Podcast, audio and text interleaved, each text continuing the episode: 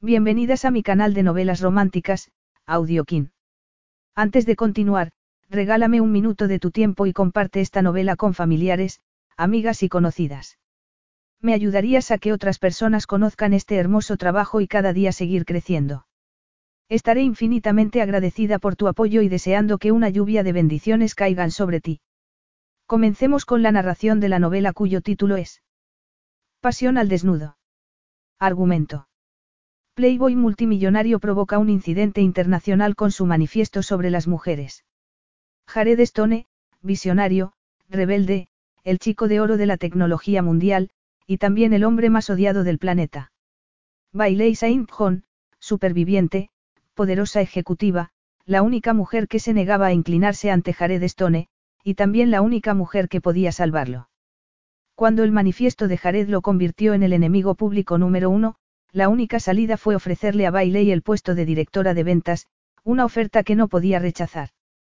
Pero, con un gran contrato en juego y la tensión en aumento cuánto aguantarían Bailey y Jared sin pasar de la oficina a la cama. Capítulo 1. El día que el manifiesto de Jared Stone provocó un incidente internacional, resultó ser, para su desgracia, un día de pocas noticias. A las 5 de la mañana del jueves, mientras el sexy multimillonario de Silicon Valley corría, como cada mañana, por el Parque Golden Gate de San Francisco, el manifiesto era el tema de conversación en las cenas de Moscú. En Londres, mientras las oficinistas escapaban de sus trabajos para comer, el descabellado artículo sobre la condición femenina en el siglo XXI, estaba en boca de todo el mundo. Y en los Estados Unidos de América, las mujeres que se habían labrado una carrera, solo para encontrarse con un techo de cristal que les impedía superar cierto nivel, contemplaban estupefactas las pantallas de sus smartphones. Algunas pensaban que se trataba de una broma, otras que habían pirateado el correo electrónico de Stone. Y por último, un puñado de antiguas citas del magnate, aseguró que no les extrañaba lo más mínimo. Es un cretino. Sentada ante su escritorio en el edificio de Stone Industries, Bailey Saint John permanecía ignorante de la tormenta desatada por su jefe. Armada de un humeante café, se sentó con toda la elegancia que le permitía la falda de tubo e intentó infundirse ánimos ante el nuevo día. Contempló la pantalla del ordenador mientras tomaba un sorbo de café y abría el correo electrónico. El asunto del mensaje de su amiga Aria llamó su atención. Y al abrirlo, se atragantó. Playboy multimillonario provoca incidente internacional con su manifiesto sobre las mujeres. Miró perpleja el titular de la noticia que circulaba en toda la red. Un descarado manifiesto hacia sus compañeras deja claras las opiniones de Stone acerca de las mujeres, tanto en la sala de juntas como en el dormitorio. Bailey dejó la taza de café sobre la mesa y abrió el manifiesto que ya había recibido dos millones de visitas. La verdad sobre las mujeres, se titulaba. Habiendo salido, y trabajado, con un nutrido grupo de mujeres de todo el mundo, y tras alcanzar una edad en la que me siento cualificado para opinar sobre la materia, he llegado a una conclusión. Las mujeres mienten. En la sala de juntas dicen que quieren igualdad, pero lo cierto es que en los últimos 50 años no han cambiado nada. A pesar de todas sus súplicas en sentido contrario, a pesar de sus estallidos ante los límites establecidos por el supuesto techo de cristal, lo cierto es que no quieren cerrar un trato o dirigir una fusión. Lo que quieren es quedarse en casa y ser mantenidas por nosotros para vivir conforme al estilo de vida al que están habituadas. Quieren un hombre que se ocupe de ellas, que les proporcione periódicamente una noche de pasión y una joya de diamantes. Alguien que impida que vaguen por el mundo sin rumbo fijo. Vagar por el mundo sin rumbo fijo. A Bailey se le incendiaron las mejillas. Había comenzado su andadura profesional en una pequeña empresa de Silicon Valley y desde hacía tres años trabajaba en la compañía de Jared Stone. Y ahí se había frenado su progresión. Directora de ventas para Norteamérica de Stone Industries, llevaba 18 meses intentando conseguir el puesto de vicepresidenta, puesto que Stone parecía empeñado en no concederle. Había trabajado más y mejor que cualquiera de sus colegas masculinos, y todos estaban de acuerdo en que el puesto debía ser suyo. Todo salvo el genio de Silicon Valley, pues se lo había dado a otra persona. Y eso dolía mucho. ¿Por qué no la respetaba? Le empezó a hervir la sangre. Ya sabía por qué. Porque Jared Stone era un machista. Se obligó a tragar un poco más de café antes de devolver su atención a la pantalla del ordenador, concretamente a las reglas sobre las mujeres que Jared había escrito. Regla número uno, todas las mujeres están locas, pues su manera de pensar difiere tanto de la nuestra que bien podrían venir de otro planeta. Hay que elegir a la que esté menos loca para vivir con ella. Eso, en el supuesto que decida sentar la cabeza, cosa que no recomiendo. Regla número 2, todas las mujeres quieren un anillo y una casa con jardín. Lo cual no es malo si quieres formar una familia, pero, por el amor de Dios, piensa bien en qué te estás metiendo. Regla número 3, todas las mujeres buscan un león en la cama. Ella quiere que la dominen. Quiere que tú tengas el control. No quiere que la escuches. No te equivoques, sé un hombre. Regla número 4, todas las mujeres empiezan el día con un propósito. Una causa, un objetivo. Podría ser un anillo de diamantes, más de tu tiempo, que accedas a conocer a su madre.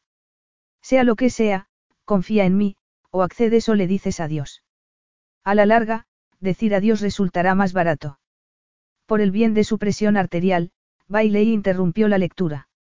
Y ella que había estado preocupada por el legendario conflicto de caracteres entre Stone y ella. Cada vez que se encontraban en la sala de juntas se despertaba en ellos el deseo de destrozarse el uno al otro. Pero al final resultaba que no era ese el motivo. Ese hombre despreciaba al sexo femenino. Tres años. Miró con el ceño fruncido la pantalla del ordenador. Llevaba tres años trabajando para ese imbécil egocéntrico, aumentando las ventas de sus famosos ordenadores y móviles. ¿Y para qué? No había sido más que una total pérdida de tiempo. Se había jurado convertirse en directora general a los 35 años, pero la meta parecía cada vez más inalcanzable. Apretó los labios con fuerza y empezó a teclear. ¿A quién le pueda interesar? Ya no puedo seguir trabajando en una empresa liderada por un cretino. Va contra todos mis principios. Bailey continuó escribiendo sin reprimir nada, hasta que sintió que se aplacaba su ira. A continuación redactó una segunda versión que pudiera entregar en recursos humanos. No iba a trabajar ni un minuto más para Jared Stone, por brillante y guapo que fuera. Jared Stone estaba de muy buen humor cuando aparcó en su plaza de Stone Industries, recogió el maletín y entró por la puerta. Correr ocho kilómetros por el parque, una ducha caliente y un batido energético hacían maravillas en un hombre. Tarareó una canción que acababa de oír por la radio y se dirigió a los ascensores del elegante y arquitectónicamente brillante edificio. La vida era maravillosa, se encontraba en la cima del negocio a punto de firmar un contrato que acallaría todas las críticas y cimentaría su control sobre la empresa, y se sentía impermeable, impenetrable, invencible, capaz de resolver todos los problemas del mundo, incluso de lograr la paz mundial. Entró en un ascensor medio lleno y saludó a la media docena de empleados con la famosa sonrisa que tanto gustaba a la prensa. Aprovechó también para anotar mentalmente quién madrugaba más para llegar al trabajo. Geral, del departamento financiero, le devolvió una sonrisa de complicidad, como si compartieran algún secreto. Jennifer Thomas, la ayudante de uno de los vicepresidentes, que habitualmente se lo comía con la mirada, murmuró algo ininteligible. La mujer del departamento jurídico, directamente le dio la espalda. Las extrañas vibraciones que había empezado a percibir se intensificaron al abrirse paso por la planta de dirección hasta su despacho. Otra ayudante lo miró de una manera muy extraña. Se habría manchado la camisa con el batido energético. Tendría pasta de dientes en la cara. ¿Qué le pasa hoy a todo el mundo? Frunció el ceño cuando su secretaria de cincuenta y tantos años, Mary, se acercó para entregarle sus mensajes. Hace sol, las ventas suben. No te has conectado a Internet aún, ¿verdad? La mujer parpadeó perpleja. Ya sabes cuál es mi norma, contestó él con impaciencia. Las primeras dos horas del día las dedico a centrarme, a encontrarme a mí mismo. Exacto, murmuró Mary. Bueno, pues quizás te interese abandonar esa actitud budista y conectarte antes de que llegue Sam Walters. Estará aquí a las once. No tengo ninguna cita con él, Jared frunció el ceño ante la mención del nombre del presidente del Consejo de Stone Industries. Ahora sí, insistió su secretaria. Jared, yo, lo miró directamente a los ojos. Tu manifiesto se filtró anoche en la red. Jared sintió que toda la sangre abandonaba su rostro. En su vida solo había escrito dos manifiestos. El primero, al poco de crear Stone Industries, con el objetivo de sentar las bases de la empresa. Y el segundo, una broma privada que había compartido la noche anterior con sus amigos más íntimos después de una velada especialmente divertida con los chicos. Pero en ningún caso estaba prevista su difusión pública. Por la expresión de Mary, era evidente que no se refería al primer manifiesto. ¿A qué te refieres por filtrado? Preguntó con toda la calma de que fue capaz. El manifiesto, la mujer se aclaró la garganta, todo el documento, está en la red. Mi madre me lo envió por correo electrónico esta mañana. Me preguntó cómo podía trabajar para ti. El primer pensamiento que cruzó por la mente de Jared fue que era imposible porque sus amigos jamás le harían algo así. Había hackeado a alguien su correo electrónico. ¿Cómo de mal está la cosa? Está por todas partes, Mary frunció los labios. La sospecha de que había ido demasiado lejos en su afición por agitar las aguas se vio confirmada cuando su mentor y consejero, Sam Walters, entró en su despacho tres horas más tarde seguido del equipo jurídico y del de relaciones públicas. El genio financiero de 75 años no parecía divertido. Sam, esto es un lamentable malentendido, Jared hizo un gesto para que tomaran asiento. Emitiremos un comunicado aclarando que se trataba de una broma. Mañana se habrán olvidado. La vicepresidenta del Departamento de Relaciones Públicas, Julie Balcott, arqueó una ceja. Llevamos dos millones de visitas y subiendo, Jared. Las mujeres amenazan con boicotear nuestros productos. Esto no se va a olvidar sin más. Jared se reclinó en el asiento. El abdomen que tanto había trabajado aquella mañana estaba contraído ante la enorme falta de juicio al escribir esas palabras.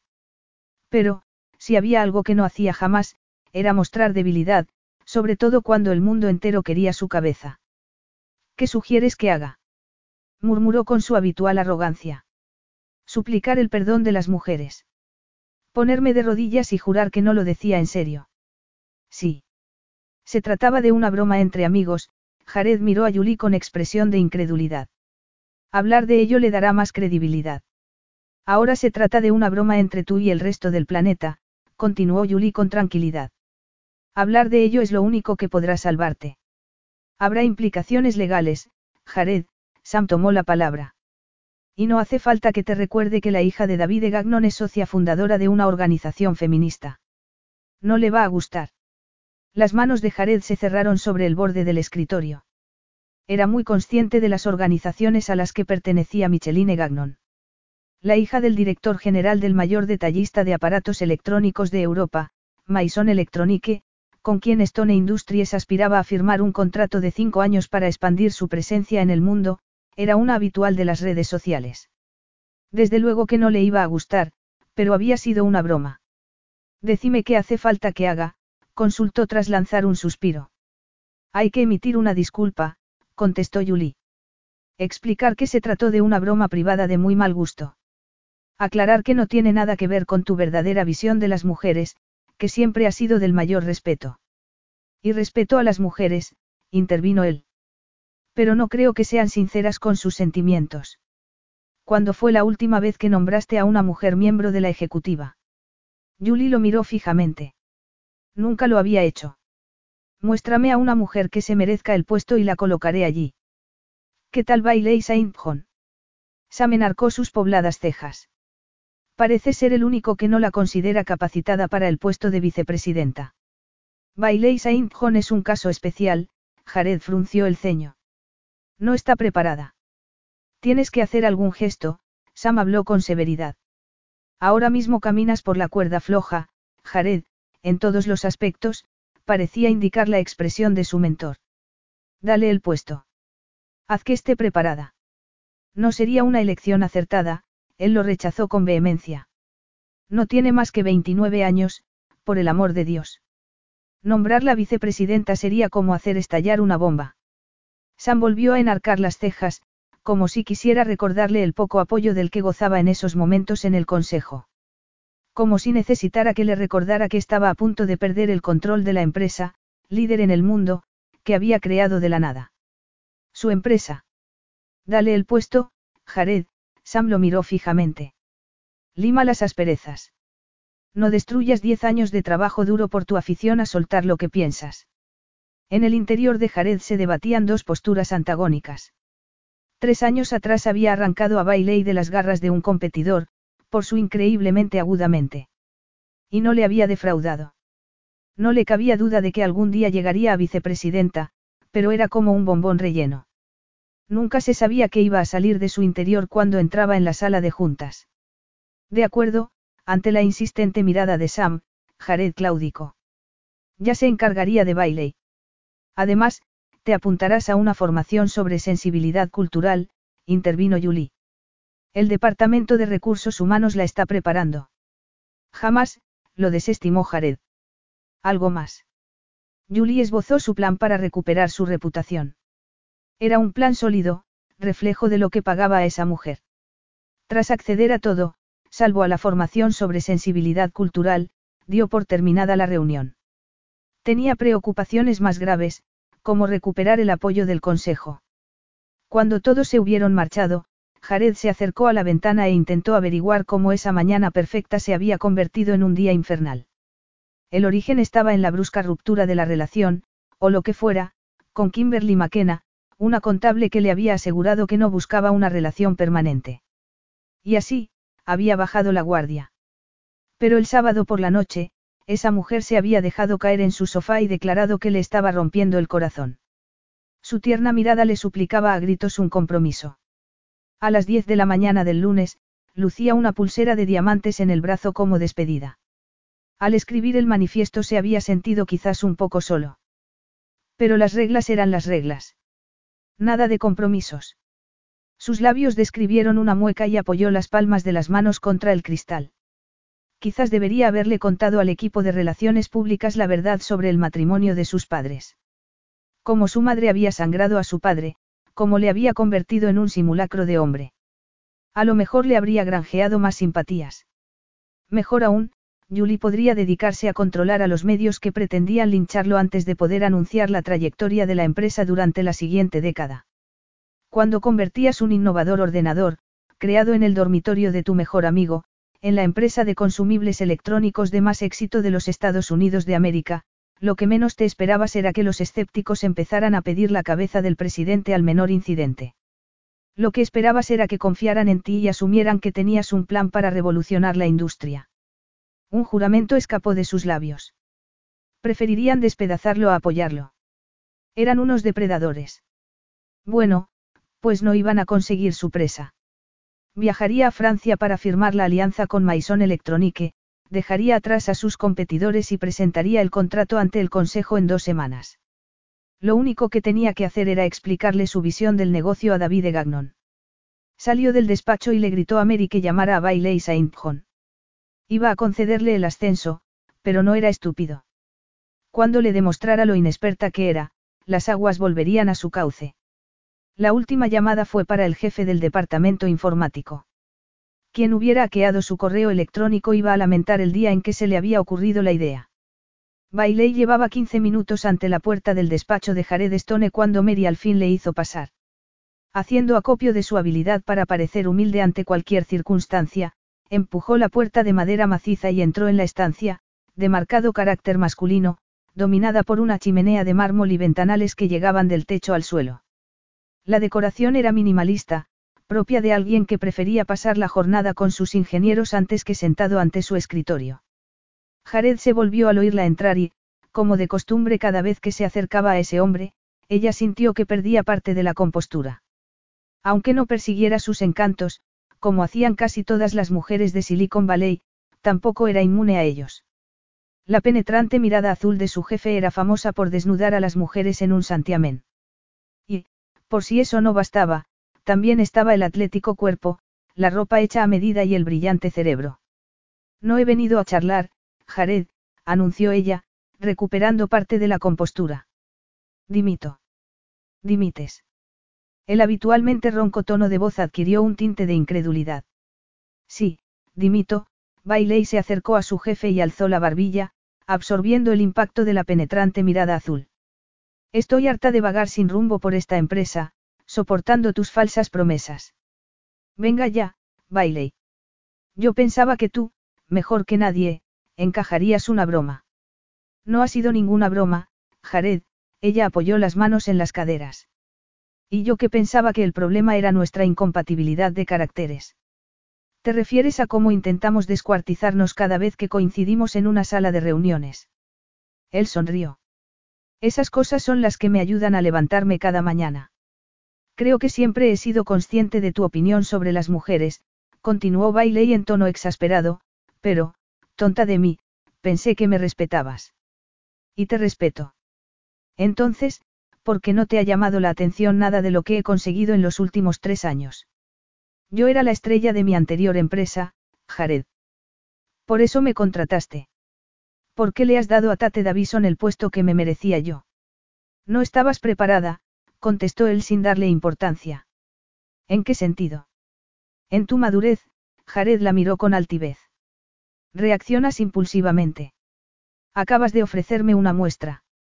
Ni siquiera te lo has pensado. Claro que me lo he pensado, el fuego la quemaba por dentro. He tenido tres años para pensármelo. Y perdóname si no me tomo muy en serio tus críticas sobre mi inmadurez después de tu infantil numerito de esta mañana. Querías que todos los hombres de California se rieran y se dieran palmaditas en la espalda. Pues lo has conseguido. Y de paso, la causa femenina ha retrocedido diez puestos. Siempre he colocado a las mujeres en puestos directivos cuando se lo han merecido, Bailey, Jared entornó los ojos. Pero no lo haré por cubrir las apariencias. Creo que posees un gran talento y, con el tiempo, llegarás lejos. He destacado sobre cualquier hombre de esta empresa en los últimos dos años, ella lo miró furiosa. Estoy harta de intentar impresionarte, Jared. Al parecer, lo único que lo lograría sería una talla mayor de sujetador.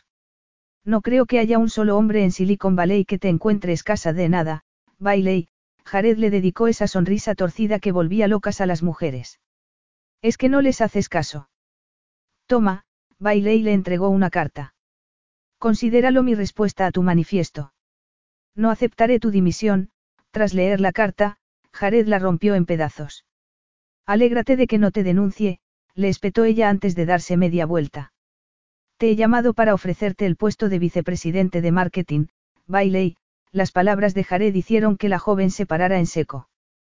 Tu trabajo aumentando las ventas nacionales ha sido espectacular. Te mereces una oportunidad. Tras tres largos años de intenso trabajo, el éxito la inundó de dicha, aunque de inmediato comprendió lo que estaba sucediendo realmente. ¿Qué miembro de tu equipo te aconsejó que me ascendieras? Si hubiera parpadeado se habría perdido la sutil contracción de ese pequeño músculo de la mandíbula. Pero no lo hizo, y la confirmación de sus sospechas la enfureció. Lo que quieres es que sea tu chica anuncio. Alguien a quien colocar bajo los focos para calmar a las masas. Lo que quiero es que seas vicepresidenta de mi departamento de marketing, Jared encajó la mandíbula. No seas estúpida y tómalo. Pasado mañana nos esperan en casa de David de Gagnon, en el sur de Francia, para presentar nuestro proyecto de marketing, y te necesito a mi lado. Bailey quería negarse y marcharse de allí con la dignidad intacta. Pero no podía. Jared Stone le acababa de ofrecer la meta que se había jurado alcanzar. Y, a pesar de ser un idiota presuntuoso, también era la mente más brillante del planeta. A su lado podía estar segura de hacer historia, y de no regresar a la vida que se había jurado dejar atrás para siempre. La supervivencia era más fuerte que el orgullo. Y en su mundo no era inusual que los hombres ostentaran el poder. Pero ella sabía cómo hacerles el juego, cómo vencerles. Y vencería a Jared. Sería su regalo para el sexo femenino. Acepto, con dos condiciones. Él la miró con los ojos entornados. Duplicarás mi sueldo y me concederás el rango de directora jefe de ventas. No tenemos ningún director jefe de ventas. Ahora sí. Bailey. Entonces no hay trato, Bailey se dio media vuelta, dispuesta a marcharse. De acuerdo, accedió Jared. Te concedo ambas condiciones. En ese instante, Bailey comprendió que Jared Stone tenía serios problemas. Y ella estaba sentada a los mandos. Sin embargo, la euforia no le duró mucho tiempo. Acababa de firmar un pacto con el diablo. Y esas cosas siempre se acababan pagando. Capítulo 2. 24 horas más tarde, la flamante directora jefa de ventas se sentó en el interior de un taxi con destino al aeropuerto de San José y un vuelo a Francia. El furor sobre el manifiesto de Jared Stone había alcanzado proporciones enloquecedoras. Dos organizaciones feministas habían pedido el boicot de los productos de Stone Industries en aras de lo que consideraban su irresponsable y repugnante visión de las mujeres.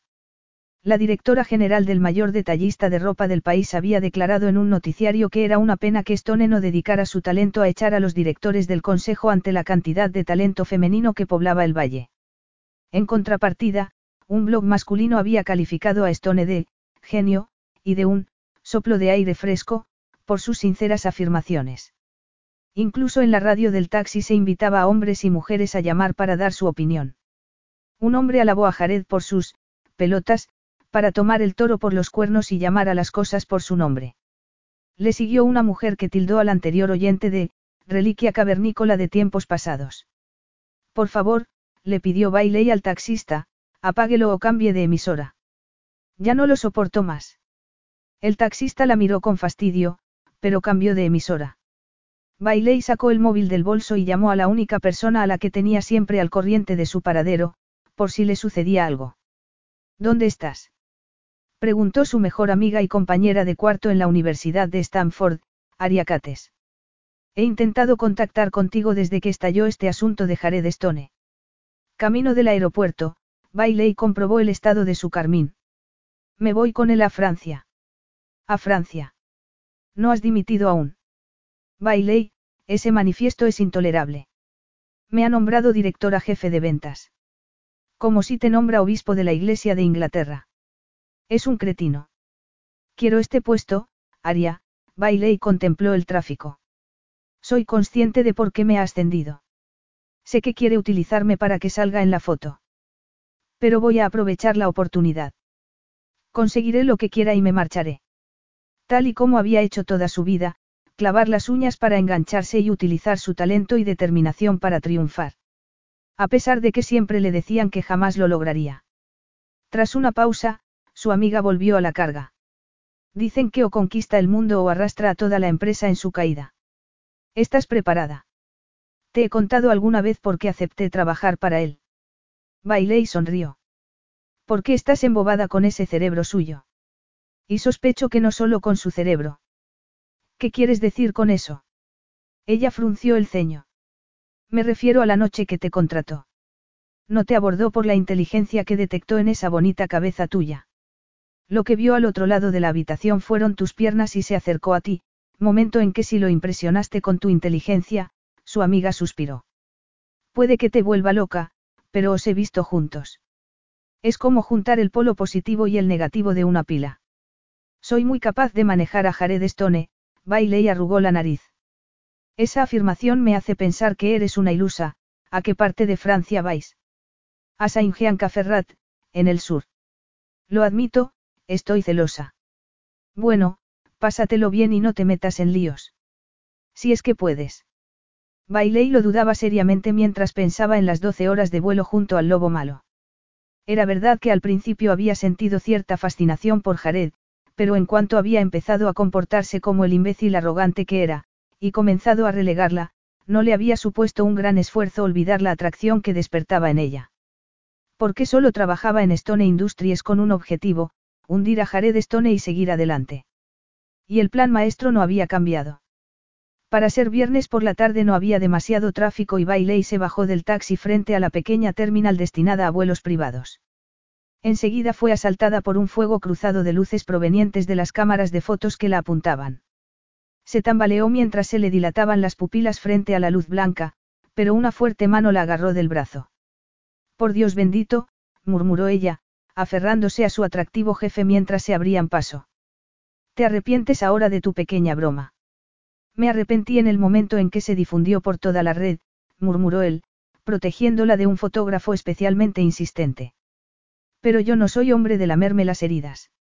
No, no lo era, aunque sí era hombre de presentar un aspecto impecable ante la adversidad. Los ajustados vaqueros negros envolvían unas fuertes y torneadas piernas, y el jersey azul cobalto resaltaba el brillo de sus ojos azules. El oscuro cabello, que parecía peinado por los dedos, le daba un aspecto rebelde. Sumado a la cicatriz de pirata que atravesaba su labio superior, el resultado era una foto que sin duda acabaría en la portada de cualquier periódico. Un fotógrafo esquivó a los dos guardaespaldas y apuntó al rostro de Bailey con un micrófono. Cayaris la llamó, figura decorativa, esta mañana en su programa. ¿Algún comentario? Que tiene toda la razón, pensó ella mientras miraba al periodista con gesto indignado. Creo, afirmó, dirigiéndose a las cámaras que la enfocaban, que el señor Stone cometió un error por el que ya se ha disculpado. Fin de la historia, agitó una mano hacia su jefe. Trabajo para una empresa brillante destinada a convertirse en líder de fabricación de consumibles electrónicos. Me siento muy orgullosa. Y, estuvo a punto de atragantarse, siento el mayor de los respetos por Jared Stone. Tenemos una gran relación profesional. Bailey se vio asaltada por un bombardeo de preguntas, pero alzó una mano y anunció que tenían que tomar un vuelo antes de permitirle a Jared empujarla al interior de la terminal. ¿Desde cuándo eres tan diplomática? murmuró él. Desde que provocaste ese lío de ahí fuera, Bailey se detuvo, respiró hondo y se alisó la ropa. Gracias, Jared hizo lo mismo. Te debo una. Bailey apartó la vista de los intensos ojos azules. Mirar a Jared era como observar a todas las fuerzas del universo comprimidas en una forma humana. Lo había percibido la noche que la había abordado en ese bar y acabado contratándola. Pero en esos momentos no lo necesitaba, no cuando iba a pasar doce horas encerrada con él en un avión privado. No hay de qué, murmuró ella, pero no hagas que lamente mis palabras. Estoy seguro de que ya las lamentas, observó Jared con un extraño brillo en los ojos. Esa mirada le recordó a Bailey que entre ellos seguía habiendo una incómoda tensión. Después de ti, murmuró él mientras abría la puerta que daba al hangar. Bailey subió la escalerilla del avión de 10 plazas de Stone Industries. Era la segunda vez que subía al aparato. Un oficial realizó la comprobación rutinaria de pasaportes y después se sentaron en los lujosos y cómodos asientos de cuero para a continuación abrocharse los cinturones. En cuanto despegaron, y el indicativo luminoso del cinturón se apagó, Jared sugirió que ensayaran la presentación. Tenía que quedar perfecta y estaba decidido a repetirla hasta que lo hubieran conseguido. Dado que todo aquello era nuevo para ella, iba a ser una noche muy larga. Y lo fue. Sus estilos eran totalmente opuestos. A ella le gustaba improvisar, pero a él era evidente que no. Por no mencionar lo intimidante que resultaba cuando se apasionaba por un tema. Normalmente, ella era capaz de mantener su postura, pero él era demasiado inteligente, apasionado y seguro de sí mismo, dificultándole mucho la labor. Cuatro horas más tarde, Jared se dejó caer en el asiento frente a ella y se frotó los ojos. Esto no funciona. Eres la reina de apartarse del guion. Hace que resulte más creíble, se defendió ella. Eres tú el que pierde el hilo todo el rato.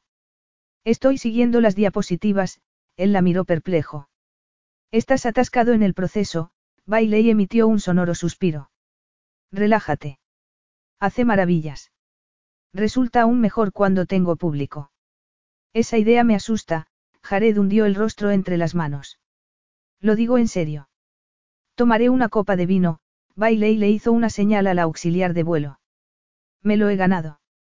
Un whisky para mí, murmuró Jared antes de mirar a Bailey entre las pestañas más largas que ella hubiera visto jamás. Realmente divinas. ¿Qué problema tienes en seguir el guion? Lo hago cuando es necesario, ella abrió los ojos desmesuradamente. No olvides el numerito ante la prensa hace unas horas.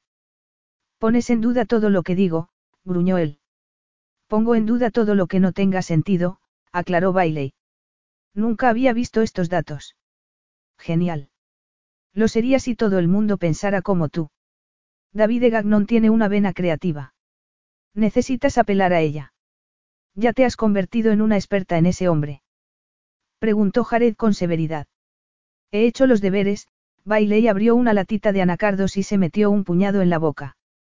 Qué bien haría si accediera a todas tus palabras como una foca amaestrada. Ahora mismo, harías mucho bien, dado que es la única oportunidad que vamos a tener para ensayar la presentación, el rostro de Jared adquirió una expresión aún más lúgubre. David es famoso por su vida social. Apuesto a que habrá preparado todas las veladas. Bailey dio un respingo. Aunque se había informado del lujoso estilo de vida de David Gagnon y su afición por rodearse de la crema y nata de Europa, y a pesar de haber llenado la maleta con la vestimenta adecuada para tal afición, aborrecía ese estilo de vida. Había visto demasiado durante su época de bailarina en Las Vegas. Había visto la destrucción que podía provocar el dinero y el poder. Y, aunque ella era la chica que siempre regresaba a casa después del espectáculo, había quedado harta para toda la vida. Su mantra había sido centrarse en los estudios, obtener el título y largarse de allí. Bailey. Lo siento, parpadeó ella al descubrir a su jefe mirándola con impaciencia. Decía que David siente fascinación por las rubias. Tú serás mi arma secreta. Si sugieres que coquetee con él, ella lo miró con hostilidad, olvídalo. No me puedo creer que hayas dicho eso, teniendo en cuenta que tu reputación pende de un hilo y que soy lo único que la mantiene a flote. Lo que te iba a pedir, Bailey, era que le cayeras bien, no que te acostaras con él. Discúlpame por malinterpretar tus palabras, Bailey estaba furiosa. Al parecer, las mujeres solo servimos para buscar a un hombre rico que nos mantenga y nos permita vivir según el estilo de vida al que estamos acostumbradas. Tú eres la que acaba de decir que ya me he disculpado y que habría que dejar estar el pasado, un músculo se tensó en la mandíbula de Jared. Quizás podrías hacer un esfuerzo. Lo dije de cara a la galería, baile y tomó la copa de vino. Pero has de saber que el respeto personal que siento por ti realmente está bajo mínimos. Mientras conserve tu respeto profesional, el azul de sus ojos se oscureció, tu opinión personal me trae sin cuidado. Así era él, un hombre movido únicamente por el éxito. Era famoso por ello y Bailey no podía reprocharle nada al respecto porque ella era exactamente igual. No obstante, si siento curiosidad por una cosa, ella tomó un sorbo del exquisito vino tinto. Su jefe arqueó una ceja. ¿Qué opinas realmente de las mujeres? Si crees que voy a contestar a eso es que me consideras aún más estúpido de lo que soy. No tanto, insistió ella. Quiero saberlo. Creo que el secreto de las relaciones se remonta al origen de los tiempos, tras contemplarla largo rato, él se encogió de hombros. En la época de las cavernas, los hombres cazábamos, proveíamos. Las mujeres nos quieren por lo que les podemos ofrecer. Y en cuanto dejamos de proveer, buscan a otro mejor, murmuró. Somos prescindibles. Bailey se quedó muda de la impresión. Considerando que su madre había sido la responsable de mantener a flote su hogar, ya que su padre, alcohólico empedernido, estaba la mayor parte del tiempo sin trabajo, el comentario le parecía absurdo. No puedes hablar en serio, observó. No puedes meter a todas las mujeres en el mismo saco. ¿Quién ostenta realmente el poder? Jared se encogió de hombros. Piénsalo. ¿Y qué me dices de las mujeres que se mantienen solas? Ella frunció el ceño. Mujeres que aportan la misma nómina a la relación. En una relación siempre hay un equilibrio de poder. Y, cuando una mujer ostenta el poder, la relación no puede durar. Las mujeres nos necesitan para que dominemos. Para proveer. Eso es ridículo, Bailey lo miró fijamente. Eres insoportable. Esta semana me han llamado cosas peores, él sonrió. Vamos, admítelo, Bailey, a una mujer fuerte como tú le debe de gustar que un hombre tome el control. De lo contrario lo aplastarías. Una alarma saltó en la cabeza de Bailey. Se estaba adentrando en un terreno muy peligroso. Al contrario, alzó la barbilla y lo miró a los azules ojos, lo que me gusta es tener el control, igual que tú, Jared. Siempre. Aún no te has dado cuenta. La temperatura del aire subió de repente entre ellos varios grados. Volvemos al ensayo. Sugirió ella tras tomar un sorbo de vino. Después de cenar, Jared señaló la copa de vino. Disfruta del vino. Alterna un poco. Bailey intentó buscar algo neutro de lo que hablar, pero no lo encontró. Para disimular, sacó el carmín de labios del bolso y se dispuso a aplicarse un retoque. No lo hagas. Disculpa. Ella se detuvo con la barra de carmín en el aire.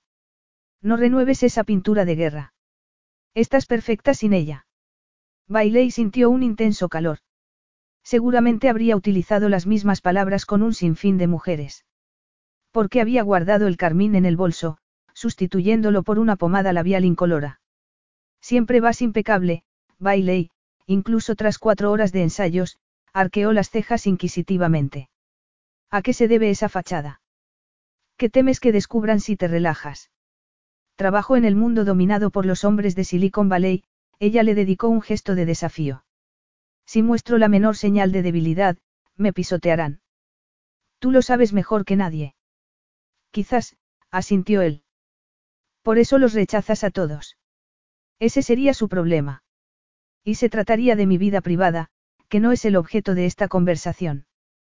Claro que lo es, insistió Jared con dulzura. Debemos convertirnos en una maquinaria perfectamente engrasada. Debemos conocernos, anticiparnos, movernos al unísono. Confiar el uno en el otro. Ahora mismo somos un caos total. La confianza brilla por su ausencia y no sé absolutamente nada de ti. Bailey sintió un escalofrío. Nadie la conocía, salvo, quizás, Aria. El mundo conocía a la Bailey Saint John, mujer de éxito, que había fabricado a base de fuerza de voluntad. Una versión femenina de Terminator, y ni siquiera Jared iba a desenmascararla. Iba a necesitar una buena actuación. Tomó la copa de vino y la acunó contra el pecho antes de adoptar la pose de entrevistada que había perfeccionado con los años. Pregunta. ¿Qué quieres saber? Jared se acomodó en el asiento y analizó la postura engañosamente relajada. Por las evasivas respuestas no le cupo la menor duda de que solo iba a ofrecerle una parte de la historia. Pero al menos era algo. No conseguían conectar a ningún nivel, salvo por las chispas que saltaban entre ellos. Lo cual estaría bien para la cama, pero no ayudaba mucho cara a la presentación ni cuando la prensa se le echaba encima. Si Bailey y él presentaban su proyecto tal y como estaba en ese momento, se hundirían como el Titanic, lenta y dolorosamente. He estado repasando tu currículum, Jared tomó un trago de su copa. ¿Por qué empezaste en la Universidad de Nevada, Las Vegas? Parece una elección extraña viniendo de Florida, no. Ella asintió. Te concedieron una beca. Soy de una pequeña ciudad de cerca de Tampa, la Quelan, la mirada opaca que había perfeccionado con el tiempo hizo su aparición estelar. Quería salir de allí, y la Universidad Nevada Las Vegas tenía un buen programa en empresariales. Y por eso elegiste la ciudad del pecado. Me pareció un lugar tan bueno como cualquier otro. Tuvo algo que ver el hecho de que no estés unida a tu familia. ¿Por qué dices eso? Nunca te vas a casa por vacaciones y jamás hablas de ellos. Lo he dado por hecho. No estoy muy unida a ellos, no, los ojos azules de Bailey centellearon. Tras pasar por la Universidad de Nevada, continuó él, concluyendo que el tema de la familia era un punto delicado, hiciste un máster en Stanford y de ahí al estrellato. Siempre quisiste trabajar en Silicon Valley. Me encanta la tecnología, ella asintió. De no haber hecho una carrera empresarial, habría estudiado ingeniería. Es una profesión muy demandada, asintió él. ¿De dónde te viene el interés? De tus padres. Del colegio, ella sonrió. Mi asignatura preferida era la de ciencias. Mis profesores me animaron a seguir por ese camino. ¿Y tus padres? insistió él. ¿A qué se dedican? Si no la hubiera observado atentamente, como un halcón, no habría percibido el ligero respingo. Mi padre es viajante y mi madre peluquera. Jared abrió los ojos desmesuradamente. Ese pasado no encajaba en absoluto con la mujer que tenía delante. Encajaba más entre la aristocracia, o al menos en una familia adinerada. Todo en Bailey era perfecto. Elegante de los pies a la cabeza, de piernas largas y bien torneadas, sofisticada y de gustos impecables. De modo que sin pareja ni familia, continuó él. ¿Con quién pasas tu tiempo libre? Claro, nunca te tomas tiempo libre. Deberías alegrarte por ello. Gracias a eso tus cifras de ventas son tan impresionantes. Me gusta que mis empleados tengan una vida, contestó Jared secamente. Tengo amigos. Aficiones. Pasatiempos. Tras un largo silencio, al fin Bailey dio con una respuesta adecuada, aunque no la verdadera. Me gusta leer. Sí, claro, él asintió. De modo que los viernes por la noche regresas a casa donde te espera un libro. Suena terriblemente aburrido. Jared, bailé y suspiró. ¿Te muestras políticamente correcto alguna vez? Espero hacerlo este fin de semana.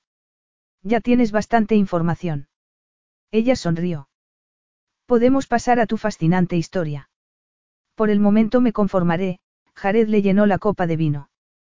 Quiero saber si es verdad, Bailey se acomodó en el asiento y recogió las piernas, mostrando unas impresionantes pantorrillas, que tu amor por la electrónica surgió en el garaje de tu padre.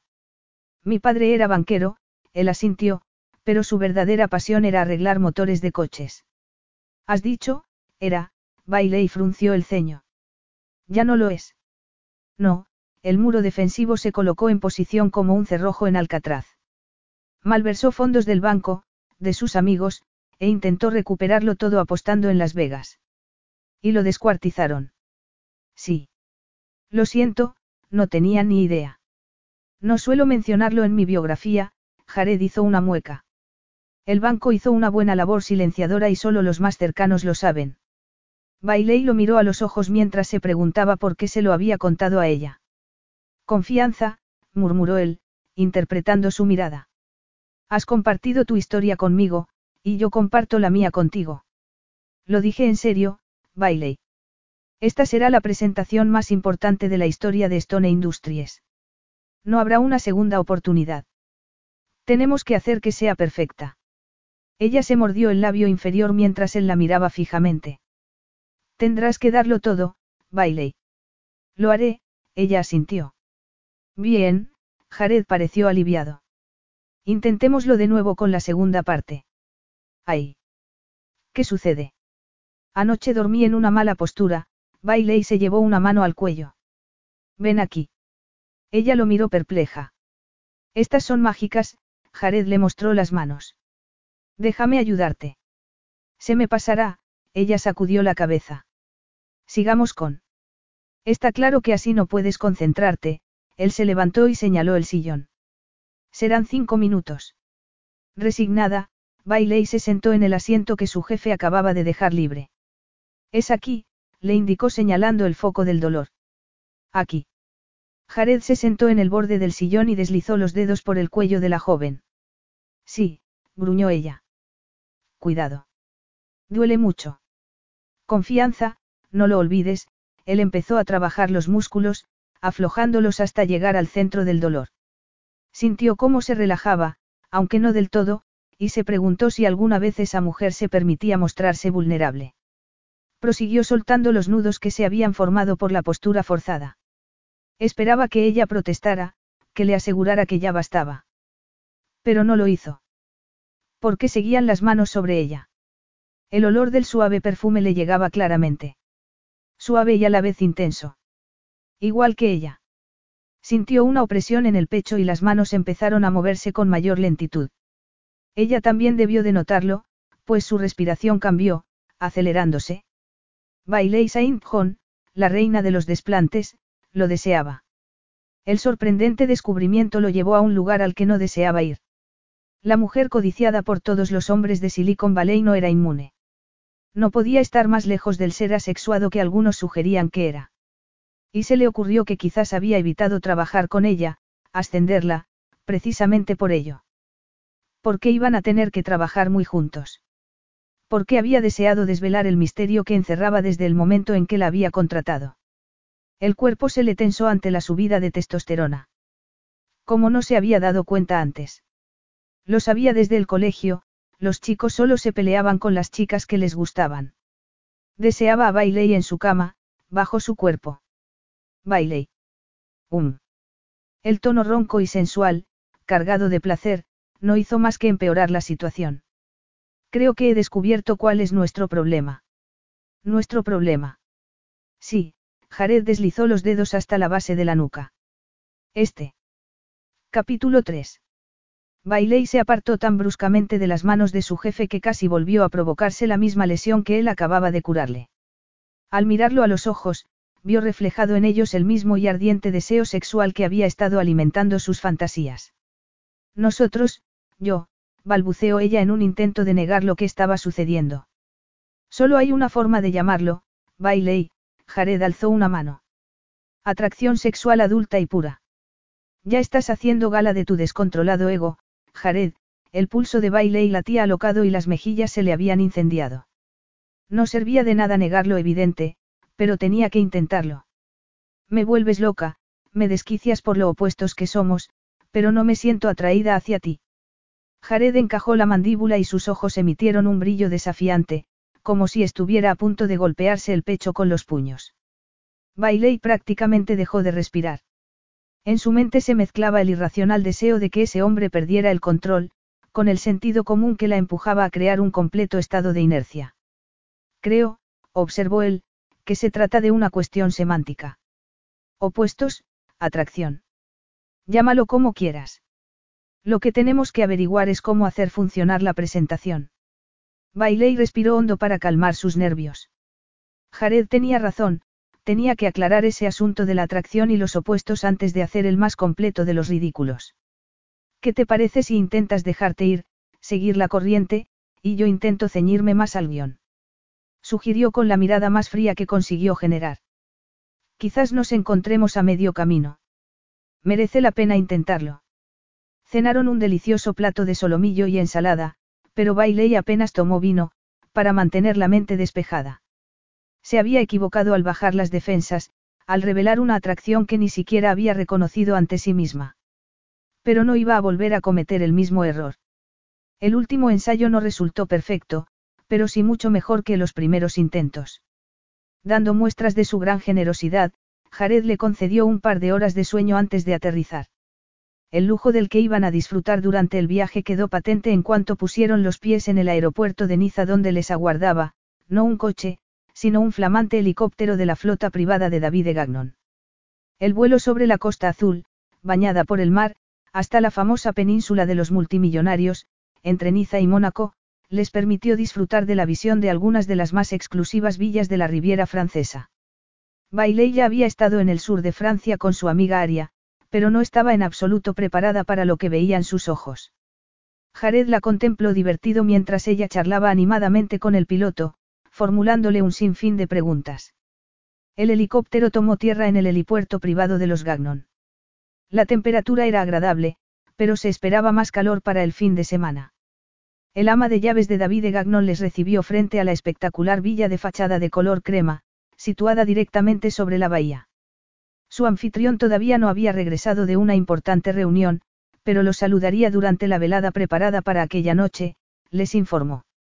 Hasta entonces, tenían completa libertad para explorar la propiedad y disfrutar de la playa y un refrigerio. Bailey tomó un poco de ensalada antes de dirigirse a la suite con vistas al mar que le habían asignado, contigua a la de Jared, y disfrutar de una agradable siesta. Cuando se despertó, una hermosa puesta de sol en tonos anaranjados dominaba el horizonte. Bailey salió a la terraza para contemplar el espectáculo. Habría dado casi cualquier cosa por poder sentarse a contemplar el paisaje con una copa de vino en la mano, pero eran casi las seis de la tarde. Tenía que ducharse y arreglarse para enfrentarse a los elegantes invitados de David de Gagnon. Con suerte, los años de práctica le permitirían ocultar sus humildes orígenes. En una sala de juntas, enfrentada a los más agresivos empresarios, se mostraba como una roca, pero en un acto social, como el de aquella noche, necesitaba hacer acopio de todas sus habilidades de supervivencia. El entrenamiento le había enseñado a usar el tenedor correcto y que vino beber con según qué plato. Pero no la había convertido en uno de ellos. Jamás lo haría. Sin apartar la vista de la explosión de color del cielo, se recordó que esa clase de fiestas se celebraban para establecer contactos. Lo había aprendido durante su etapa como bailarina. Sabía cómo conseguir lo que quería de unos hombres que habían acudido al club para observarla. No podía diferir mucho de la velada que le aguardaba. Su objetivo sería David Gagnon. Debía utilizar lo que sabía sobre él, lo que sabía sobre los hombres como él, para convencerle de la necesidad de asociarse con Stone Industries. Demostrarle a Jared que había estado menospreciando un incalculable talento. A regañadientes, se apartó del impresionante paisaje y regresó a la suite. Aunque no pudiera disfrutar de la puesta de sol, sí se iba a tomar una copa de vino para relajarse un poco. Con la copa en la mano entró en el espectacular cuarto de baño y se duchó. Envuelta en el grueso albornoz que colgaba de la puerta, entró en el vestidor. Tenía muy claro que elegir, el vestido de cóctel en color champán que le llegaba justo por encima de las rodillas. La tela era de una suave seda que se abrazaba a sus curvas. Sexy, aunque conservador. Bailey comprobó su aspecto en el espejo de cuerpo entero. La mujer que la contemplaba no tenía ni un átomo de vulgaridad. El vestido era caro y se notaba. Se peinó el cabello en una suave maraña de rizos y terminó con una leve capa de maquillaje y brillo de labios. Acababa de echarse unas gotas de perfume cuando alguien llamó a la puerta. Descorrió el cerrojo y descubrió al otro lado de la puerta a su jefe, vestido con un smoking exquisitamente hecho a medida. Estaba impresionantemente guapo, desde los pies a la cabeza. Jared siguió a Bailey al interior de la suite. Su invitación a entrar, formulada descalza y con una copa de vino en la mano, le había provocado una extraña sensación. El vestido de color champán se abrazaba a cada curva como si lo hubieran cosido sobre su cuerpo. Los suaves y ondulados cabellos caían sobre los hombros, sujetos a un lado con un pasador de diamantes con forma de mariposa. El rostro apenas iba maquillado. Era la mujer más hermosa que hubiera visto jamás. Sus intentos por desviar la atención hacia la decoración de la suite fracasaron al posar la mirada en las largas piernas. De haberse tratado de una cita, se habrían saltado el cóctel. Habrían contemplado juntos la puesta de sol. Le habría arrancado el vestido con los dientes y le habría hecho llegar al clímax al menos dos veces antes de reunirse con los demás. Y eso solo para empezar. Después de la velada habría sido otra historia. Jared. Disculpa, Jared tosió y desvió la mirada al rostro de la joven. Los zapatos dorados o los de color champán. Preguntó ella ruborizándose. Dorados, murmuró. Contrastan con el vestido. Muy bien, ella dejó caer el otro par sobre la alfombra y se puso los zapatos elegidos. En cuanto el cerebro de Jared se despejó un poco, fue consciente del gesto tenso de Bailey. Vació la copa de vino de golpe, recordándole el gesto tantas veces visto en su padre, cuando debía asistir a alguna de esas reuniones de banqueros en las que nunca se había sentido cómodo. ¿Estás nerviosa? Le preguntó confuso. Ya conoces el plan. Solo nos queda averiguar cuál es la postura de Maison Electronique con respecto al medio ambiente. Lo tengo todo en la cabeza, Jared. Todo controlado. Jared no se dejó convencer por la aparente calma de su empleada. Las confesiones realizadas en el avión habían aclarado una cosa sobre Bailey. No había nacido rica. Hacía un excelente trabajo aparentando que había sido así, pero no era verdad. ¿No te das cuenta? Él se acercó un poco más. Siempre eres la mujer más hermosa de cualquier reunión, y la más inteligente. Apuesto a que esa frase te resulta de lo más rentable, ella sonrió tímidamente. No te imaginas cuánto, él se rió.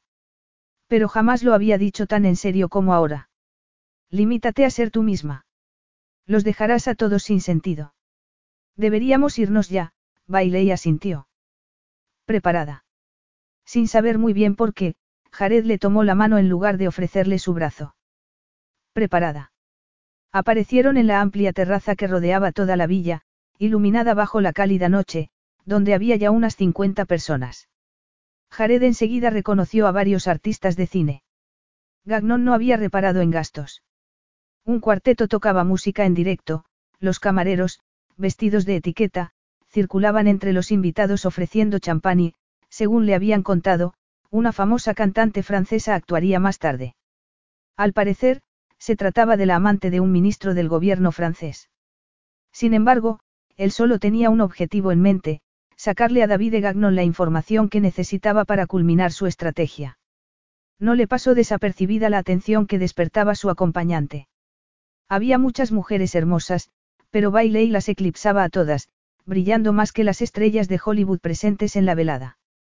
Pero, fiel a su estilo, Bailey las ignoraba a todas, centrada en su objetivo. David Gagnon se acercó a ellos.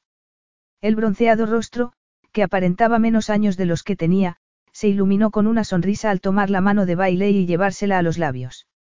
Mi piloto me informó de lo encantadora que eres, murmuró, pero se quedó corto. Bailey sonrió y devolvió el cumplido en un perfecto francés, hablado con un acento parisino tan sexy que dejó boquiabierto a Jared. Creo que me acabo de enamorar, David suspiró sin soltarle la mano. ¿Qué estás haciendo con el hombre más polémico de esta reunión, Macre? También es el más brillante, puntualizó Bailey con dulzura. Estoy con él por su inteligencia. Jared la miró, convencido de que a esa mujer le gustaba mucho más que su inteligencia. Quizás fuera la expresión del rostro de Davide. Quizás fuera la escena de los zapatos. En cualquier caso, iba a comportarse como un buen chico. No podía permitirse ningún error. Tienes una casa magnífica, observó cuando David al fin se dignó a soltar la mano de Bailey para estrechar la suya. Gracias por la invitación. Has aumentado la categoría de mi lista de invitados, contestó el distinguido francés. Sea porque te adoran, o porque te odian, todo el mundo quiere conocerte. Fue una broma privada que jamás debería haberse difundido, Jared percibió la desaprobación de Davide. Pero se difundió, insistió el otro hombre, ofendiendo al 50% de la población. Se pasará, la tensión se evidenciaba en la mandíbula de Jared. Eso pensó Richard Brydon cuando se publicaron en YouTube sus opiniones sobre los franceses, Gagnon lo miró fijamente. Pero terminó por arruinar su negocio. Se pasará, insistió Jared. Y, cuando veas nuestro plan de marketing, no tendrás ninguna duda. De ti solo espero brillantez, Stone, el otro hombre inclinó la cabeza. Lo que me despista son las cartas que me arrojas. Jared apretó los dientes mientras Gagnon daba por terminada la conversación e iniciaba las presentaciones. Aunque, en realidad, a la única a la que presentaba era a Bailey. El resto del cóctel lo dedicó a excusarse por el manifiesto, que ciertamente parecía tener una proyección global. Harto del comunicado, y bastante irritado consigo mismo, se sentó a cenar en el lugar que le habían destinado, al lado de Micheline, la hija de Gagnon. ¿Broma o castigo? En cualquier caso, Jared estaba seguro de morir antes de los postres. Micheline no perdió la ocasión para explicarle lo mucho que el manifiesto había denigrado todo aquello por lo que ella trabajaba. Para cuando sirvieron el segundo plato, él estaba dispuesto a arrodillarse ante esa mujer y permitir que le clavara agujas por todo el cuerpo si con ello conseguía que se callara. Bailey, por supuesto, había sido sentada junto a David y pasó toda la cena charlando amistosamente en ese perfecto francés del que él no entendía ni una palabra. Ha sido un golpe maestro de estrategia, Jared, Micheline desvió la mirada hacia su padre y sus labios dibujaron una cínica sonrisa. Sabes que mi padre no puede resistirse ante una rubia. Es una mujer extremadamente inteligente, murmuró Jared algo irritado. Los postres se alargaron con los licores, pero nadie se movió. Al fin apareció la cantante francesa y Jared vio la oportunidad de recuperar a su directora jefe. Bailamos. Propuso en un tono ligeramente beligerante. Ella asintió y se excusó ante Davide. Las zancadas de Jared salvaron en escasos segundos el espacio entre las mesas y la pista de baile, situada en la terraza. Tenías pensado incluirme en tu fiestecita. Rodeando a Bailey por la cintura, la atrajo hacia sí. Me dijiste que me lo trabajara, Jared, ella suspiró. Y es lo que estoy haciendo. Tremendamente bien. Bailey apretó los labios como única respuesta. ¿Cuándo ibas a decirme que hablas francés? Está en mi currículum, señaló ella. Al lado de donde pone que hablo también español e italiano. Tengo la impresión de que ese currículum tuyo no vale ni el papel en el que está impreso, gruñó Jared mientras aspiraba el aroma floral del perfume de la joven y se la imaginaba sin ese vestido. ¿Qué otros trucos tienes guardados en la manga? Solo para que me haga una idea. Supongo que te habrá desconcertado la frialdad de David hacia ti, y frunció el ceño, pero no puedes culparme a mí de ello. No te estoy culpando, me estoy preguntando quién eres. Te pones a hablar en un perfecto francés y luego dedicas la cena a discutir sobre Platón. Lo estudié en la universidad. Es el filósofo preferido de Davide. Por supuesto. También está claro que le has encandilado. Estoy utilizando el cerebro, Jared, baile y endureció el gesto hasta igualarlo con el de su jefe. Algo que, al parecer, no hacen las mujeres con las que sales. Entiendo que te cueste apreciarlo. Aprecio tu cerebro. Sí, claro, replicó ella en tono escéptico. Estoy averiguando muchas cosas. Empiezo a hacerme una buena idea de cómo funciona su mente. Le he expuesto algunas ideas y... Le has expuesto algunas ideas. La interrumpió el furioso. No quiero que le expongas ninguna idea, quiero que te ciñas al guion. Le han gustado, bailé y apretó los labios. En realidad, le han encantado. ¿Y de qué ideas estamos hablando? Jared apenas podía contener el volcán de su interior. Una de las mías, ella se sonrojó violentamente. La de los kioscos en los estudios de yoga. Esa no estaba en nuestro plan, él soltó un juramento, y no lo estará jamás. contrólate. Le ha encantado, Jared, bailé y alzó la barbilla. Dijo que estaba pensando justamente en algo así. Quizás sea el momento de que abras tu mente. Utiliza la imaginación. Ya estoy utilizando la imaginación, le espetó él mientras recorría con la mirada el ajustado vestido. Y no me gusta hacia dónde me lleva. No me mires así, ella tragó nerviosamente. Estamos negociando un acuerdo comercial, ¿recuerdas? Céntrate. Estoy centrado, murmuró Jared. Como todos los hombres de esta fiesta, dedico toda mi atención a ese vestido. ¿Qué piensas hacer al respecto? Bailey abrió los ojos desmesuradamente y miró a su jefe como un cervatillo atrapado por un foco de luz. Al cabo de unos segundos, parpadeó y se apartó de él. Márchate, le aconsejó con dulzura. La prensa tiene razón sobre ti, Jared. Has perdido la noción de la realidad y quizás deberías pensar en qué necesitaremos para ganar este combate. Jared se quedó muy quieto, con los puños apretados y los brazos a los lados del cuerpo, sintiendo una irrefrenable necesidad de estrangular a esa mujer. El medio ambiente solo es un aspecto periférico de los intereses de Davide, a punto de marcharse, ella le ofreció otro importante dato. Es consciente de que les importa a los consumidores, pero también lo es de que no están dispuestos a abonar un sobrecoste por ello. Antes de que le pudiera contestar, Bailey se dio media vuelta y se marchó mientras su jefe se preguntaba si estaba en lo cierto, si él se hallaba fuera de control porque lo único que había pretendido era construir una compañía de calidad, que lograra hacer posible lo imposible. Y, cuando por fin estaba a punto de alcanzar la cima del éxito, estaba logrando todo lo contrario. Se dedicaba a engatusar a los políticos, a dorarle la píldora al Consejo de Administración, a desarrollar estrategias de marketing. Todo muy alejado del negocio producto de su inspiración. Y le estaba volviendo loco. Soltó otro juramento y siguió a Bailey, pero antes tuvo que reconocer una cosa. La idea del kiosco en los salones de yoga era brillante. Ya se lo había parecido cuando ella se lo había mencionado, pero los ensayos finales no eran el momento de añadir cosas nuevas. Bailey pasó el resto de la velada intentando manejar a un furioso Jared. David Gagnon, al parecer, estaba castigando a su jefe con su indiferencia. Tenía la sensación de ocuparse del control de daños. Y también de que se le escapaba una pieza del rompecabezas, la conexión entre la brillantez de Jared y la creatividad de Davide. Al francés le encantaban las ideas que ella le había expuesto. Bailey se sentía casi arrogante. Se sentía poderosa. Mi hijo, Alexander, llegará mañana por la noche, les explicó Davide.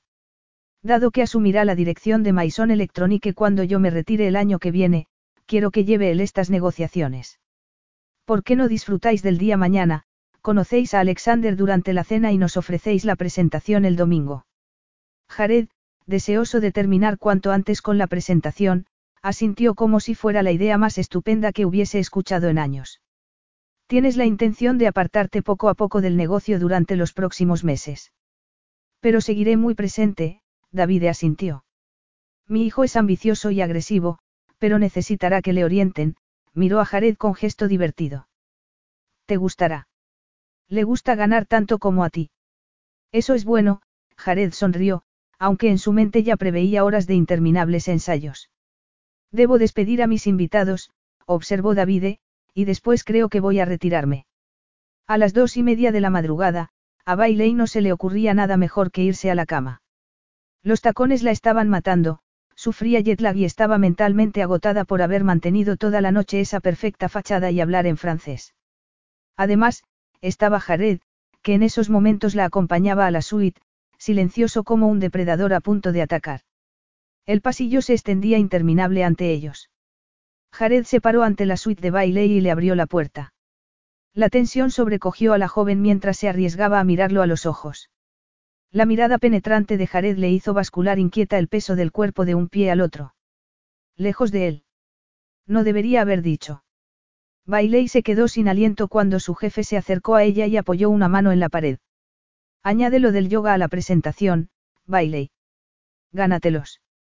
Y jamás vuelvas a proponer una estrategia sin consultarlo antes conmigo, o disfrutarás de la carrera más corta de la historia de Stone Industries. Jared retiró la mano de la pared, se dio media vuelta y entró en su suite antes de que ella pudiera volver a respirar. Bailey se quedó paralizada durante unos cinco segundos antes de entrar en su habitación. Apoyó la espalda contra la puerta y en su rostro se dibujó una sonrisa triunfal. Había ganado. Había obligado a Jared Stone a admitir que su idea era buena. La sonrisa se borró lentamente de su rostro mientras la adrenalina corría por su interior. Hacía escasos segundos, durante un instante, había estado segura de que Jared iba a besarla. Peor aún, durante una fracción de ese instante, había deseado que su jefe la besara. Respiró hondo y se cubrió la boca con el dorso de la mano. Desde cuando se había vuelto una entusiasta de la ruleta rusa. Y se había jugado su carrera. Quizás debería empezar a pensar en estrategias alternativas. Capítulo 4. Bailey se despertó dispuesta para la batalla y ensayó su idea sobre el yoga hasta que quedó perfecta. Se vistió con unos pantalones cortos y un top, y sonrió al pensar en su madre. Su familia le había dado la espalda cuando había empezado a bailar, pero aún así, conservaba algunos buenos recuerdos de su infancia.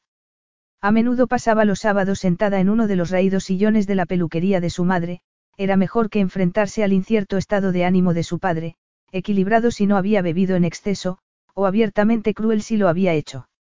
Tras terminar los deberes, escuchaba fascinada las conversaciones de las clientas.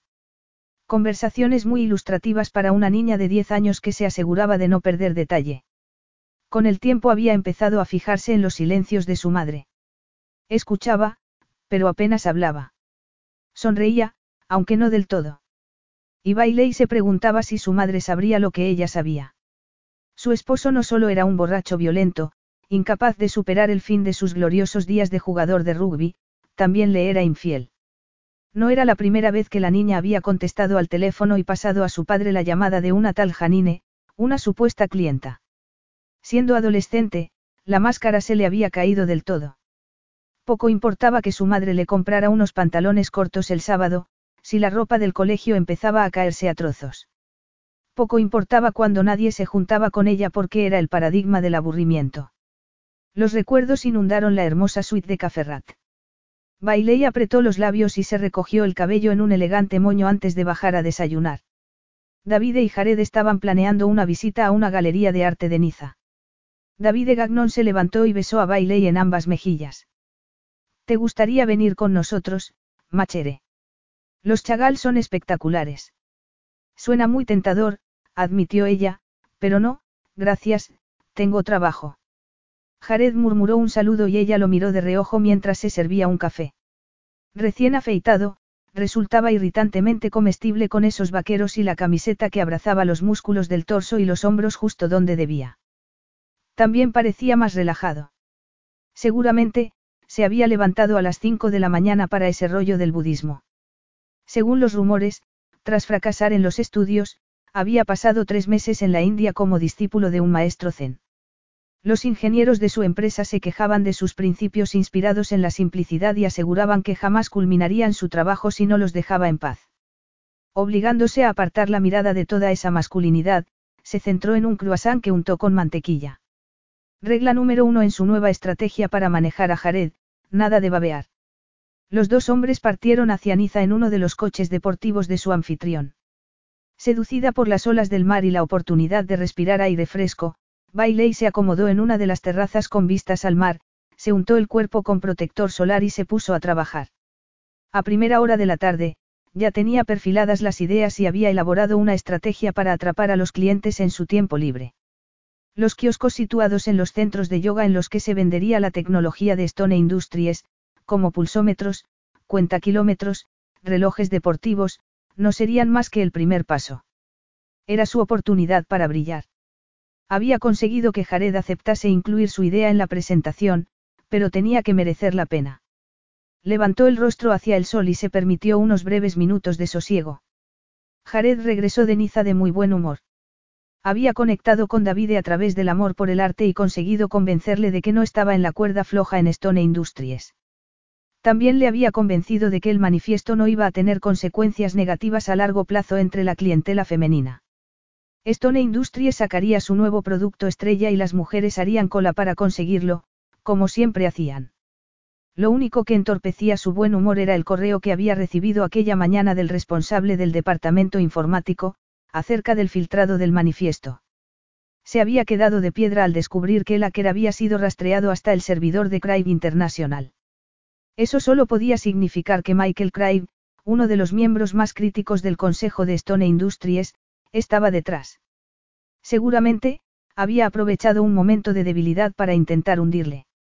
Y por eso, decidió mientras iba en busca de Bailey, se lo iba a hacer pagar con creces. Nunca le había gustado Michael Crave, ni había confiado en él jamás. Nunca había tenido la sensación de que estuvieran jugando en el mismo bando. Iba a deshacerse de él. Encontró a Bailey tomando el sol en la terraza, con el portátil sobre las piernas y los ojos cerrados. Davide no había parado de hablar de lo mucho que le gustaba, nada sorprendente después de lo de la noche anterior, pero lo que le había pillado por sorpresa era que el coleccionista de amantes, que había perdido a su esposa a la edad de 45 años, no solo se había fijado en el aspecto de Bailey, sino también en su inteligencia y su creatividad. La quería. Sus labios describieron una mueca mientras la observaba descansar. No le cabía la menor duda de que, tras los ojos cerrados, su mente iba a mil por hora. No estaba durmiendo, estaba elaborando una estrategia. Una sensación de amargura se acumuló en su estómago. Había dado de lado a esa mujer como si fuera un problema con el que no tenía tiempo de lidiar, cuando lo cierto era que todo el problema se reducía a la atracción que sentía por ella. No era propio de él anteponer lo personal a lo profesional y se sentía molesto consigo mismo por haberlo hecho. ¿Has tenido un buen día? Bailey abrió los ojos y lo miró con desconfianza. Sí, Jared se sentó frente a ella y se sirvió un vaso de agua mineral. Te debo una disculpa. ¿Por qué? Ella abrió los ojos desmesuradamente. Por subestimarte. Por permitir que languidecieras en un puesto inferior. Todavía no hemos hecho la presentación, Bailey se irguió y lo miró a los ojos. He visto tus ideas, Jared tomó un largo trago de agua. Me equivoqué contigo. Debería haberte dado más voz, se encogió de hombros. Quizás anoche tuvieras razón. Quizás esté trastornado.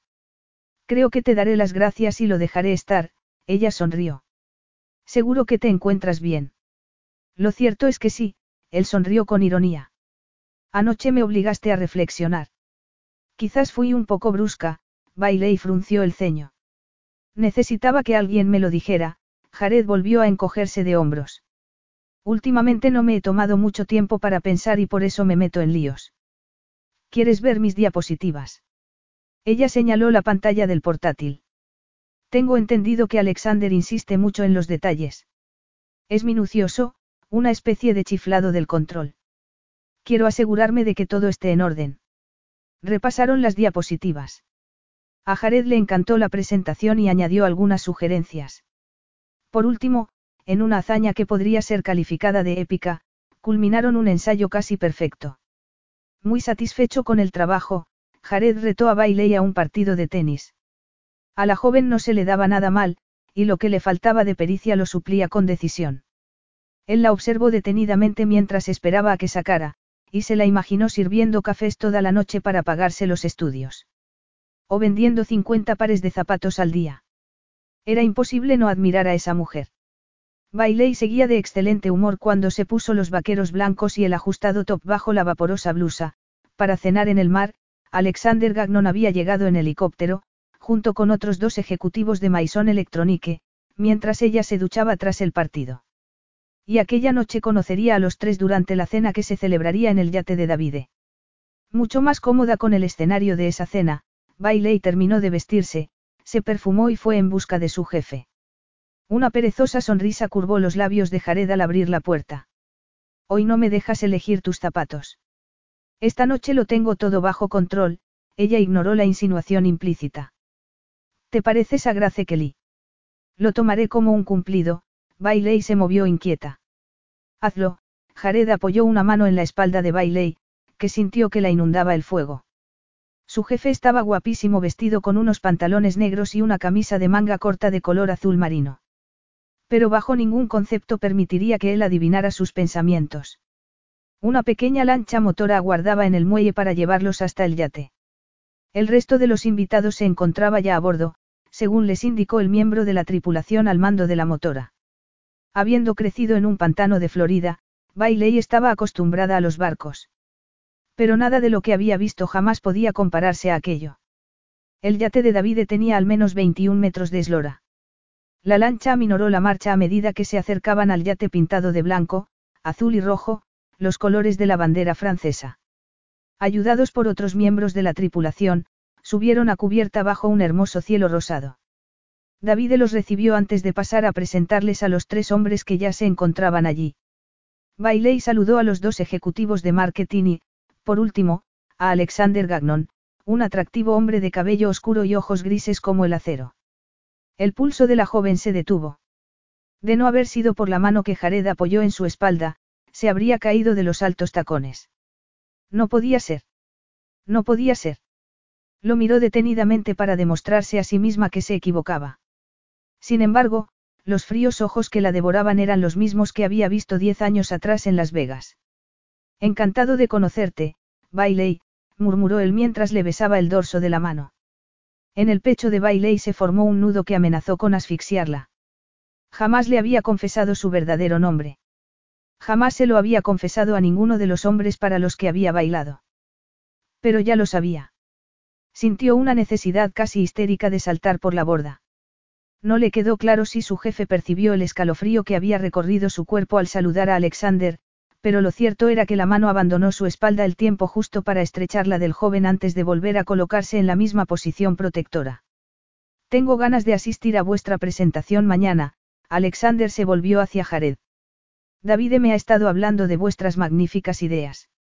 A Bailey le temblaban las rodillas con tanta fuerza que tuvo que apoyarse en Jared para mantenerse en pie. Sentía la mirada de su jefe fija en ella, pero mantuvo la vista al frente. Alexander la contemplaba expectante, esperando una respuesta. Sí, bueno, balbuceó ella, esperamos que te gusten. Sabemos que te van a encantar, intervino Jared. Pasé algún tiempo en los Estados Unidos, Alexander sonrió. David mencionó que hiciste un máster en Stanford. ¿Dónde te graduaste antes de eso? Sabía de sobra dónde se había graduado. Una fina capa de sudor perló la frente de Bailey. En la Universidad de Las Vegas. Eso será, el joven Gagnon hizo chasquear los dedos. Tengo la sensación de haberte visto antes. Alterné con muchos clientes en Las Vegas. Tienes que estar equivocado, cada músculo del cuerpo de Bailey se paralizó. Estoy segura de que no nos habíamos visto nunca. Habrá sido un error entonces, él asintió. Ella dejó escapar el aire que había estado conteniendo y pidió un martini. ¿Qué te pasa? Jared se inclinó hacia ella. No me encuentro muy bien. Pues un martini no es lo más indicado, la penetrante mirada azul se posó en ella. Te traeré un vaso de agua. Estoy bien, replicó Bailey. Será el movimiento del barco. Se me pasará. El martini ayudó bastante. Bailey sintió el alcohol deslizarse por sus venas mientras buscaba el modo de refrenar su impulso de saltar por la borda para alejarse de ese hombre. Tenía que recomponerse. Pero ¿cómo? La había reconocido, de eso no había duda. Su agudamente barajó diferentes opciones, aunque no lograba pensar con toda la claridad deseable. Debía comportarse como si no lo hubiera visto antes. Sin embargo, la suerte quiso que Alexander se sentara justo enfrente de ella a la mesa, haciendo que le fuera imposible olvidar el último encuentro con él. Aquella noche había bailado en el Red Room, el club de striptease más exclusivo de Las Vegas, famoso por sus hermosas mujeres y lujoso decorado. Llevaba un vestido de seda rojo, el color indicativo de que era la favorita del dueño, la bailarina más solicitada de la semana. Los hombres la buscaban por su fría e intocable belleza al descubierto. Pero ninguno de esos hombres habría adivinado que todo era mentira. Que aquella mujer estaba muy lejos de la verdadera Bailey. Aquella noche, Alexander Gagnon se había sentado en la primera fila, como había hecho las dos noches anteriores. Bailey había sentido la mirada de acero sobre ella y, a pesar de que en la sala había al menos 150 hombres más, solo lo había sentido a él, al hombre alto y oscuro que cada noche la invitaba a una copa que ella rechazaba a pesar del dinero que le arrojaba. Había algo en ese hombre que encendía un semáforo rojo ante sus ojos. Se había retirado al camerino, extrañamente conmovida por la intensidad de la experiencia y la magnitud de la propina de Alexander. Sus compañeras se habían duchado y vestido rápidamente para salir de juerga, pero ella pensaba dirigirse a su casa para preparar el examen del día siguiente. Así pues, se había tomado su tiempo para desmaquillarse y, en un momento dado, al levantar la vista, se había encontrado a ese hombre en la puerta. No puede estar aquí, las chicas se habían ido y Bailey había sentido pánico. Bruno me debe una, él había enarcado una ceja. Nos deja cinco minutos. Fuera de aquí. El hombre la había contemplado con mucha lentitud. Después de hacerte una propuesta, Kate. Debería haberlo echado de allí, pero ese hombre le infundía demasiado miedo. Has rechazado mis invitaciones a tomar una copa durante tres noches, había murmurado él mientras se acercaba. He decidido probar con otra estrategia, la había acorralado contra el espejo. Sé que estás estudiando. Te ofrezco 50 mil dólares por una noche. Ella lo había mirado espantada. Espantada ante la idea de que alguien estuviera dispuesto a pagar esa cantidad por pasar la noche con alguien. Espantada porque ese alguien fuera ella. Durante un instante se le había ocurrido que esos 50 mil dólares le permitirían vivir durante un año. Podría ir a la universidad por la mañana y pasar el resto del día como una estudiante normal, sin agotarse todas las noches y estudiar un par de horas antes de caer rendida en la cama. Podría olvidar el dolor provocado por los tacones sobre los que bailaba. Así sin más. Pero entonces había sentido una inmensa vergüenza. ¿Cómo había podido considerarlo siquiera? Salga ahora mismo de mi camerino, había señalado con un dedo hacia la puerta. Todo el mundo tiene un precio, Kate, ese hombre ni se había movido. Nombra el tuyo.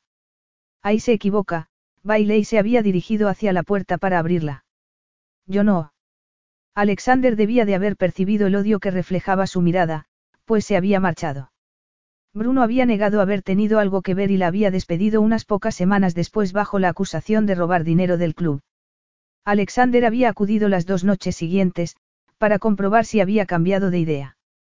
Habían sido las dos noches más difíciles de su carrera, incapaz de concentrarse. Bailey. David frunció el ceño. ¿No te ha gustado la cena? Ella levantó la vista y descubrió al camarero a punto de retirar la ensalada de marisco que apenas había tocado. Lo siento, murmuró. Estoy un poco distraída. Quizás has tomado demasiado sol, sugirió él en francés.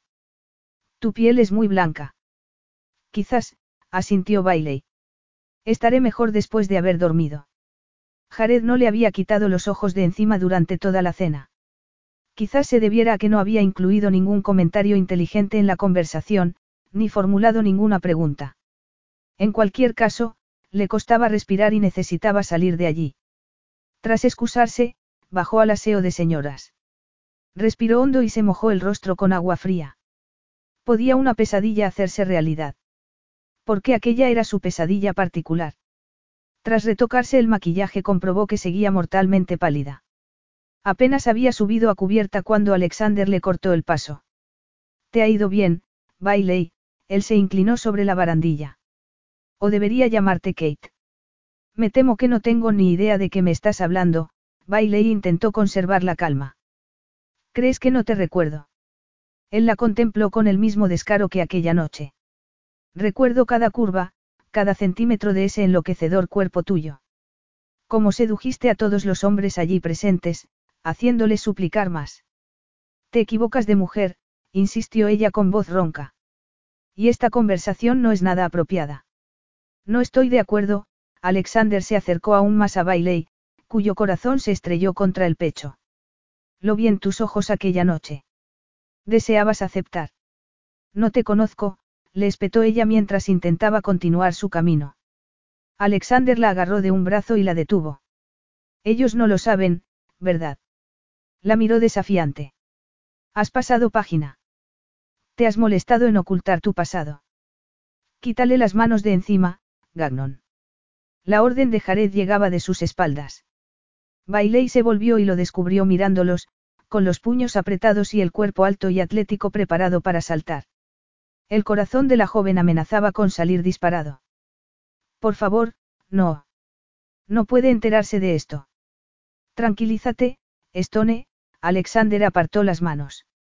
Solo estábamos conversando. Pues a mí no me estaba gustando la conversación, Jared se acercó al otro hombre. Y por el aspecto de Bailey, a ella tampoco. Quizás deberíamos regresar a la mesa para tomar el postre. Hermosa, ¿verdad? Alexander miró a Jared con gesto divertido.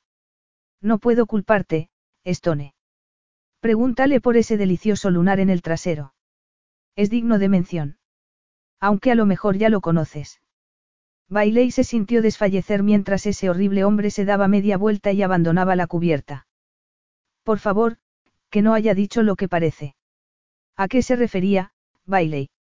Jared la miró con una calma mortal. ¿Y de qué lo conoces? No lo conozco, lo cual era cierto. No sabía nada de ese hombre. Y, sin embargo, ese hombre era la pieza clave del más importante negocio de su vida. De la vida de Jared. Entonces, ¿por qué estás tan pálida? ¿Por qué has estado ausente desde que lo viste? Es un imbécil que me ha confundido con otra persona, la mente de Bailey buscó afanosamente una excusa creíble.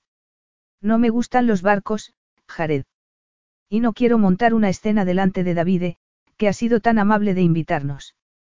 Creo que deberíamos regresar con los demás. Antes de que su jefe pudiera impedírselo, Bailey se dirigió al comedor, donde ya se estaban sirviendo los postres. De algún modo consiguió tragar unas cuantas cucharadas de la deliciosa mousse de chocolate, que no le supo a nada. La fría e imperturbable compostura de Alexander resultaba de lo más irritante. Por suerte, una hora más tarde la velada se dio por concluida cuando David se apiadó de ella y sugirió que tomaran una última copa en la villa, aunque a ella le aconsejó retirarse a descansar. Estoy bien, protestó cuando Jared hizo ademán de tomarla del brazo. Sin embargo, su jefe no desistió y la acompañó hasta la habitación. Volveré dentro de media hora para ver cómo estás, le advirtió. Seguro que estás bien. Estoy bien, ella se llevó una mano a la cabeza. No te molestes en volver. Estaré dormida. Vuelvo en media hora. Bailé y se tomó unos analgésicos y paseó por la bonita suite. Cada vez le dolía más la cabeza. Las dos vidas que con tanto cuidado había mantenido separadas acababan de chocar entre ellas. Casi diez años atrás, Alexander Gagnon le había ofrecido 50 mil dólares por acostarse con él. Al día siguiente, iba a tener que enfrentarse a ese hombre en una sala de juntas. ¿Cómo iba a poder trabajar con él si el trato salía adelante? El sudor le bajaba por la nuca y se sentía febril. No había dedicado años de su vida a construirse una reputación en el mundo de los negocios para que un hombre como Alexander Gagnon lo destruyera todo. No iba a permitirle creer que sabía lo que había sido, cuando no lo había sido. Recuerdo cada curva, cada centímetro de ese enloquecedor cuerpo tuyo. Cómo sedujiste a todos los hombres allí presentes, haciéndoles suplicar más. De repente se sintió muy sucia y, con manos temblorosas, se desnudó, se puso el traje de baño y se dirigió a la playa. El mar estaba iluminado por la luna. La marea alta había devorado la arena. Ignorando el peligro, se adentró en las aguas y avanzó sin rumbo fijo. A un lugar donde el pasado no pudiera alcanzarla. 45 minutos más tarde, Jared llamó a la puerta de Bailey. Se había tomado un último brandy con David y los demás mientras luchaba contra el impulso de golpear el rostro de Alexander. No se había tragado la historia de Bailey negando que conociera a ese tipo. Ellos no lo saben, ¿verdad? Has pasado página. Te has molestado en ocultar tu pasado. ¿A qué se había referido Gagnon? Volvió a llamar a la puerta, pero no obtuvo respuesta. Esperó unos segundos más antes de girar el pomo. Estaba abierta. La lámpara de una mesita inundaba la estancia de una suave luz, pero no había señales de Bailey. Abrió la puerta del dormitorio y vio la cama sin deshacer. La ropa estaba tirada en el suelo. Algo sucedía. Bailey era compulsivamente limpia y ordenada. La terraza también estaba vacía.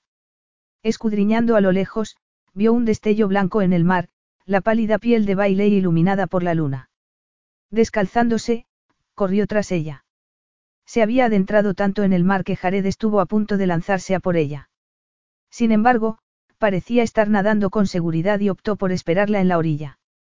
Cuando Bailey salió del agua, se dirigió hacia la toalla, apenas a cuatro metros de donde estaba él, pero sin verlo. Jared se permitió contemplarla mientras se secaba. Había conocido a muchas mujeres en su vida, pero jamás había visto a ninguna que tuviera tal aspecto de diosa con el traje de baño. Las infinitas piernas eran verdaderas obras de arte. Las suaves caderas, lo bastante finas para ser delicadas, y lo bastante redondeadas para resultar irresistibles.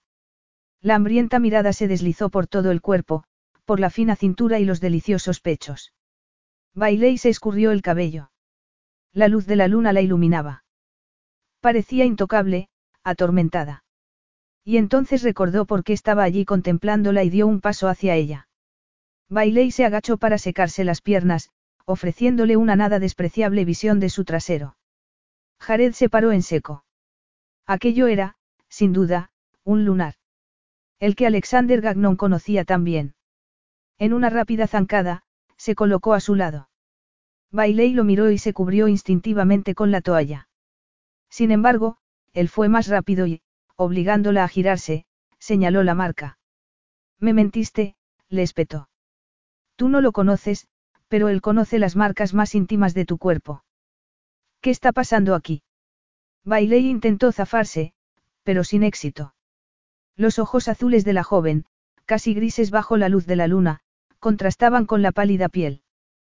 Quítame las manos de encima, Jared. ¿O acaso eres igual que él? Estamos negociando un acuerdo que valdrá decenas de millones de dólares por año, Bailey, él la soltó furioso. Quiero la verdad, y la quiero ahora. Te he dicho la verdad, ella retrocedió un paso. No sé nada de él. Nos vimos una vez cuando vivía en Las Vegas.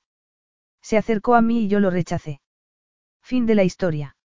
Ya está. Jared reprimió un juramento. Si lo rechazaste, ¿cómo sabía lo del lunar?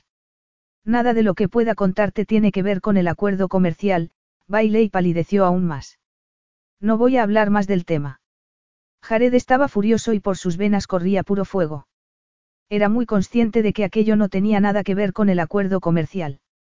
Quería saber por qué esa sabandija conocía detalles íntimos de la anatomía de Bailey.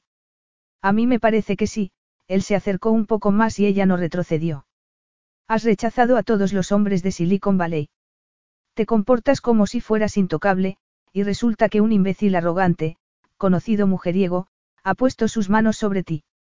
No lo entiendo. ¿Cuál es el problema, Jared? Bailey lo miró furiosa. No soportas que no haya sido tú. El señor manifiesto ha encontrado la horma de su zapato. ¿Sabes qué, Bailey? Tienes razón. Porque de haberse tratado de mí, no habrías podido zafarte. Ella abrió esos deliciosos labios para decir algo, pero él la besó antes de que tuviera ocasión. Por Dios que era la mujer más dulce que hubiera conocido. Ardiente y dulce. La saboreó durante varios segundos antes de que ella alzara una mano para abofetearlo. Jared levantó una mano para impedírselo y hundió la otra en el cabello de Bailey hasta la nuca. El beso se volvió más posesivo, seductor.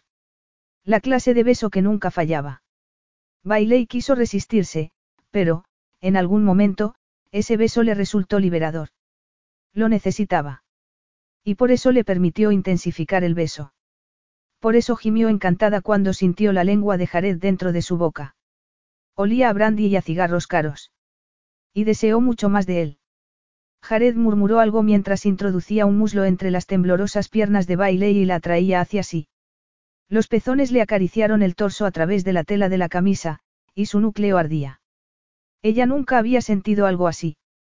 Bailey, susurró él tras soltar otro juramento mientras deslizaba los labios por la delicada garganta. ¿Qué significa ese hombre para ti? La realidad la golpeó como una bofetada en el rostro. No la había besado porque la deseara. La había besado porque quería poseerla. Igual que todos. Furiosa, apoyó una mano en el torso de su jefe y empujó con todas sus fuerzas. Pillado con la guardia baja, él se tambaleó mientras la miraba perplejo. ¿Qué? Sois todos unos perros, siseó ella con las piernas separadas y los pies plantados sobre la arena. Os peleáis por lo que queréis, por lo que creéis que os pertenece. Tú has participado de este beso tanto como yo. Y ahora me alejo de ti, de nuevo, las elegantes cejas se juntaron. Te equivocaste, Jared. Tú no eres distinto de los demás hombres. Sois todos iguales. Bailé y lo dejó, mirándola perplejo, boquiabierto. Porque había pensado que ese hombre era diferente de los demás cuando era evidente que no era así. A lo mejor era ella la que estaba perdiendo la capacidad de juzgar a los demás. Capítulo 5. Después de correr 50 minutos por la playa, Jared desistió de intentar averiguar qué había sucedido la noche anterior. Con el sudor goteando por el rostro, continuó caminando. Dada la falta de información proporcionada por Bailey, lo único que tenía claro era que Alexander Gagnon, el heredero de Davide, el hombre que decidiría sobre la asociación durante cinco años entre Stone Industries y Maison Electronique, conocía a su directora jefe de ventas lo suficiente como para señalar un lunar en su tresero. La sangre rugía por sus venas. Soltó un juramento y se secó el rostro con la camiseta. Bailey había admitido haber visto a Gagnon en una ocasión, que él se le había insinuado y que ella lo había rechazado. Entonces, ¿cómo podía saber ese tipo lo del lunar? ¿Y por qué, en nombre de lo más sagrado, era más importante para él que el futuro de su negocio? Volvió a secarse el rostro con la camiseta. ¿Por qué se negaba Bailey a contarle la verdad? ¿Qué podía haber en su pasado que fuera tan horrible como para no poder contarlo? Había reconocido la mirada de Bailey la noche anterior. Era la misma mirada que había visto en el rostro de su padre al sentirse acorralado, cuando su incapacidad para escaparse había vuelto inevitable, cuando las mentiras cuidadosamente elaboradas habían empezado a revelarse. Sintió una opresión en el pecho. No soportaba los secretos. Debería enfrentarse a esa mujer y dejarle claro que, o se lo contaba todo o quedaba despedida. Había mucho en juego en ese acuerdo comercial para no ser completamente transparentes. Pero lo cierto era que Bailey era su as en la manga. David la adoraba, a ella y a sus ideas. Eliminarla de la ecuación no era posible. Una gran ave rapaz sobrevoló las aguas y Jared la siguió con la mirada. Un buitre. Le recordó a Alexander y su manera de acosar a Bailey con la mirada la noche anterior. Se volvió hacia la villa. Había estado en lo cierto desde el principio. Bailey ocultaba un pasado. Un pasado que podría dar al traste con el acuerdo comercial si no lo descubría de inmediato. Subió las escaleras que conducían a las suites. Había obviado el otro ingrediente letal que aderezaba aquella situación, el ardor que había estallado entre ellos dos la noche anterior. Una cosa era admitir la atracción, y otra muy distinta actuar en consecuencia. Eso está fuera de lugar. Jared entró en sus aposentos, y marcó el número del investigador privado al que solía emplear de vez en cuando para asegurarse de que su padre seguía vivo. Sí. Danny Garrison contestó la llamada con voz somnolienta. Necesito que descubras todo lo que puedas sobre mi directora de ventas. Bailey Saint John. Eres consciente de que de vez en cuando yo también duermo. Lo siento, Jared no había considerado la diferencia horaria. Pero lo necesito para ayer. Teniendo en cuenta que para mí es, Ayer, no hay problema, contestó el hombre con sarcasmo. Céntrate en su época de Las Vegas. Estudió allí.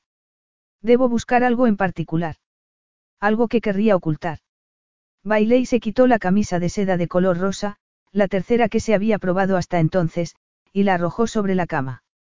Nada le parecía adecuado para la presentación que tendría lugar en 30 minutos. Nada se lo había parecido desde que posara sus ojos sobre Alexander Gagnon. Al fin optó por la versión en gris de la misma camisa. La presentación tenía que quedar perfecta. Olvidaría el pasado y se centraría en el futuro. Sin embargo, su estómago no cooperaba.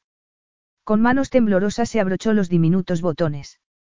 Jugaría Alexander limpio.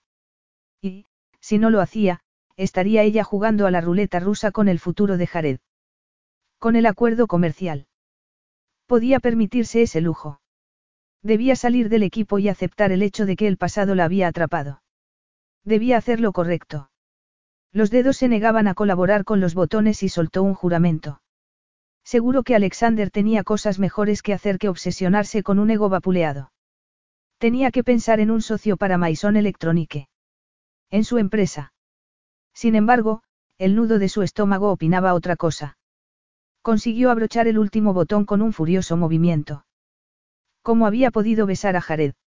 Ella no caía así sin más en brazos de los hombres. No les permitía acercarse lo suficiente. Su padre le había enseñado que los hombres eran peligrosos, impredecibles, unos seres a evitar. La llegada mensual de la pensión de beneficencia solía sacar de quicio a su padre y al final la pagaba con quien le hubiera molestado ese día. Su madre hacía todo lo posible por proteger a sus hijas, enviándolas a casa de algún vecino. Pero solo servía para que las niñas se sintieran peor al día siguiente cuando veían las marcas en el rostro de la mujer. Si a esa experiencia añadía las proporcionadas por su profesión de bailarina, la abstinencia había sido la solución. Un fuerte golpe de nudillos en la puerta que comunicaba ambas suites la puso en alerta. Se recogió el cabello en un moño y abrió. El Jared que se encontró era el más profesional, taciturno, sus ojos azules despedían electricidad. ¿Estás preparada? Iré a por mis notas, ella asintió. Tenía toda la documentación sobre la mesita, pero no encontraba las notas por ninguna parte. Bailey, sin que ella se diera cuenta, Jared había entrado en la habitación y le tomó una mano. Estaban aquí mismo, Bailey se mordió el labio inferior, pero no consigo. Bailey, repitió él, cuéntamelo. ¿Qué significa Alexander Gagnon para ti? Tú y yo somos socios en esto. Necesito saber lo que ocurre para que podamos ocuparnos de ello juntos. No significa nada para mí, ella se soltó y reanudó la búsqueda de las notas. Ya te lo dije. Entonces, ¿por qué estás hecha un manojo de nervios? No es verdad, ella se volvió y lo fulminó con la mirada. Esto es personal, Jared. ¿Dónde estuviste anoche? Jared hizo una mueca. ¿Por qué yo estaba allí? Alexander será quien tome la decisión sobre este negocio. No te quitó los ojos de encima durante toda la noche y te siguió hasta los aseos, donde se mostró extremadamente insolente. De modo que no me digas que no significa nada, Bailey. Es un problema. Y no permitiré que afecte a este acuerdo. Entonces, sácame de él, ella apoyó las manos sobre las caderas. No puedo sacarte. David te adora. Adora tus ideas. Bailey apretó los labios con fuerza. Prefería morirse a confesarle a su jefe que había sido una stripper. Un hombre que tenía tan pobre opinión de las mujeres, ni siquiera se imaginaba lo despectivo que podría mostrarse hacia ella. Se le encogió el estómago. Dime al menos que no fue nada ilegal, él soltó un suspiro de exasperación. Ilegal. Ella lo miró perpleja. ¿Qué? Los ojos de su jefe estaban cubiertos de un halo de ansiedad y tenía el ceño fruncido. Sin duda temía el escándalo que había sufrido su padre. A Bailey le dio un vuelco el corazón. Quería contárselo. Tranquilizarle. Pero no podía. Nada de eso, ella apoyó una mano en el fuerte brazo y lo miró suplicante. Es un asunto personal, Jared, eso es todo. Necesito que confíes en mí. Él la miró prolongada e intensamente, como si no estuviese muy seguro de qué hacer con ella. De acuerdo, suspiró al fin. Te diré lo que vamos a hacer. Vamos a entrar en esa sala, volverles locos con nuestras ideas y conseguir el contrato. Tú no te vas a distraer. No vas a dirigirte a Alexander, a no ser que te haga una pregunta. Actúa para Davide, para los otros dos.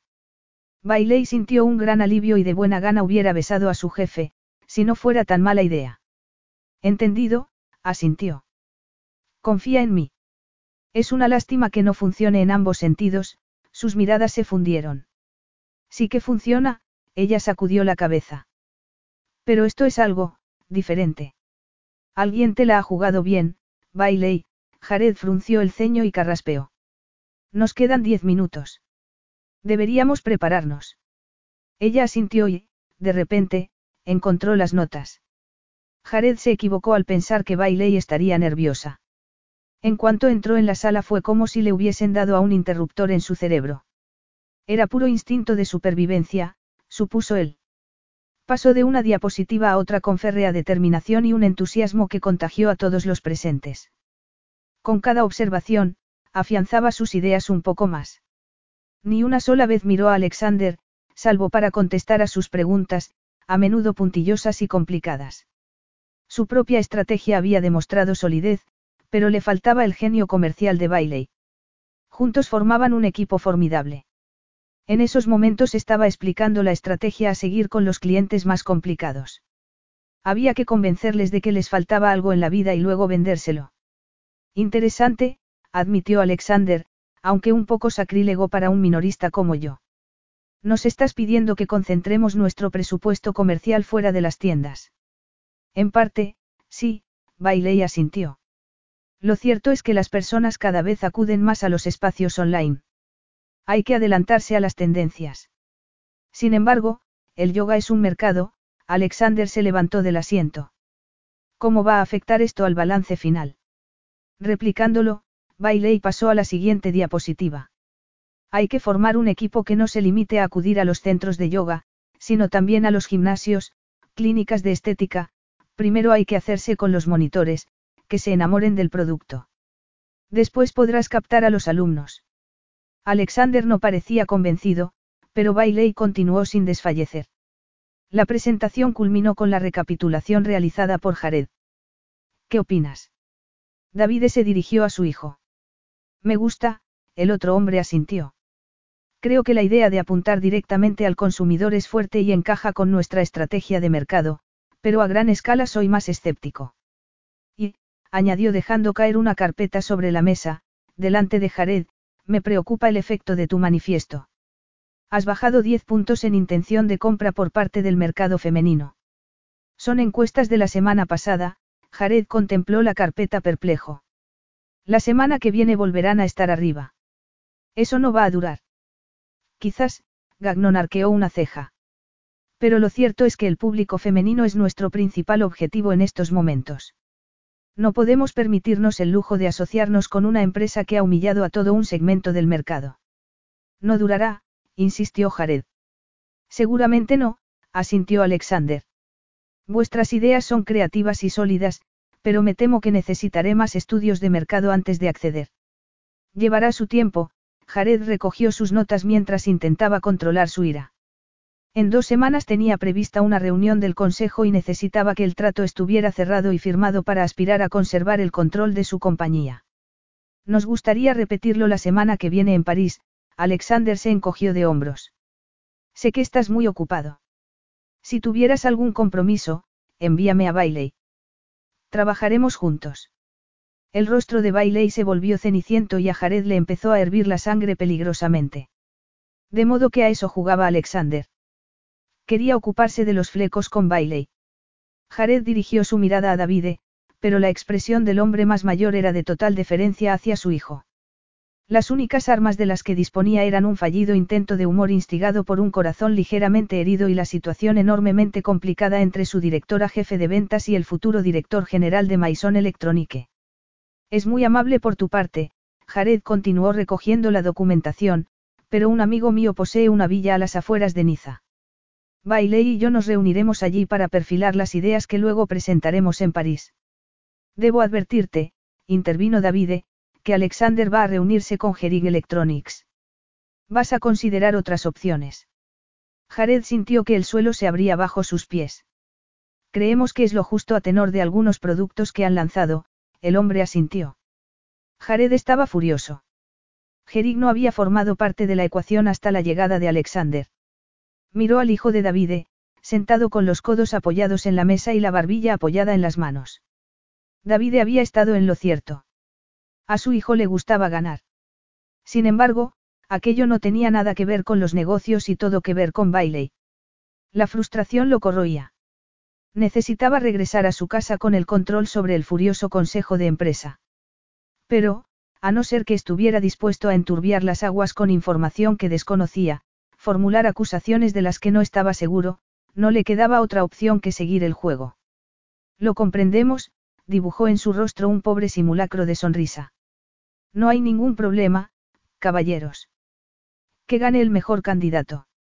Tras contestar a unas cuantas preguntas más del equipo de marketing, acordaron la fecha de la cita en París. A continuación, Bailey y él se marcharon a hacer el equipaje. Lo siento muchísimo, Jared, Bailey apoyó una mano en el brazo de su jefe al llegar a la suite. Todo esto es culpa mía. Debería haberme retirado del negocio. Ya has oído sus argumentos, él la miró fijamente. Cree que he humillado al sexo femenino. Cierto, pero, Bailey se mordisqueó el labio inferior con preocupación. Está jugando con nosotros, masculló él entre dientes. Vamos a tener que hablar, y mucho, en Niza. Si quiere hacer de esto algo personal, que lo haga. Pero no tengo intención de perder. Capítulo 6. A los tres días de llegar a Niza, Jared ya se sentía complacido con los progresos realizados en la presentación. Encerrados en una villa sobre las colinas que se abrían al mar, las distracciones del mundo estaban muy lejos de allí y casi todo lo demás podía esperar. Bailey había mejorado las ideas creativas añadiendo los estudios de mercado que Alexander había solicitado. Afortunadamente, los resultados lo señalaban como altamente viables.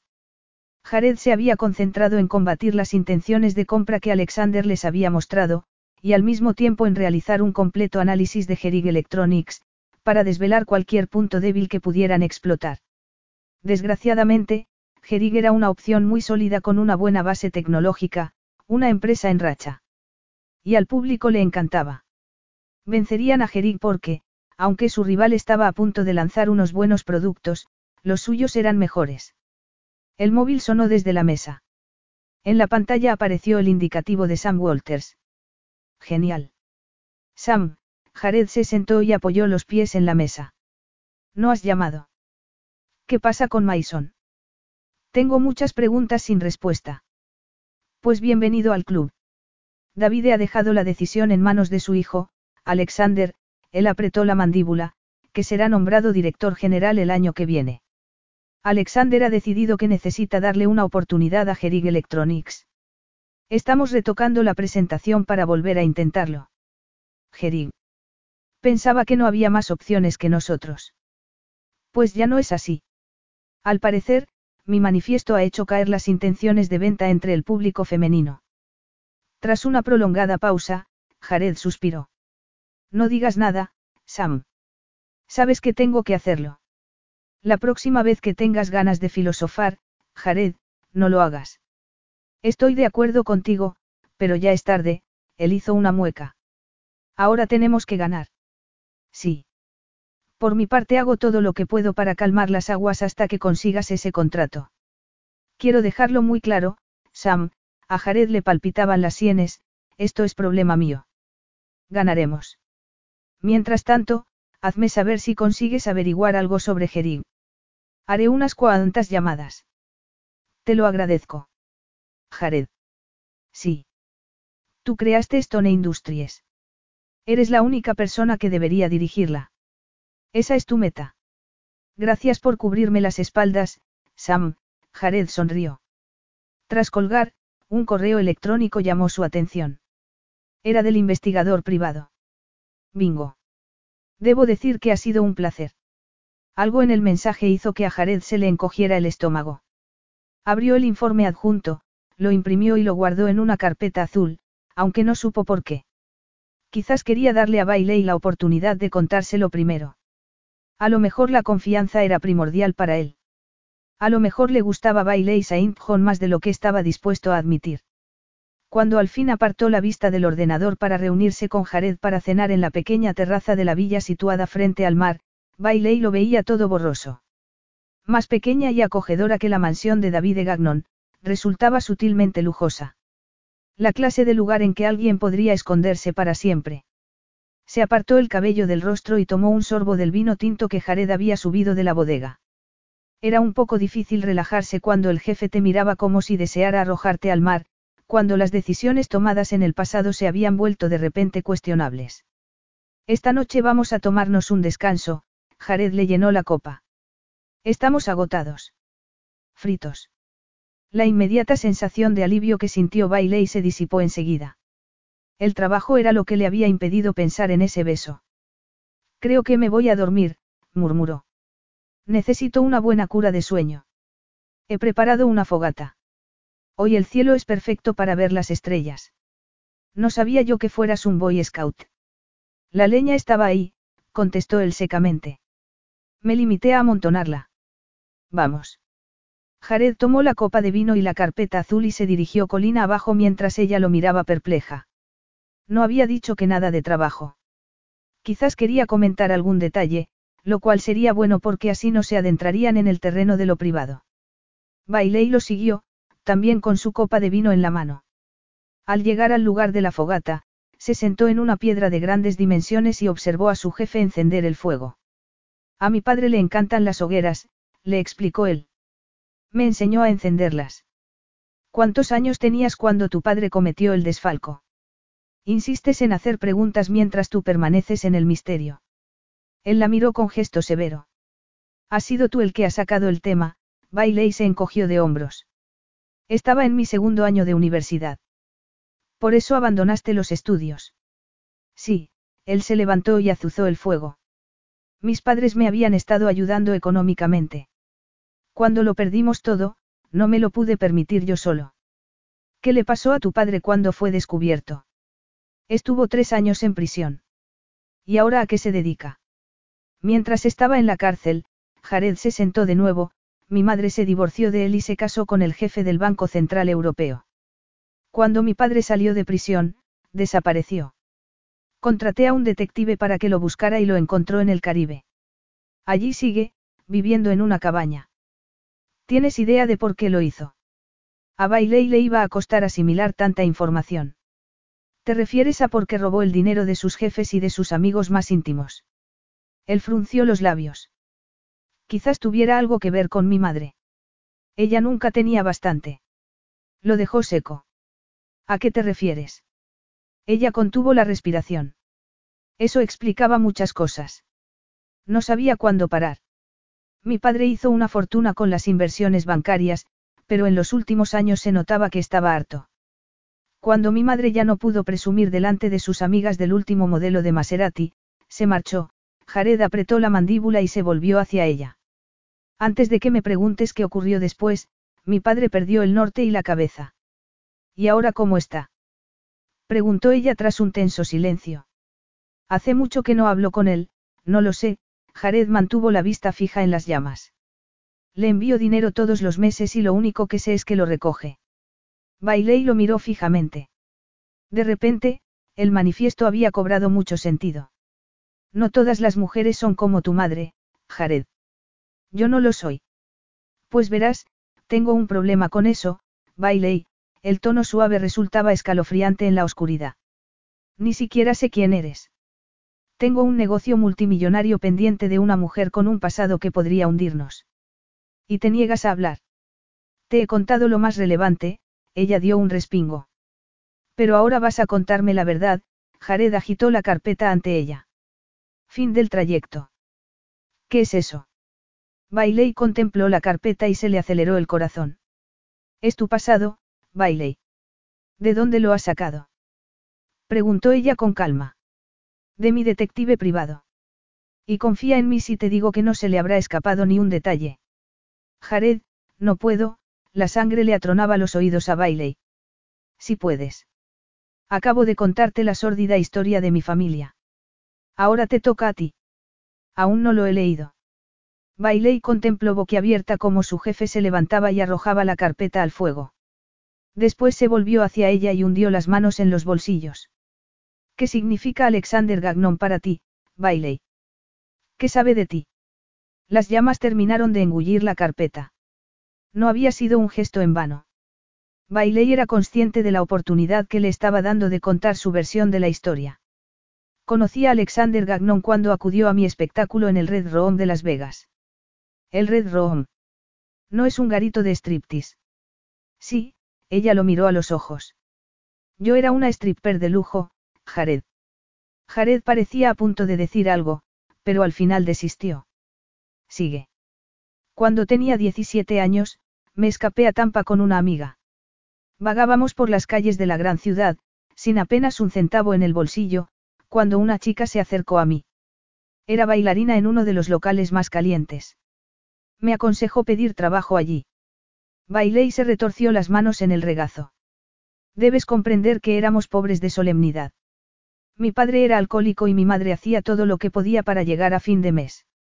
De modo que, cuando esa chica me dijo cuánto podría ganar, me quedé deslumbrada. Me apunté a clases de baile. Y empezaste a hacer striptease. El parpadeó perplejo. En una semana bailando ganaba más dinero que mi madre en un mes, bailé y asintió. Pero, cuando mi padre descubrió de dónde salía ese dinero, se puso furioso. No llegábamos a fin de mes y mi hermana no tenía ropa que ponerse. Pero mi dinero era sucio, y me echó de casa. ¿Cuántos años tenías? Jared frunció el ceño. Diecisiete, contestó ella con amargura. Y créeme si te digo que me hizo un favor. Mi padre no resultaba agradable cuando se emborrachaba. Por Dios, Bailey, eras una cría, él la miró con gesto severo. ¿Cómo te lo permitieron si ni siquiera podías entrar en un bar? Mentí. Conseguí una identificación falsa. De modo que te trasladas de Tampa a Las Vegas para estudiar, Jared se sentó a su lado y se apretó las sienes. Y seguiste haciendo striptease. Me trasladé allí para bailar, no para estudiar. El dinero me permitía pagarme los estudios. Si sabes lo que haces, Las Vegas es un sitio estupendo para ganar dinero. Trabajé en un par de garitos, aprendí la profesión y acabé en el Red Room. Todas las chicas querían trabajar allí. Las mujeres eran las más guapas, y allí acudían los hombres con dinero. Gané muchísimo. Y no te molestaba cómo te miraban mientras te desnudabas. Él la miró con desagrado. Como si mi lugar estuviera en el dormitorio. Le espetó ella, parafraseando el manifiesto. Era un trabajo, Jared, como cualquier otro. Gané mucho dinero, y me largué en cuanto pude. Te quitabas la ropa delante de desconocidos. Eso no es un trabajo normal. Mi cuerpo era lo único que tenía, furiosa, bailé y alzó la voz. Mi hermana, Anna Belle, sigue en la Kelan, ganando 10 dólares la hora y soportando a un marido alcohólico, la frustración se reflejaba en su mirada. Yo tenía sueños, Jared. Igual que tú. Tú tenías cerebro, y yo mi cuerpo. Tú también posees un impresionante cerebro. ¿Por qué no lo utilizaste? Yo no lo sabía, la voz de Bailey se tiñó de frustración. Yo creía que no era más que basura. Y nadie intentó convencerme de lo contrario. Ni mis profesores, ni mis compañeros de clase, ni las chicas que no me admitían en sus pandillas. Era la pobre chica de los Williams que nunca llegaría a nada. Pero, cielo santo, lo hice. Saint John no es tu verdadero apellido. Jared se frotó los ojos. Me lo cambié cuando abandoné Las Vegas y me trasladé a California, ella sacudió la cabeza. ¿Te llamas Bailey de verdad? Sí. Mi madre me lo puso por su bebida preferida. Jared abrió los ojos desmesuradamente y guardó silencio durante largo rato. Cuando has hablado de stripper de lujo, ¿a qué te referías? ¿Quieres saber si me acostaba con los hombres para los que bailaba? Sí, contestó él secamente. Cambiaría algo si contestara afirmativamente. Empeoraría el estigma de lo que había hecho. Cielo santo, Bailey. Contesta a la pregunta. Bailaba, contestó ella, y cuando terminaba me iba a casa a estudiar. Nada más. Jamás. ¿Y dónde encaja Alexander Gagnon en todo esto? Jared suspiró aliviado. El dueño del Red Room elegía todas las semanas a su bailarina preferida para un número especial, Bailey entrelazó las manos y contempló el fuego. Eso te convertía en la atracción estrella y tenías que llevar una bonita ropa interior de color rojo. A cambio recibías una enorme cantidad en propinas. Aquella semana, yo fui la elegida, no se le escapó la mirada de su jefe. Alexander acudió al Red Room el martes por la noche.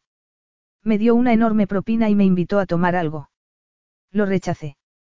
Iba bien vestido y le rodeaba un aura que no se podía ignorar, pero había algo en el que me inspiraba desconfianza. Y mi trabajo se basaba en el instinto. Bailé y esperó unos segundos antes de continuar. Volvió las dos noches siguientes, siempre me daba una enorme propina, y siempre me invitaba a tomar algo.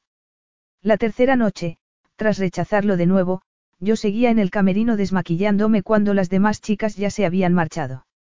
De repente, tuve la sensación de que no estaba sola y al volverme lo vi. Allí de pie. ¿Cómo consiguió burlar la seguridad? Él la miró con los ojos entornados.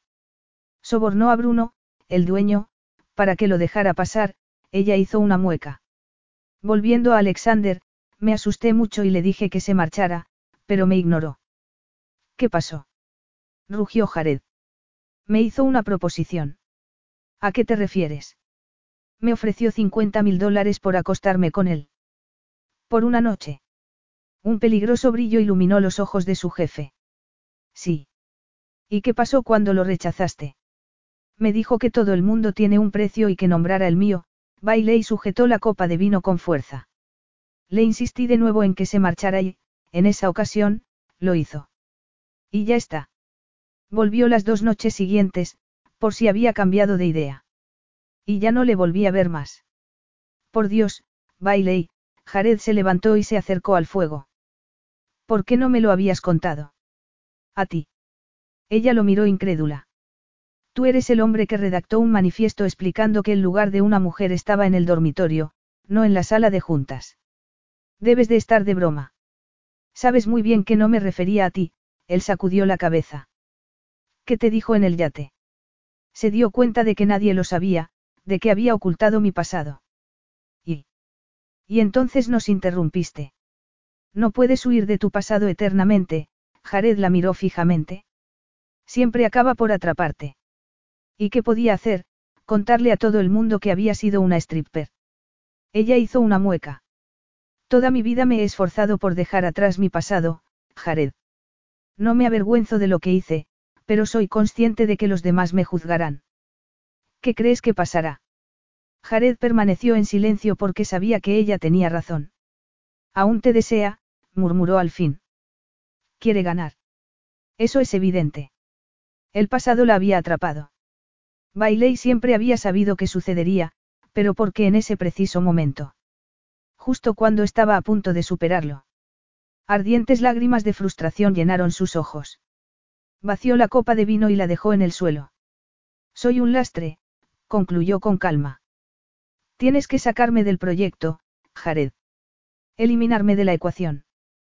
Tú lo sabes y yo lo sé. Sus miradas se fundieron, azul con azul. El destello fue casi imperceptible, pero a ella no se le escapó. Y estuvo segura de que tenía razón. Sácame del proyecto, insistió mientras se ponía en pie. Es lo mejor. Y se marchó antes de echarse a llorar allí mismo. Conmovido por lo que acababa de averiguar, Jared la observó irse, incapaz de perseguirla. Había sido una stripper de lujo en Las Vegas. Se había desnudado delante de desconocidos cada noche, ganado un montón de dinero para pagarse los estudios. La idea estaba tan fuera de lugar que casi le provocó una carcajada. Y se habría reído de no haberse sentido tan estupefacto. Se la había imaginado vendiendo zapatos o sirviendo cafés, pero en realidad había estado amontonando los billetes que los hombres le metían en el tanga, sacrificando su inocencia por el camino. No conseguía quitarse de la cabeza la imagen de esa mujer bailando sobre un escenario, vestida con lencería fina. ¿Cuántos hombres no se habrían aliviado viéndola así? ¿Y por qué le torturaba esa idea? A falta de otra idea mejor, optó por tomarse un whisky. Un lagabulín de 16 años que encontró en la villa serviría. Quizás le ayudaría a borrar de su mente la expresión del rostro de Bailey cuando había arrojado esa carpeta al fuego, obligándola a confesar. La había obligado a revelar una parte de su vida que ella habría preferido que permaneciera en secreto eternamente. Salió a la terraza con la copa y se apoyó en la barandilla. El mar brillaba bajo la luz de la luna.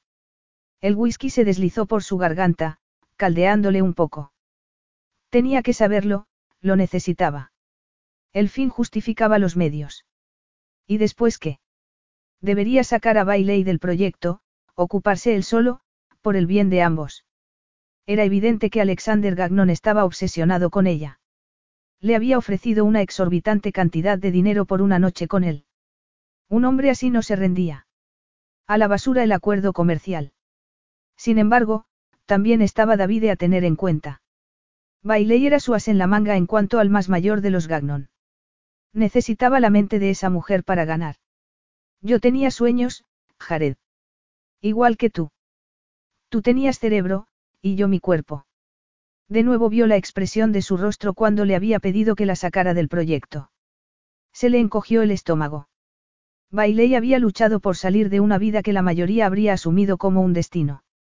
Era la mujer más competente e inteligente y, por Dios, la más hermosa que hubiera conocido jamás. Sus brillantes ideas habían construido el proyecto. Contempló las luces de los barcos que se mecían sobre el agua y una extraña certidumbre se instaló en su interior. Bailey necesitaba a alguien que creyera en ella. Estaba casi seguro de que jamás lo había tenido. Y no iba a dejarla tirada. Estaba totalmente fuera de lugar.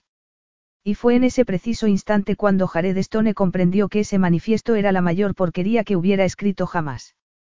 Bailey acababa de ponerse el camisón cuando oyó un golpe de nudillos en la puerta. Aún abrumada por las emociones, fue incapaz de moverse. Estoy bien, Jared. Necesito dormir. No pienso marcharme hasta que hable contigo. Abre la puerta. El tono de voz era duro e implacable, al igual que el propio Jared. Soltando un juramento, Bailey se puso la bata y abrió la puerta al feroz guerrero que ocupaba todo el quicio. No voy a dejarte tirada, le anunció él. Somos compañeros y vamos a hacerlo juntos.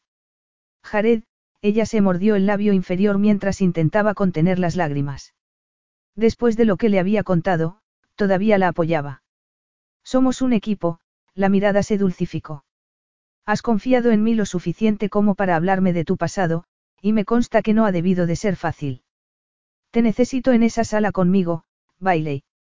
Una lágrima encontró su camino por la mejilla de Bailey. Nadie había demostrado jamás tanta fe en ella. Estaba sola desde los 17 años y, de repente, estaba harta. Harta de luchar sola. Por Dios, Bailey, él dio un paso al frente y le secó la lágrima con el pulgar. Creías que iba a abandonarte. Después de cómo te has entregado al proyecto. David adora tus ideas. Creía que ya no me respetarías, ella evitó mirarlo, pero las lágrimas siguieron rodando, que ya no me querrías dentro del proyecto si supieras que había sido una. No pienso seguir sin ti, él le tomó la barbilla y la obligó a mirarlo. Y en cuanto a ti, nunca había respetado más a una mujer. ¿Por quién eres? Por lo que has hecho. Algo se derritió dentro de Bailey. Algo que llevaba tanto tiempo congelado que había olvidado su existencia. Quizás fuera su corazón. ¿Y qué pasa con Alexander? Jamás me perdonaría que perdieras el negocio por mi culpa. No voy a perder, le aseguró él. A Alexander Gagnon le gusta ganar. Pero a mí me gusta más. Pero. Jared posó un dedo sobre los labios de Bailey para silenciarla.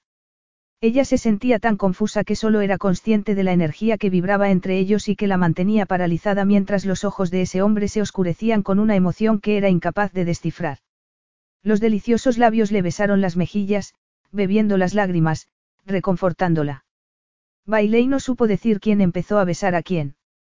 La comunicación que se estableció fue muda. Tomó la mandíbula cuadrada entre sus manos y lo devoró mientras él encontraba el cinturón de la bata y lo soltaba. Sus cuerpos se apretaron el uno contra el otro hasta que ya no fue posible discernir dónde terminaba uno y empezaba el otro. Eres tan hermosa, susurró él con voz ronca mientras deslizaba los ardientes labios por su cuello hasta que ella hundió las manos en los fuertes hombros y pidió más. No podemos hacer esto, jadeó ella. Eres mi jefe. Nunca ha sido sencillo entre nosotros, él sacudió la cabeza. Y lo sabes. Jared. Él introdujo un dedo bajo el tirante del camisón y deslizó la mano hasta tomar un pecho con la mano ahuecada. A Bailey se le aceleró el corazón, pero, aunque hubiera podido apartarse, aunque debería haberse apartado, el deseo la mantuvo pegada a él. Nunca había permitido a ningún hombre tocarla de ese modo. Y, cuando sintió los ardientes labios cubrir su boca, empezaron a temblarle las rodillas. La dulce y acompasada urgencia le sacudió el cerebro. Bailey hundió los dedos en el oscuro cabello y cerró los ojos. Y, por primera vez en su vida, se dejó ir. Jared deslizó una pierna entre sus muslos y la atrajo hacia sí. Estaba duro y ella se sintió excitada hasta la locura. Jared, gimió mientras se retorcía contra él. Jared deslizó el tirante del camisón por el hombro de Bailey y se inclinó para saborear el tenso pezón. La febril sensación resultaba totalmente nueva para ella. Sin saber cómo, se encontró en sus brazos, transportada hasta el sofá del salón. Jared se sentó y ella le rodeó la cintura con las piernas.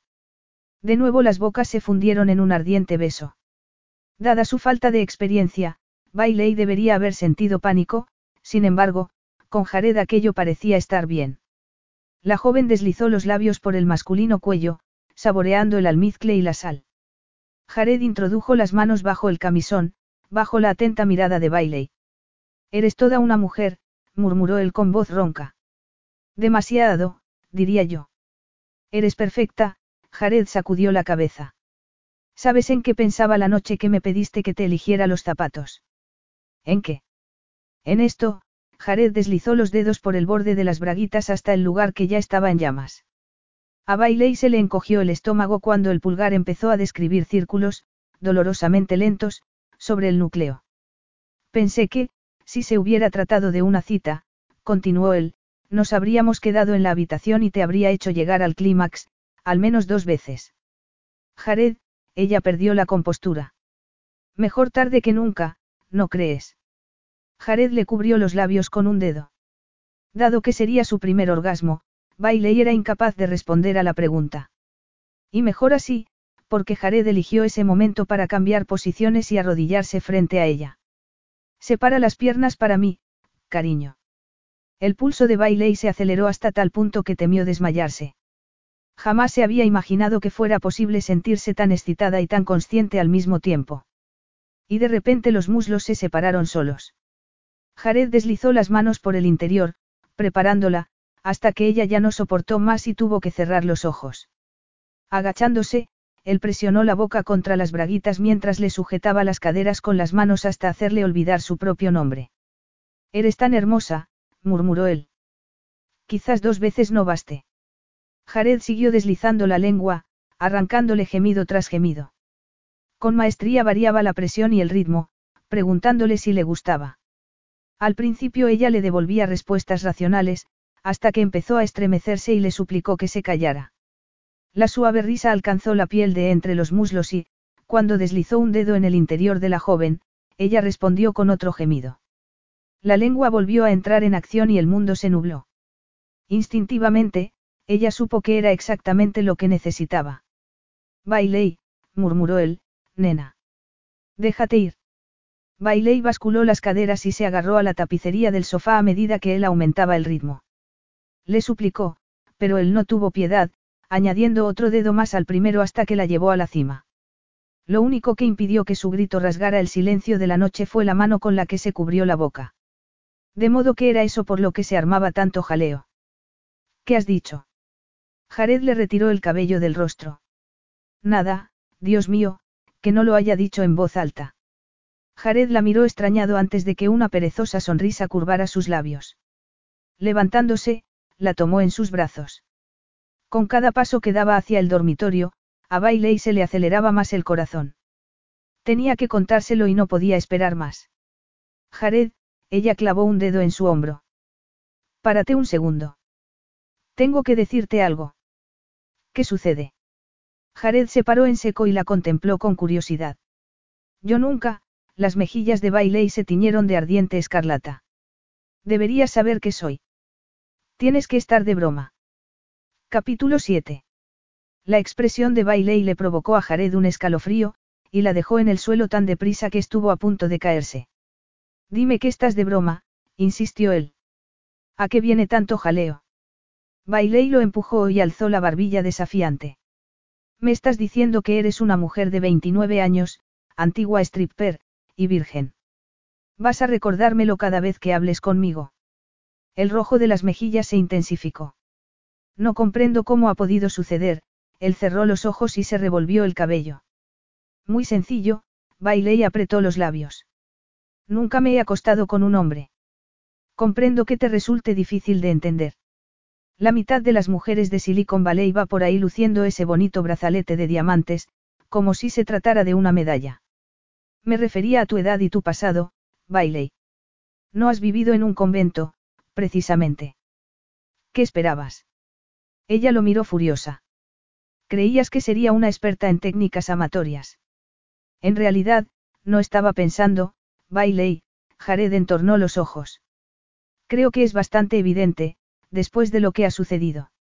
Lo único que había tenido en la cabeza era llevársela a la cama y tomarla hasta el amanecer. Pero eso no iba a suceder. Las vírgenes querían un anillo en el dedo. Promesas de amor eterno. En eso no se había equivocado su manifiesto. ¿Por qué? Frustrado y excitado, necesitaba respuestas. ¿Por qué eres virgen a los 29 años? Ni idea, Jared, bailé y se abrazó a sí misma. Tendría que ser psicoanalista para saberlo. En Las Vegas no salía con nadie. Los hombres que me pedían una cita solo buscaban una cosa, y no era precisamente cortejarme. Y, cuando me trasladé a Silicon Valley, estaba demasiado ocupada trabajando. Y tu padre, señaló él, no debe de haberte dibujado una imagen muy buena de los hombres.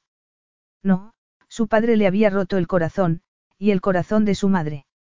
Una y otra vez hasta igualarlos al suyo, también roto tras 20 años deseando ser el héroe que una vez fue. Seguramente tuvo bastante que ver. No me trago que estuvieras demasiado ocupada trabajando en Silicon Valley para salir con alguien. He visto a los hombres perseguirte. Porque para ellos soy un desafío, señaló Bailey. ¿Crees que no sé lo que dicen de mí? Las apuestas que hacen. El día que me acueste con uno de ellos, la noticia se propagará más rápido que tu manifiesto, arrugó la nariz. Prefiero no darles esa oportunidad. Entonces, ¿qué ha pasado ahí? Jared señaló el sofá. Una estupidez por mi parte, ella puso los ojos en blanco. Cierto que hay química entre nosotros. Y por un segundo, en realidad cinco minutos, se corrigió, hice lo que me apetecía. El corazón de Jared falló un latido y hundió las manos en los bolsillos para no ceder al deseo de llevarla a ese dormitorio y terminar lo que habían empezado. Le gustaba Bailey, quizás incluso se había encariñado con ella, pero a pesar de las ganas de acostarse con ella, él no se lo hacía con vírgenes. Era incapaz de ello. Sería como una mancha en su inmaculado expediente. Solo tengo una pregunta, alzó la vista y la miró fijamente a los ojos. ¿Qué?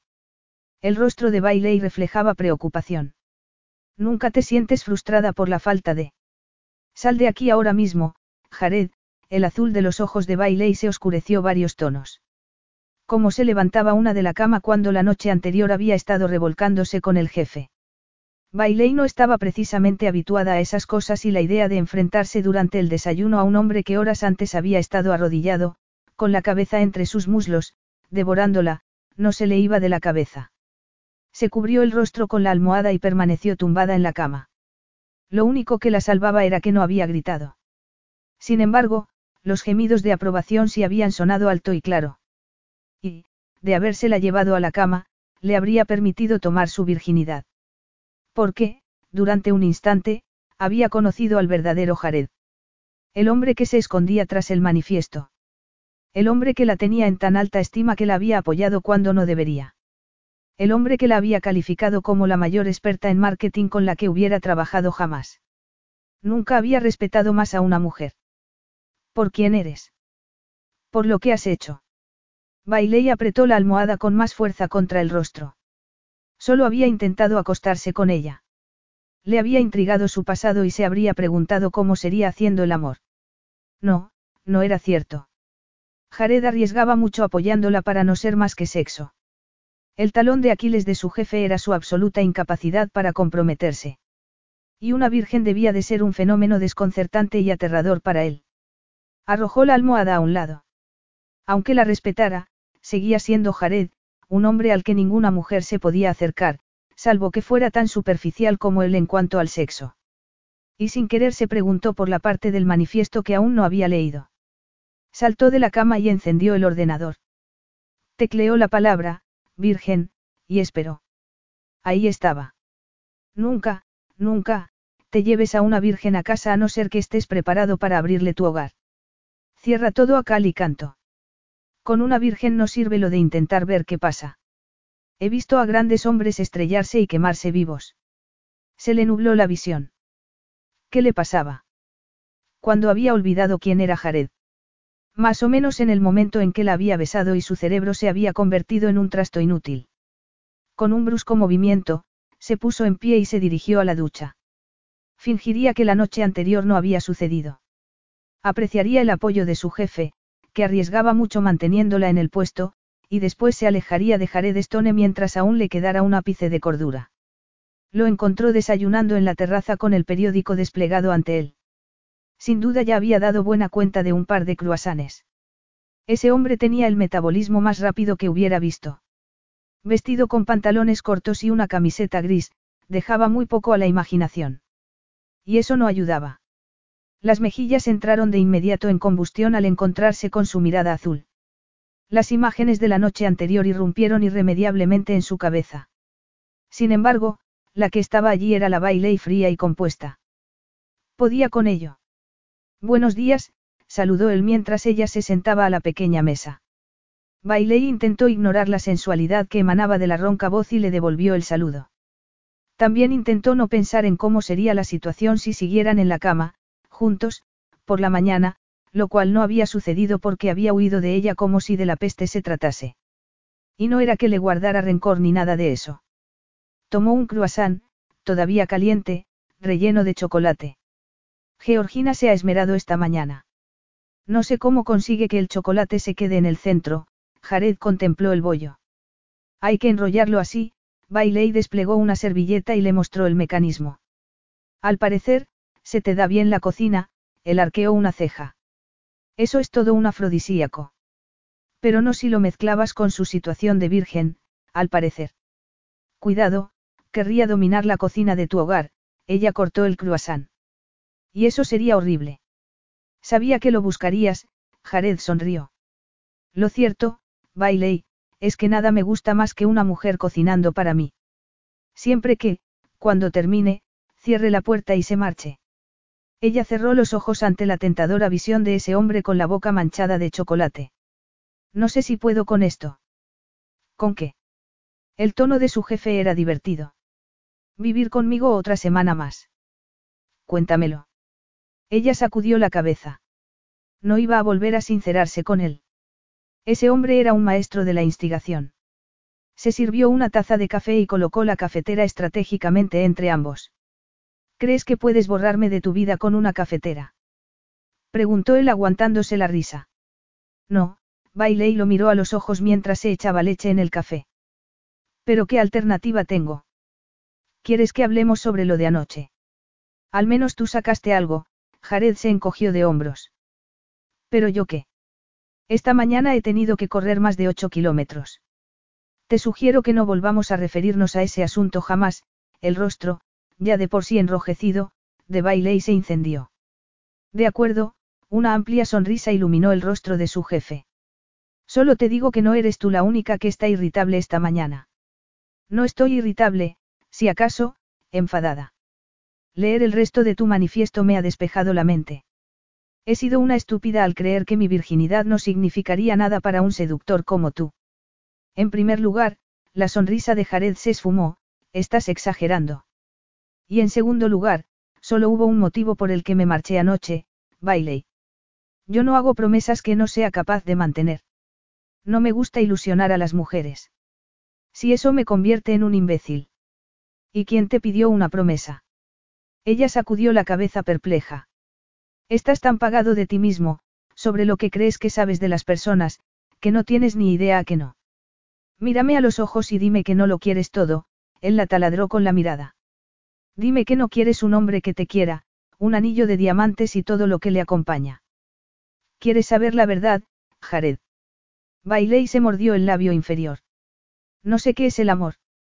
Jamás lo he disfrutado. ¿Cómo puedo saber si lo quiero o no? Mis padres me echaron de casa a los 17 años. Y bailar destrozó mi confianza en los hombres, se encogió de hombros. Llevo tanto tiempo luchando en solitario que me conformaría con un hombre que me respete. Un hombre que no me mienta. Uno que me quiera por lo que soy. Estamos hablando de mis reglas, Bailey, Jared apretó los labios. De no haber sido la última virgen sobre la faz de la tierra, anoche habría dado rienda suelta a mis más oscuras y salvajes fantasías sobre ti. Y créeme, tengo unas cuantas. Eres un imbécil, lo sabías. Bailey se sentía humillada y seducida a partes iguales. ¿Sabes qué creo? Creo que tus reglas no son más que una excusa. El matrimonio de tus padres fue un desastre y crees que todas las relaciones son así. Evitas comprometerte con nadie para no tener que enfrentarte a la realidad, arqueó una ceja. Creo que tienes miedo. Mira quién fue a hablar, él la contempló con gesto severo. Tienes razón, Bailey dejó el croissant en el plato. Pero al menos yo lo reconozco. ¿A dónde vas? Rugió Jared cuando ella hizo ademán de levantarse. Aún no hemos terminado. Necesito dar un paseo. Durante las dos horas que había estado levantado mientras ella seguía en la cama, Jared había estado evitando la verdad. Besarla, tocarla como había hecho la noche anterior, le había resultado inevitable. Al menos tenía eso. ¿Cómo podía alguien alcanzar la edad de 29 años y seguir siendo virgen? La contempló dirigirse hacia la playa, con la espalda perfectamente recta y los hombros altos. Por un segundo hice lo que me apetecía. Jared soltó un juramento y arrojó la servilleta sobre el mantel. ¿Cómo debía interpretar eso? ¿Qué debía hacer con semejante información? Necesitaba mantenerse alejado de Bailey. Esa mujer era como una señal de peligro andante, y no podía permitirse el lujo de ceder a la debilidad cuando lo único que importaba era lograr ese contrato. Entonces, ¿por qué caminaba tras ella como un toro empeñado en salirse con la suya? Márchate, Jared, Bailey lo miró con desconfianza. ¿A qué te referías cuando dijiste que bailar destrozó tu confianza en los hombres? Si hubieras ido alguna vez a un club de striptease no me lo preguntarías, ella lo miró. No es mi estilo, él se encogió de hombros. Me lo imagino. Las mujeres se agolpan ante tu puerta para pasar una noche con el león. Bailey. ¿Por qué me lo preguntas? Quiero saberlo. A Jared le desconcertaba lo que pudiera estar pasando tras esos fríos ojos azules. Vergüenza. Necesidad de protegerse. Hay cuatro clases de hombres que acuden a un club de striptease, ella al fin se encogió de hombros. Los tipos que celebran una despedida de soltero, beben demasiado y te dejan buenas propinas antes de marcharse. Luego están los habituales, algunos incluso terminan por convertirse en amigos. Te pagan para que bailes para ellos o te sientes con ellos a oír las cosas que sus mujeres ya no quieren oír porque hace tiempo que ya no les escuchan. Hasta ahora no haces más que darme la razón, él hizo una mueca. Esos son los habituales buenos, Bailey no le hizo caso. Pero pueden convertirse en habituales malos si se enamoran de ti. ¿Por qué siempre deciden rescatarte, apartarte de esa vida y casarse contigo? Si tienes mala suerte, se convierten en acosadores y entonces tienes un grave problema. ¿Te sucedió a ti? Una vez. Por suerte le vieron seguirme hasta el coche y llamaron a la policía. ¿Y la cuarta clase? Jared parecía horrorizado. Son los hombres que buscan denigrarte. Han fracasado en sus vidas y no se sienten apreciados en sus casas, no se sienten lo bastante hombres. Te insultan para sentirse mejor. ¿Y cómo le hacías frente a eso? Él sonrió con amargura. No te imagino llevándolo muy bien. Tienes razón. Una noche, un tipo me puso la mano en el trasero y yo le abofeteé, bailé y frunció los labios. Él me devolvió el golpe, pero mucho más fuerte que el mío. ¿Y qué pasó? Los gorilas lo echaron del club. Pero regresó a la noche siguiente. Le permitieron volver. Era un buen gastador y eso era lo único que importaba. Sucedía con frecuencia. No, lo habitual era el abuso verbal. Al final te acostumbras, aunque te mina la autoconfianza. Parecía tan vulnerable, tan diminuta a su lado que Jared se sintió enfurecer al pensar en ello. Hay normas sobre el contacto físico. Para ganar mucho dinero hay que hacer bailes privados, ella apartó la vista, avergonzada. Bailes eróticos, sentada en el regazo de un tipo. Sí. Él nunca había disfrutado de un baile de esos. Los había visto, pero no le resultaban atractivos. Y esos bailes, murmuró él con voz ronca, se hacían con o sin ropa. Llevábamos braguitas, bailé y se sonrojó. En realidad llevábamos dos, aunque no sé para qué. Y no te molestaba tener que hacerlo. Pues claro que me molestaba, le espetó ella. Pero aquello era un trabajo. Un trabajo muy lucrativo en el que los hombres me pagaban mucho dinero para que me quitara la ropa. Si no hubiera tenido problemas de dinero toda mi vida, seguramente habría elegido otro oficio. Pero no crecí entre lujos y quería labrarme una vida mejor. Captada la insinuación. La mayoría de los hombres estaba bien, baile y miró hacia el mar. No cruzaban la línea. Salvo los hombres como Alexander. ¿Sabes lo que me dijo aquella noche en el camerino? Jared no lo sabía, pero asintió de todos modos. Dijo que respetaría mis límites extremos. Cuando estemos en París, mantente alejada de él, Jared apretó los puños. De acuerdo, Bailey asintió. Lo último que él quería era que Gagnon estuviera cerca de Bailey. Y desde luego no iba a permitir que ningún hombre le pusiera una mano encima. Jamás. Jared se revolvió el cabello y parpadeó contra el fuerte sol. En su estómago se acumulaba la inquietante preocupación de estar perdiendo la cabeza. Era obvio que tenía que proteger a Bailey de Alexander. En cuanto a lo demás, al deseo de conservarla, jamás podría hacerlo. Ni siquiera sabía de dónde había surgido esa loca idea. Capítulo 8. Jared y Bailey aterrizaron en París el domingo por la noche, en un avión privado de Stone Industries, con una brillante presentación bajo el brazo.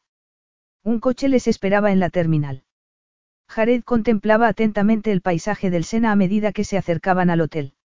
La ciudad de la luz, era una expresión más acertada que, la ciudad del amor. El amor era un mito propagado por los románticos del mundo. Y no había ciudad más hermosa que París de noche. No sé qué es el amor. Jamás lo he disfrutado. Me conformaría con un hombre que me respete. Un hombre que no me mienta. Uno que me quiera por lo que soy.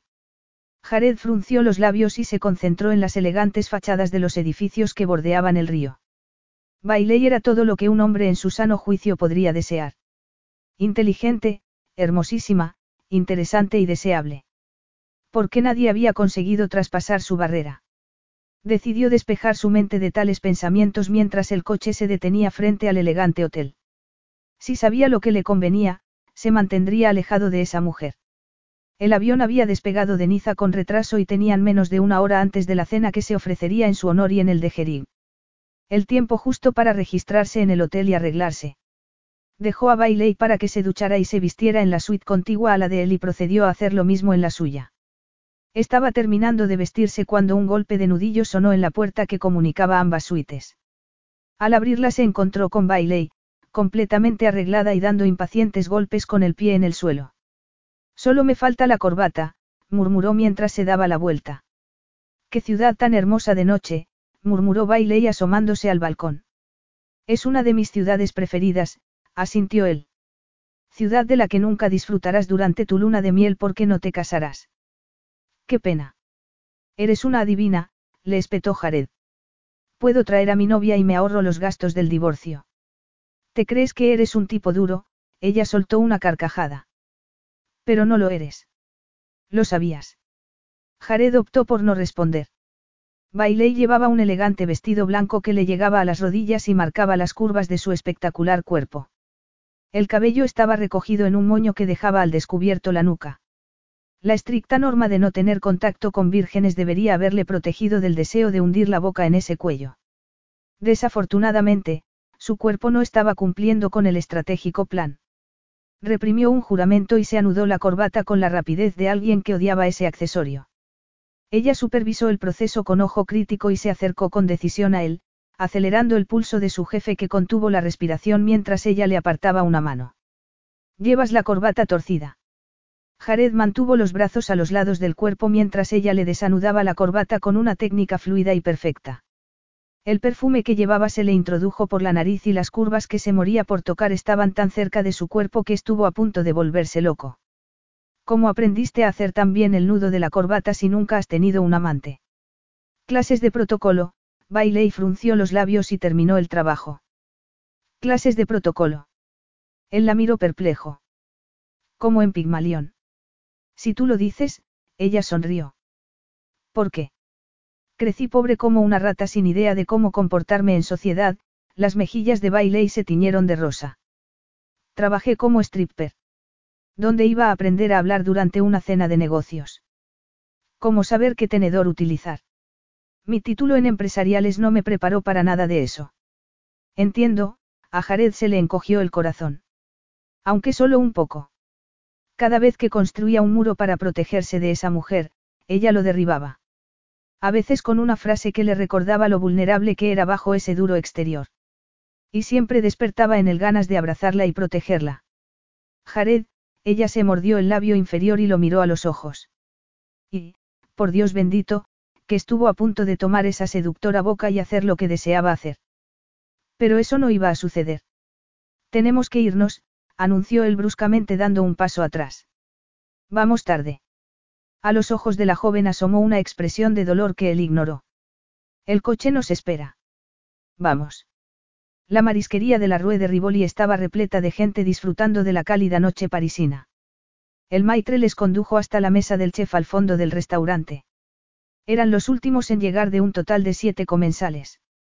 John Gerig, director general de Gerig Electronics, se levantó para presentarse él, a su esposa, Bárbara, y al vicepresidente de marketing.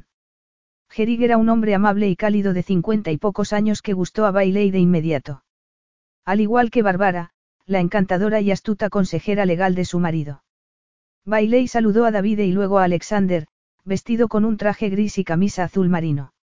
El joven Gagnon se inclinó para besarla en ambas mejillas, provocándole un escalofrío. Estás impresionante, le murmuró él al oído. Qué pena que sea Stone el que tiene el placer de acompañarte. Encantada de volver a verte, Bailey dio un paso atrás. Jared insistió en sentarse junto a Alexander, dejando a Bailey al lado de Bárbara. ¿Y bien? murmuró la mujer cuando terminaron el primer plato. Jared y tú estáis juntos. ¿Qué te ha hecho pensar eso? Bailey sacudió la cabeza. El modo en que te mira, como si le gustara que fueras tú el plato principal. Por otra parte está el oscuro y peligroso Alexander, continuó Bárbara. Según la prensa, es imposible de atrapar. Por enésima vez, Bailey se preguntó por qué ese hombre estaba obsesionado con ella. Jared reclamó su atención, rozándole el brazo con una mano. El gesto no se le escapó a Alexander, que no le quitaba la vista de encima. Bailey se inclinó hacia su jefe y contribuyó a la conversación con un comentario sobre las ventas. La joven no se molestó en disimular que le agradaba el contacto físico. Por supuesto, toda la puesta en escena iba destinada a Alexander. Fiel al estilo parisino, la cena se prolongó con una sucesión de platos de la deliciosa cocina francesa. Al final, Bailey perdió la cuenta de las botellas de vino que se habían consumido, todo acompañado de una fructífera conversación de negocios para aprovechar la noche, sin descuidar los placeres de la comida. El final de la cena lo marcó una fuente de quesos para degustar con un oloroso oporto. David y Jared fueron invitados a visitar la bodega, mientras que los Jerick salían a la calle a fumar y el vicepresidente aprovechaba para hacer una llamada. Para no quedarse a solas con Alexander, Bailey se excusó y se dirigió al tocador de señoras. Aunque se tomó su tiempo, al regresar a la mesa, Alexander seguía solo. Siéntate, Bailey, Alexander se levantó. No muerdo. Si lo haces, quiso contestar ella. Sin embargo, para no provocar una escena, se sentó. ¿Qué tal va la presentación? Alexander bebió un sorbo de vino. ¿Estáis listos para el martes? Creo que te va a gustar el resultado final, ella asintió. Bien, Alexander dejó la copa en la mesa. Creo que la visión de Jared es la acertada. Me alegra que te hayas dado cuenta, Bailey lo miró con desconfianza. ¿Por qué no aceptaste mi ofrecimiento en Las Vegas, Bailey? Los ojos grises brillaban. No era nada personal, ella tragó con dificultad. Nunca confraternizaba con los clientes. Y, sin embargo, confraternizas con tu jefe. Jared y yo no mantenemos una relación, las mejillas de la joven se incendiaron. Venga ya, Bailey. Estás hechizada por él. Si aún no te has acostado con Jared, lo harás. Elige un tema de conversación más adecuado o me marcho de la mesa. No pasa nada, continuó él. Solo te pido una noche. El trato es el mismo que en Las Vegas, pero esta vez no habrá 50 mil dólares. Esta vez conseguirás el contrato para tu chico. ¿Por qué yo, Alexander? Ella lo miró boquiabierta. Puedes tener a cualquier mujer. Quiero lo que tiene él, Alexander señaló la silla de Jared. Lo que he querido siempre. Bailey sacudió la cabeza. Ese hombre era un sociópata. Para ser una stripper, eres muy ingenua, Bailey, él la miró con los ojos entornados. Quiero fantasía. Quiero lo que vendía su vida a ese escenario, pero lo quiero solo para mí. Quiero saber que, cuando me hunda dentro de ti, tendré lo que ninguno de ellos tuvieron. Estás enfermo, Bailey se levantó sobre sus piernas temblorosas. No, le aseguró él seriamente. Sé muy bien lo que quiero. Y ahora siéntate, ya vuelven. Jared y David se acercaban. Jared clavó sus ojos en ella y Bailey se volvió a sentar en la silla. Por el bien de Jared, no armes un escándalo, murmuró Alexander. Piénsalo. Bailey no fue muy consciente de lo que sucedió durante la hora que siguió. Los demás bebieron oporto y comieron queso y, de algún modo, la velada llegó a su fin. Alexander se ofreció a llevarles al hotel y, para no resultar grosero, Jared aceptó. Al fin solos en el ascensor, Jared se cruzó de brazos y miró a Bailey con gesto de preocupación. ¿Qué pasó con Alexander en la mesa?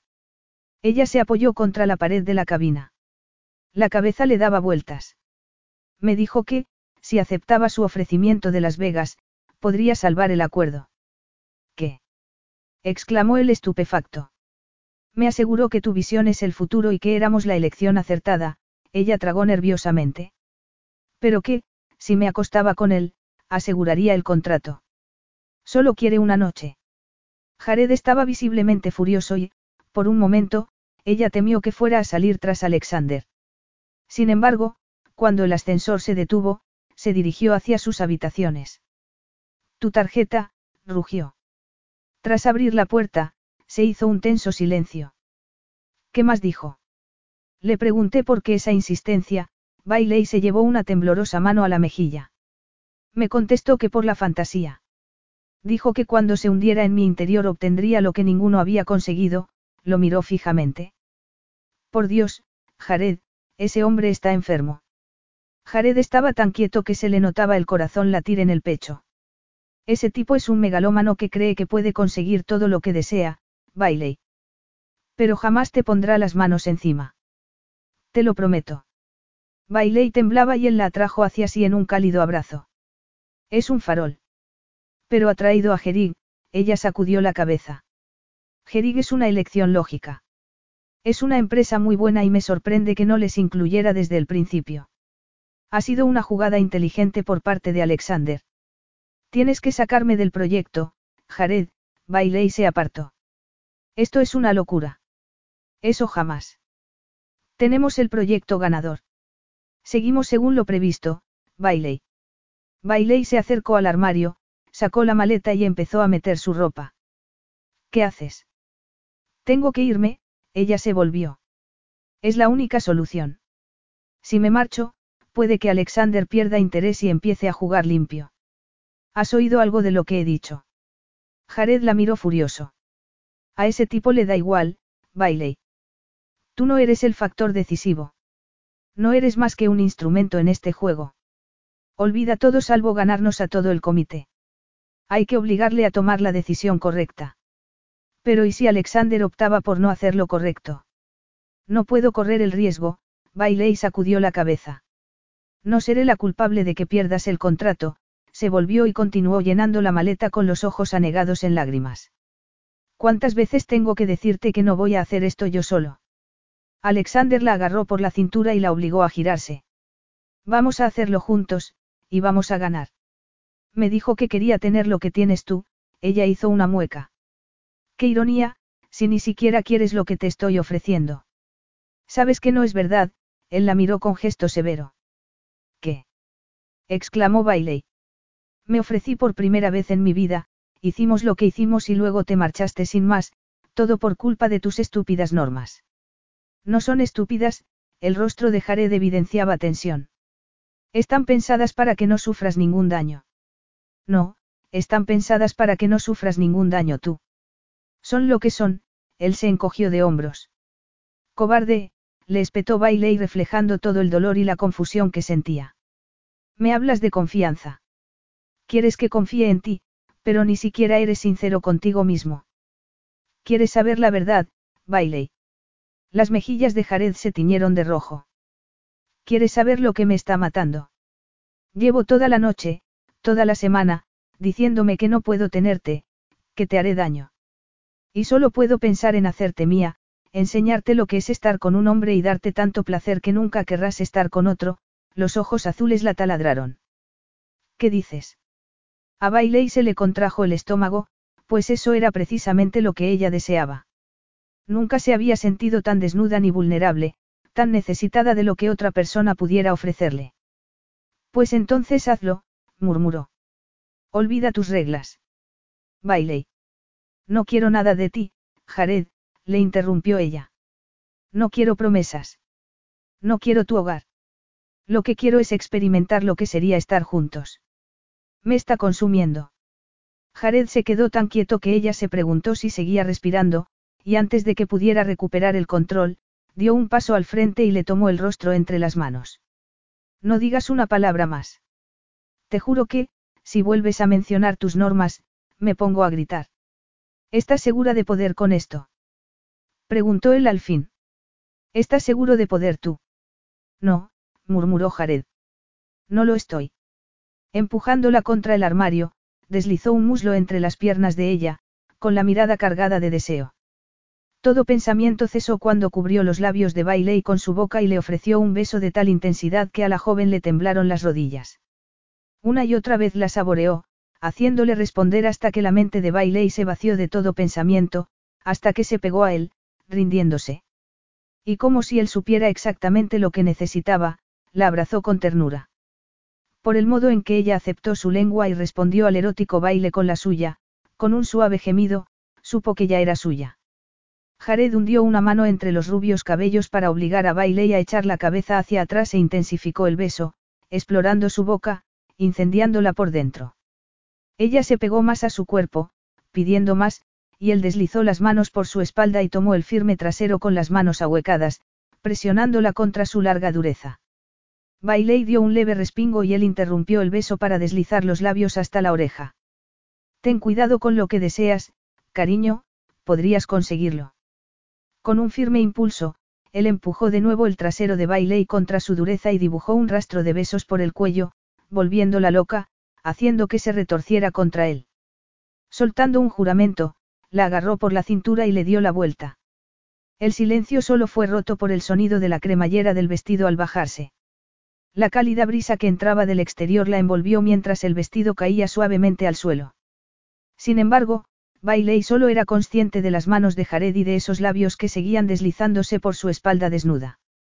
Un profundo suspiro escapó de sus labios cuando él se arrodilló para besarle el delicioso trasero. Por debajo de la cintura ella era todo fuego. Y entonces le dio la vuelta. Jared recorrió todo su cuerpo con la mirada, desde los pies, aún calzados, hasta el rostro. Las mejillas estaban arreboladas de excitación y respiraba entrecortadamente, antes de cesar por completo cuando él deslizó los dedos bajo la fina tela de las braguitas y se las arrancó. Las piernas estaban a punto de convertirse en gelatina. Si esperaba que le ofreciera lo mismo que en Niza, se equivocaba, pues Jared se levantó y fundió su boca con la de ella. Eres tan hermosa, murmuró él contra sus labios. Las palabras no funcionan. Ella se derritió, en sentido figurado, porque seguía de pie cuando Jared deslizó una mano entre sus muslos para separarlos. Y seguía de pie cuando él cubrió el ardiente núcleo, reclamándolo como suyo. Quedándose muy quieta, dio un respingo al sentir las caricias. Estaba caliente para él, tan excitada que temía llegar al clímax ante el menor roce. Esta vez vas a llegar conmigo dentro de ti, murmuró él. No antes. El placer que le daba era enloquecedor. Separándole los muslos un poco más, Jared deslizó un dedo en su interior, lubricándola, preparándola. Aquello era tan bueno que ella hubiera podido gritar de placer. Pero antes de darle la ocasión, él se detuvo. Esta vez será en la cama, con dulzura, la empujó. Aunque quizás no la siguiente. Bailey se sentó en la enorme cama mientras él se desnudaba y revelaba el impresionante cuerpo que ya había vislumbrado en la piscina, aunque en esa ocasión puedo apreciar lo bien dotado que estaba. Al parecer, los comentarios que circulaban en el trabajo eran ciertos. Quizás no había sido una sabia decisión elegirlo para su primera vez. De haber podido desnudarse más deprisa, Jared lo habría hecho. La significativa expresión de Bailey mientras lo observaba despojarse de la ropa, como si fuera un espectáculo privado, estuvo a punto de hacerle perder la compostura. Y compostura era lo que más necesitaba. Nunca había tomado a una virgen y no tenía ni idea de cómo mejorar la experiencia para ella. A eso había que sumar el hecho de que nunca había deseado tanto a una mujer. Vaciando su mente de todo lo que no fuera Bailey, se acercó a la cama y apreció la espectacular belleza de la joven, vestida únicamente con el sujetador. Pero lo que le cautivó fue el rostro, vulnerable aunque firme al mismo tiempo. Una mezcla irresistible. Se sentó en la cama y la subió a su regazo, volviéndola para que estuviera de frente. Sigo sin entender cómo ningún hombre te ha convencido para que te acuestes con él, pero ahora mismo me alegro. Toda una confesión, señor manifiesto. Creo que hace tiempo que he olvidado mis normas, él sonrió. Le apartó el cabello de los hombros y se deleitó con la visión de la dorada y sedosa piel, subrayando la curva del cuello con su boca. Estaba tan duro y excitado que apenas podía mantener un ritmo lento. Sin embargo, lento era lo que ella necesitaba y lo que le iba a dar. Deslizó los labios hasta los pechos. Bailé y echó los hombros hacia atrás mientras él le arrancaba el sujetador y sopesaba los sedosos y contundentes pechos con las manos. Esa mujer era perfecta, exquisita y el suave suspiro que emitió cuando le acarició los pezones casi lo desarmó. ¿Estás preparada para mí? murmuró contra sus labios.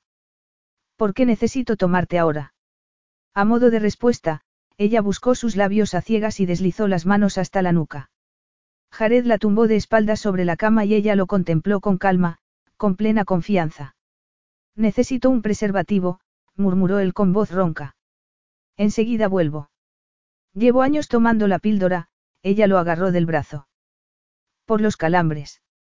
Eso bastó para que Jared volviera a hundir los dedos dentro de ella y estableciera un suave y rítmico movimiento que aumentó en intensidad hasta llevarla a un estado de febril desesperación. Cuando al fin ella empezó a retorcerse bajo su peso, suplicándole más, Jared se despojó de los calzoncillos y se acomodó entre sus piernas.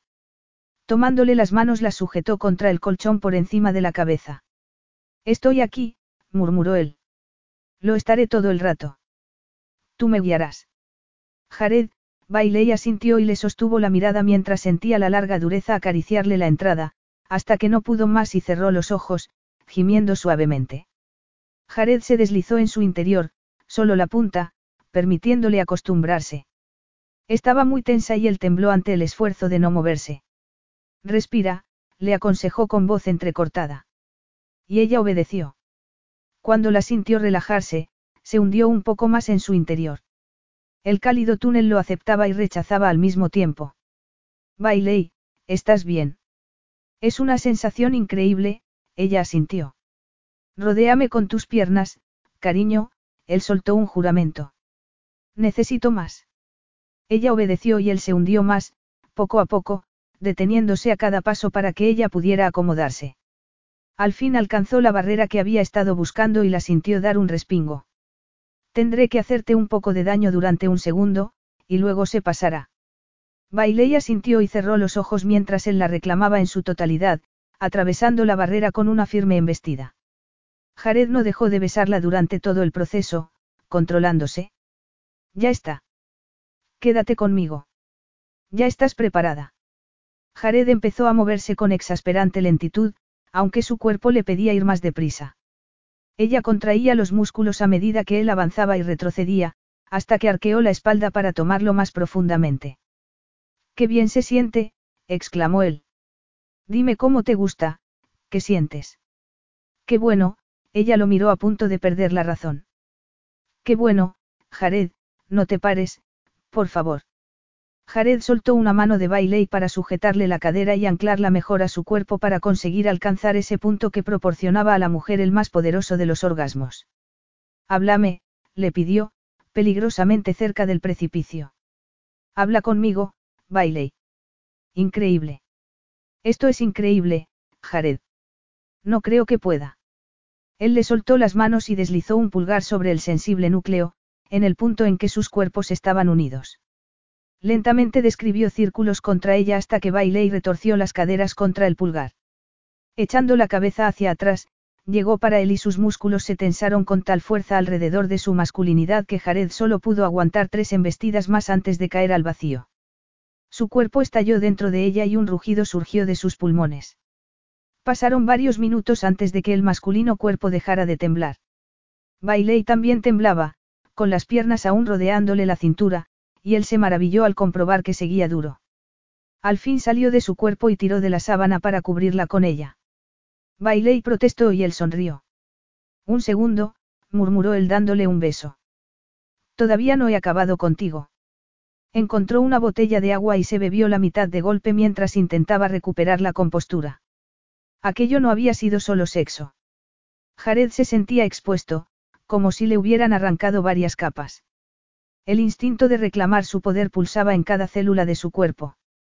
Bailey permanecía tumbada, sensual y saciada, con los rubios cabellos esparcidos por la almohada, mirándolo beber, ignorante de la tormenta que se había desatado en la mente de Jared. Una mente por la que pasó fugazmente la idea de que podría tomarla un millón de veces y seguiría sin estar satisfecho. La mano se cerró con fuerza en torno a la botella. Eso era una locura.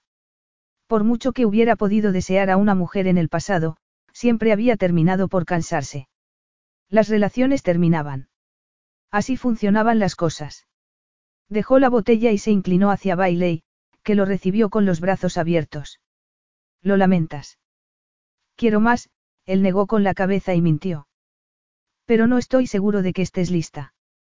Ella lo atrajo hacia sí y lo besó dulcemente. Era su respuesta, y él la tumbó boca abajo. Jared, murmuró ella. Te quiero así, le explicó él con dulzura, colocándose encima. Era la reafirmación de la confianza entre ellos y la respiración de Bailey se aceleró cuando él le separó las rodillas y se acomodó entre sus piernas. Cuando la sintió relajada, deslizó una mano bajo su cuerpo y acarició la carne. Bien. Sí, gimió ella, separando más las piernas, invitándolo a introducirse en su interior. En esa ocasión, Jared pudo tomárselo con calma, deleitarse con cada centímetro del dulce cuerpo. Cuando ella hundió los dedos en el colchón y llegó al orgasmo con un rugido gutural, como si el control que ejercía sobre ella la excitara tanto como lo excitaba él, lo destrozó por completo. Esa mujer era mucho más que su pareja. Jared apoyó una mano en la espalda de Bailey y la sujetó donde la quería tener, persiguiendo su propia liberación. Y, cuando llegó, tensando sus extremidades, inundándolo de un poderoso temblor, supo que jamás había experimentado tal placer. Bailey se acurrucó contra él mientras la luz de la luna parisina se filtraba por la ventana, velando su sueño, debilitando la negación de Jared. Era inútil fingir siquiera un segundo que nada había cambiado. Porque ya nada sería igual. Capítulo 9. La sintonía del móvil sonando en la habitación contigua despertó a Jared a las seis de la mañana. Saltó de la cama y corrió a su habitación para contestar antes de que se despertara Bailey. La pantalla le indicó que se trataba de Danny, el investigador privado. Stone, contestó tras cerrar la puerta que comunicaba ambas habitaciones. Suenas dormido. Yo te hacía de juerga por los campos elíseos. Anoche tuvimos una cena importante, Jared se acercó a la ventana y contempló las vacías calles de París. ¿Tienes algo para mí o has llamado solo para vengarte? Es tu padre. Mi contacto hizo la comprobación de todos los meses.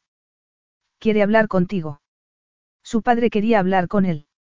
Hacía año y medio, quizá dos, de la última vez que había hablado con Graham Stone, y solo durante unos minutos para aclarar algunos asuntos legales. ¿Qué quiere?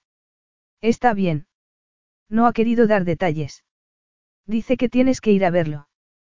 ¿Por qué iba a acudir a la llamada de un padre que lo había apartado de su vida durante casi una década? No parece estar muy bien, Jared, Danny interpretó su silencio, por lo que ha dicho mi hombre. No podré ir hasta dentro de dos semanas, aquello llegaba en el peor de los momentos. Yo solo te transmito el mensaje. Ah, Jared, el tono de voz del detective se volvió casi un ronroneo. Esa información que querías sobre Michael Craig, la tengo. Y es mucho mejor de lo que podrías haberte imaginado. Mándamelo, una sensación de satisfacción se instaló en las entrañas de Jared. Todo. Colgó la llamada y dejó el móvil sobre la mesa. Michael Craig se merecía lo que le aguardaba. Lo que le estaba provocando un sordo dolor en la boca del estómago era lo mucho que quería a su padre. Ya fuera arreglando un coche o jugando al rugby, su padre siempre había estado presente, aunque menos de lo que al joven Jared le hubiera gustado. Pero en los últimos años el estrés había podido con él, enviándolo a un lugar del que su hijo no le había podido rescatar. Con cada respiración, el puño que le oprimía el pecho se hundía más y más. No pasaba un solo día sin que Jared se preguntara qué podría haber hecho para impedirlo, y mientras tanto había aprendido a vivir con el sentimiento de culpabilidad. Sin embargo, la creciente opresión le hacía cuestionarse eso último. Había optado por marcharse, alejarse de la vergüenza que había rodeado a su familia. Lo había considerado la mejor opción para su propia supervivencia, para su negocio, en un mundo en el que la reputación lo era todo. La luz del sol naciente le iluminó el rostro. Tenía una decisión que tomar. Acudía a la llamada de ese hombre que una vez había sido su héroe o esperaba hasta que fuera demasiado tarde. En lugar de considerar una cuestión que no estaba preparado para afrontar, optó por darse una ducha. Era demasiado tarde para volver a la cama y, además, era el último lugar en el que debería estar. Pretender acostarse con Bailey sin que hubiera ataduras era como un chiste malo. Se colocó bajo el ardiente chorro de agua. Solo había una palabra para describir lo sucedido la noche anterior, emotivo. Era un término tan ajeno a su vocabulario que tuvo que hacer un verdadero esfuerzo por verbalizarlo. La emoción no formaba parte de su trabajo o sus relaciones habituales. Era una palabra poco afortunada que obligaba a la gente a cometer estupideces. Sin embargo, no podía negar la evidencia. Jamás se había sentido tan unido a otra persona, y no solo porque Bailey fuera virgen. Era algo mucho más racional. Echó la cabeza hacia atrás y dejó que el chorro de agua le lavara el rostro. Se había prevenido a sí mismo en contra, asegurado que se trataba de un error. ¿Por qué seguía permitiéndose desear lo que no podía tener? ¿Cómo era posible que se estuviera enredando con una mujer que no solo era la obsesión de Alexander Gagnon, sino que también se estaba convirtiendo en la suya? Tenía que centrarse en la presentación y ganarla. Le tomaría la palabra a Bailey, solo había sido una noche de sexo ridículamente bueno acordado entre dos adultos. El hecho de que esa mujer le hubiera robado un pedazo de corazón hacía unas horas, que llevara haciéndolo durante toda la semana no era consecuente. Jamás sería la clase de hombre que conectaría con alguien para siempre. No estaba en su naturaleza. Bailey apoyó la espalda contra la puerta del cuarto de baño y se mordisqueó distraídamente una uña mientras contemplaba ducharse al hombre que la había llevado al paraíso. La noche anterior había recibido justo lo que necesitaba para quitarse a Alexander Gagnon de la cabeza. Sin embargo, no estaba segura de que hubiera sido sexo sin más. Podría haber permanecido en brazos de Jared para siempre. Y ese era el problema. Tragó nerviosamente. La noche anterior había sido inolvidable. La conmovedora y hermosa manera en que Jared le había arrebatado la virginidad, el modo en que le había hecho sentirse deseada. ¿Me podrías decir dónde está el informe? Ya bastaba de tanta emotividad. Me gustaría leerlo antes de la reunión. El grifo de la ducha se cerró. Porque entonces se quedó allí, petrificada, observándolo mientras buscaba la toalla, el agua goteando de la deliciosa masculinidad. Lo siento, yo, bailé y dio un paso atrás. Te espero en el dormitorio. Por el amor de Dios, Bailey, él se secó el cabello. Anoche me rodeabas la cintura con las piernas. Es un poco tarde para sentir vergüenza. Sí, pero anoche era anoche y hoy es hoy. Bailé y continuó mordisqueándose las uñas. Me pareció oír sonar el teléfono hace un rato. Jared asintió y, afortunadamente, se enrolló la toalla alrededor de la cintura. Sin embargo, el anguloso rostro evidenciaba tensión y la mirada azul destilaba un brillo impersonal. El informe está sobre la mesa, junto a la ventana. Bailey lo estudió inquieta. Sin duda la expresión era de arrepentimiento. He pedido que nos traigan café y cruasanes. Voy a echar una ojeada al informe. Estupendo. Bailey esperó una fracción de segundo por si quería hacerle algún comentario sobre la noche anterior. Cualquier cosa que ayudara a hacer la situación menos incómoda. Es evidente que lamentas lo sucedido anoche, observó ella al fin. No lo lamento, él le sostuvo la mirada. Entonces, ¿por qué pareces? Bailey, Jared entornó los ojos. Fue estupendo. Caliente. Tú estuviste caliente. Mereció la pena. ¿Qué más quieres que te diga?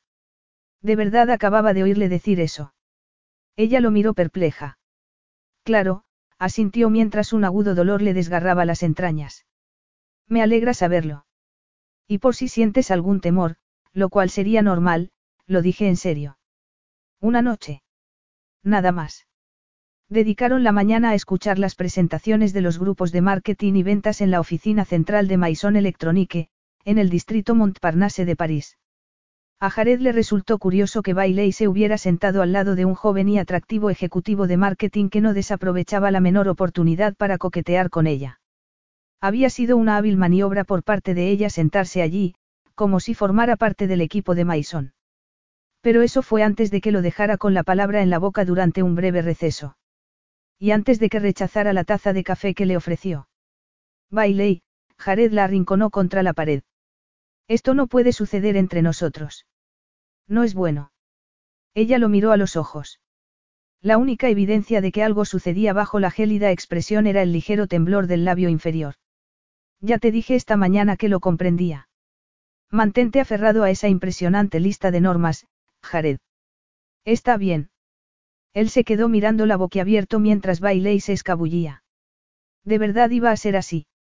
El hielo se mantuvo durante la tarde mientras recorrían tres tiendas Maison en París, y también durante el cóctel que precedía a la fiesta anual de la empresa, en un conocido restaurante, a la que habían sido invitados junto con el equipo de Gerig. Jared mantuvo la compostura hasta que empezaron a hablar con la directora general de una compañía de cosméticos con la que Maison estaba asociada. Jared estaba desplegando todos sus encantos, y en ese momento, Bailey puso los ojos en blanco.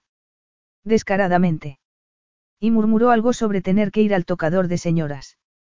Jared la miró furioso. ¿Qué le pasaba a esa mujer? Se jugaban el mayor contrato de su vida al día siguiente, él la había respaldado sin desfallecer y ella se comportaba como una cría. Terminó como pudo la conversación y corrió en busca de los aseos. Localizó el de señora y, cuando la puerta se abrió y Bailey salió, Jared saltó sobre ella. Concédeme un minuto, ¿quieres? Le espetó él mientras la empujaba al interior y cerraba la puerta. Jared, este no es el lugar apropiado, ella lo miró con ojos desorbitados. Tú lo has convertido en el lugar apropiado, Jared hundió las manos en los bolsillos. Anoche me dejaste claro que no había ataduras. Por el amor de Dios, explícame entonces qué te pasa. Nada, Bailey se mordió el labio inferior y desvió la mirada al intrincado diseño de las losetas. El juramento de Jared rasgó el aire. Tomó la barbilla de Bailey y la obligó a mirarlo. No me hagas esto, Bailey. Me aseguraste que estabas conforme con la situación. Y lo estoy, ella se apartó. Supongo que no soy de piedra como tú. Qué curioso, añadió con una fingida carcajada, las mujeres utilizan esa palabra para referirse a cierta parte de tu anatomía, pero yo creo que describe mucho mejor tu corazón. Lo enciendes y apagas a voluntad. Pues al parecer contigo no lo consigo, él la miró perplejo, porque estoy aquí en lugar de seduciendo ejecutivos. Oh. Bailey casi se atragantó. A mí me parece que lo estabas haciendo bastante bien. Celosa, Bailey. Yo, yo no, Bailey se revolvió el cabello. Es que me está costando olvidar lo sucedido anoche. Fingir que no fue nada especial, porque para mí lo fue. Jared sintió disolverse la cuidadosamente construida barrera. Bailey era como una grieta en su perfectamente diseñada habilidad para no sentir. Y eso era una debilidad que lo destruiría. Para mí también fue especial, admitió él, pero no quiero que nos entusiasmemos demasiado. ¿Por qué no? Bailey le golpeó el pecho con un dedo. ¿Qué crees que sucedería si te permitiera sentir? ¿Crees que se abriría la tierra y te tragaría? No, Bailey. Entonces, ¿qué? ¿Qué crees que va a suceder? Podría hacer esto, Jared la agarró por la cintura y la sentó sobre la encimera del lavabo.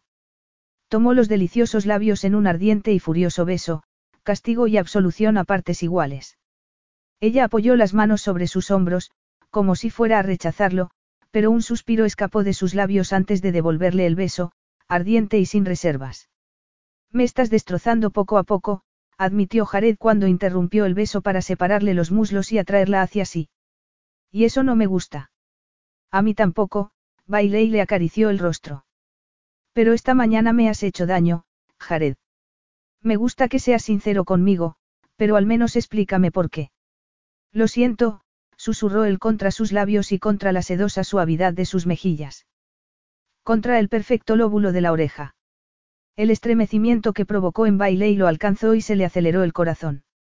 Deslizó las manos por el vestido y lo subió hasta el redondeado y delicioso trasero. El aroma de la ardiente piel nubló sus sentidos. No la tomaría allí. Solo quería sentirla. Jared, gimió ella rodeándole la cintura con las piernas. Estar dentro de ella no habría sido mejor que la dulce tortura que se estaba infligiendo. Por mucho que lo desee, esto no va a suceder aquí, Jared interrumpió el beso. Ella asintió.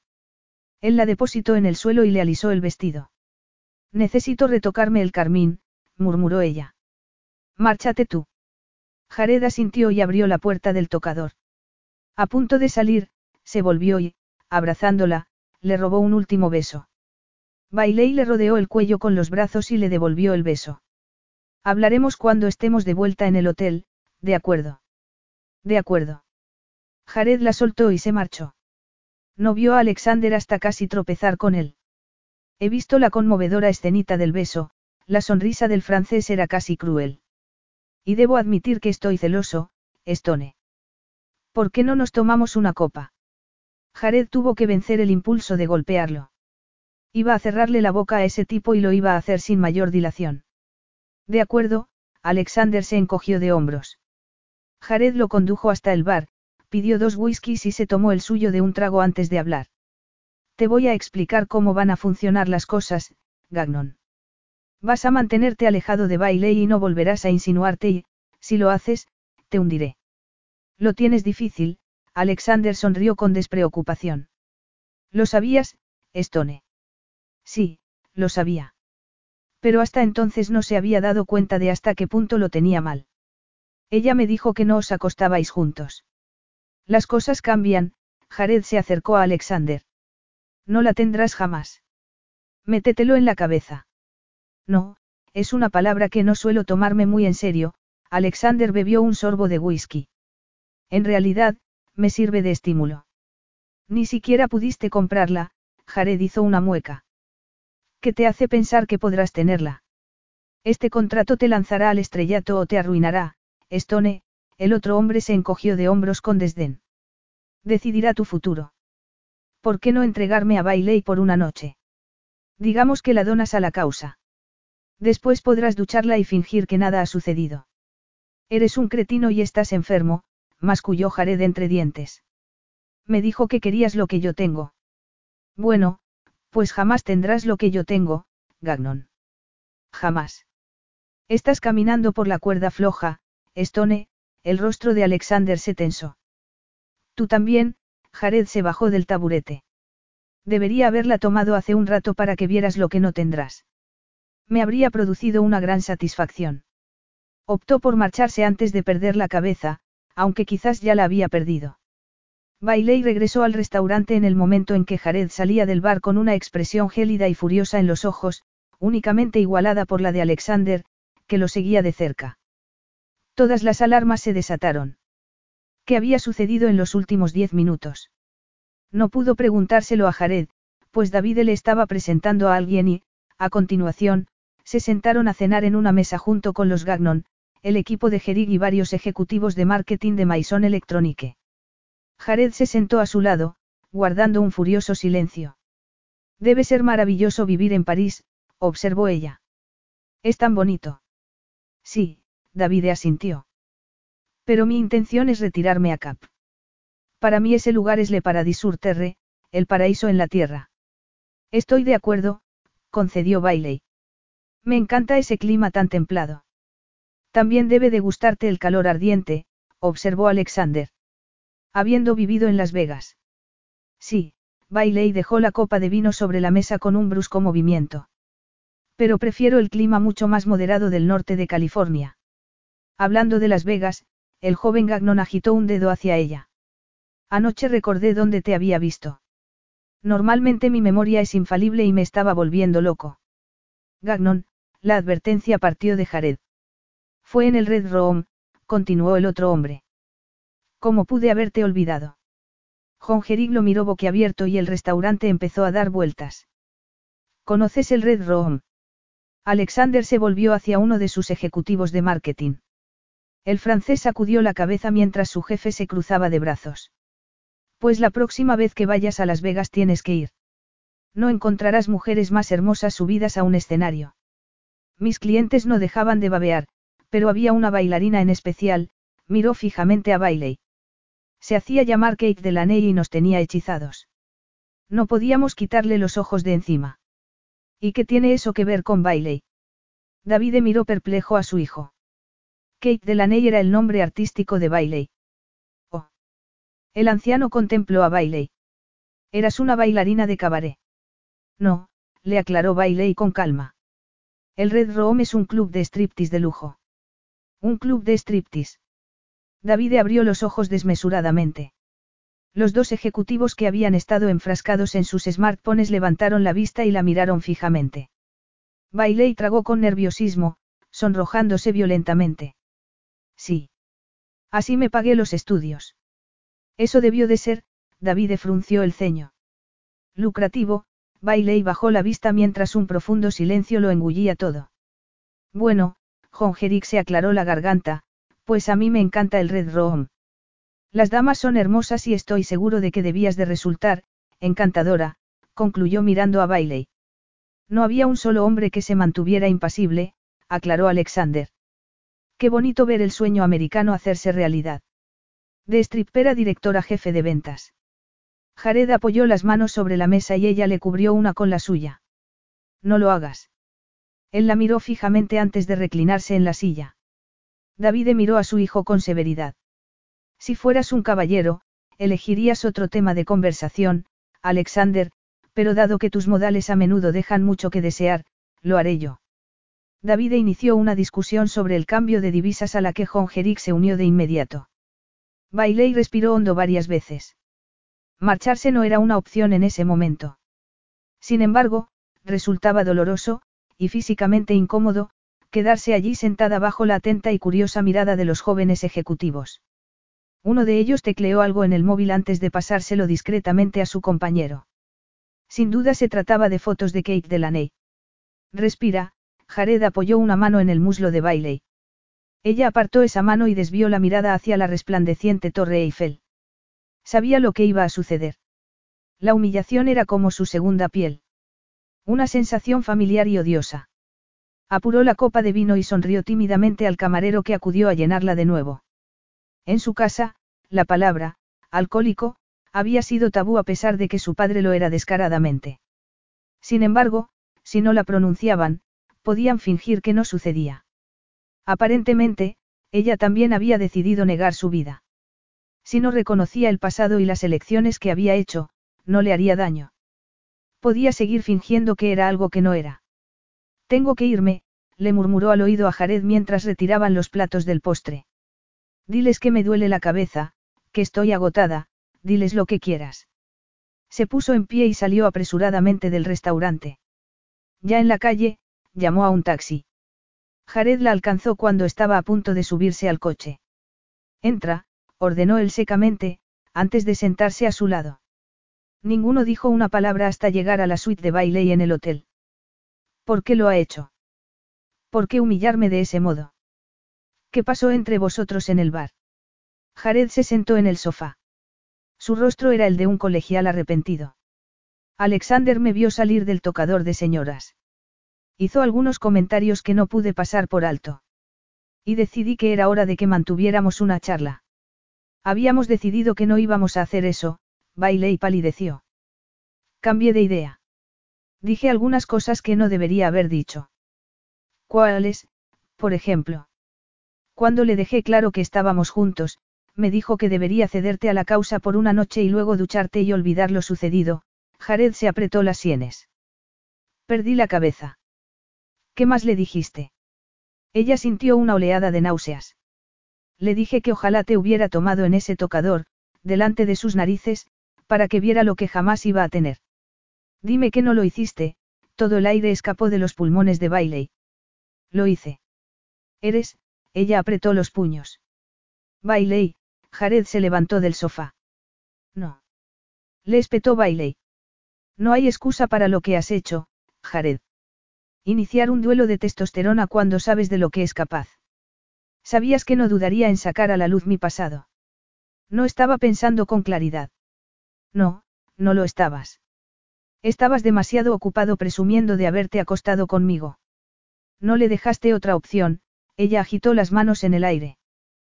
Por Dios, Jared, me estoy enamorando de ti. Enamorando de ti.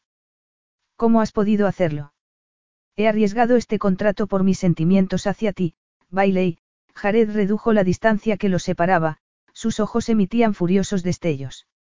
De modo que no cuestiones mis intenciones. Sí, cometí un error, y lo siento. Pero lo hecho, hecho está. Y quizás no sea tan malo, porque ya es hora de que pases página. Debes dejar de ser prisionera de tu pasado. Supongo que estarás de broma, Bailey abrió los ojos desmesuradamente. ¿Crees que es bueno que todos los hombres ante los que voy a hacer la presentación mañana me estén imaginando desnuda sobre un escenario en lugar de prestar atención a lo que les esté diciendo? ¿Y qué? Él enarcó una ceja. ¿A quién le importa lo que piensen? Eres brillante. Tus ideas son brillantes.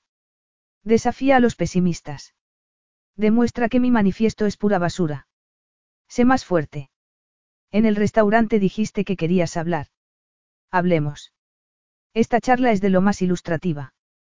No creo que sea el momento, él sacudió la cabeza. La mirada de Jared decía mucho más que sus palabras. La amargura reflejada en su rostro le oprimió el corazón. Después de lo sucedido, estaba reconsiderando sus sentimientos hacia ella. Después de haber visto a un grupo de hombres reaccionar ante lo que había sido, del mismo modo que había reaccionado él cuando se lo había contado. Espantado. Horrorizado. La ira creció en su interior y la vergüenza se apoderó de ella. Jared la había utilizado contra Alexander porque para él era prescindible. Ya que soy tuya, le espetó, cegada por el dolor, ¿por qué no disfrutar del numerito completo? Se quitó un zapato y se lo arrojó, un misil plateado que él interceptó con reflejos felinos. Sé que sientes curiosidad. Me lo preguntaste en Niza. ¿Por qué no te sientas y te lo muestro? Bailey, él la miró fijamente mientras se agachaba y se quitaba el otro zapato. El segundo zapato se estrelló contra la palma de la mano de Jared y cayó al suelo. Siéntate. Jared obedeció, más que nada porque no sabía qué otra cosa podía hacer con una mujer en pleno ataque de locura. Bailey empezó a desabrocharse la blusa.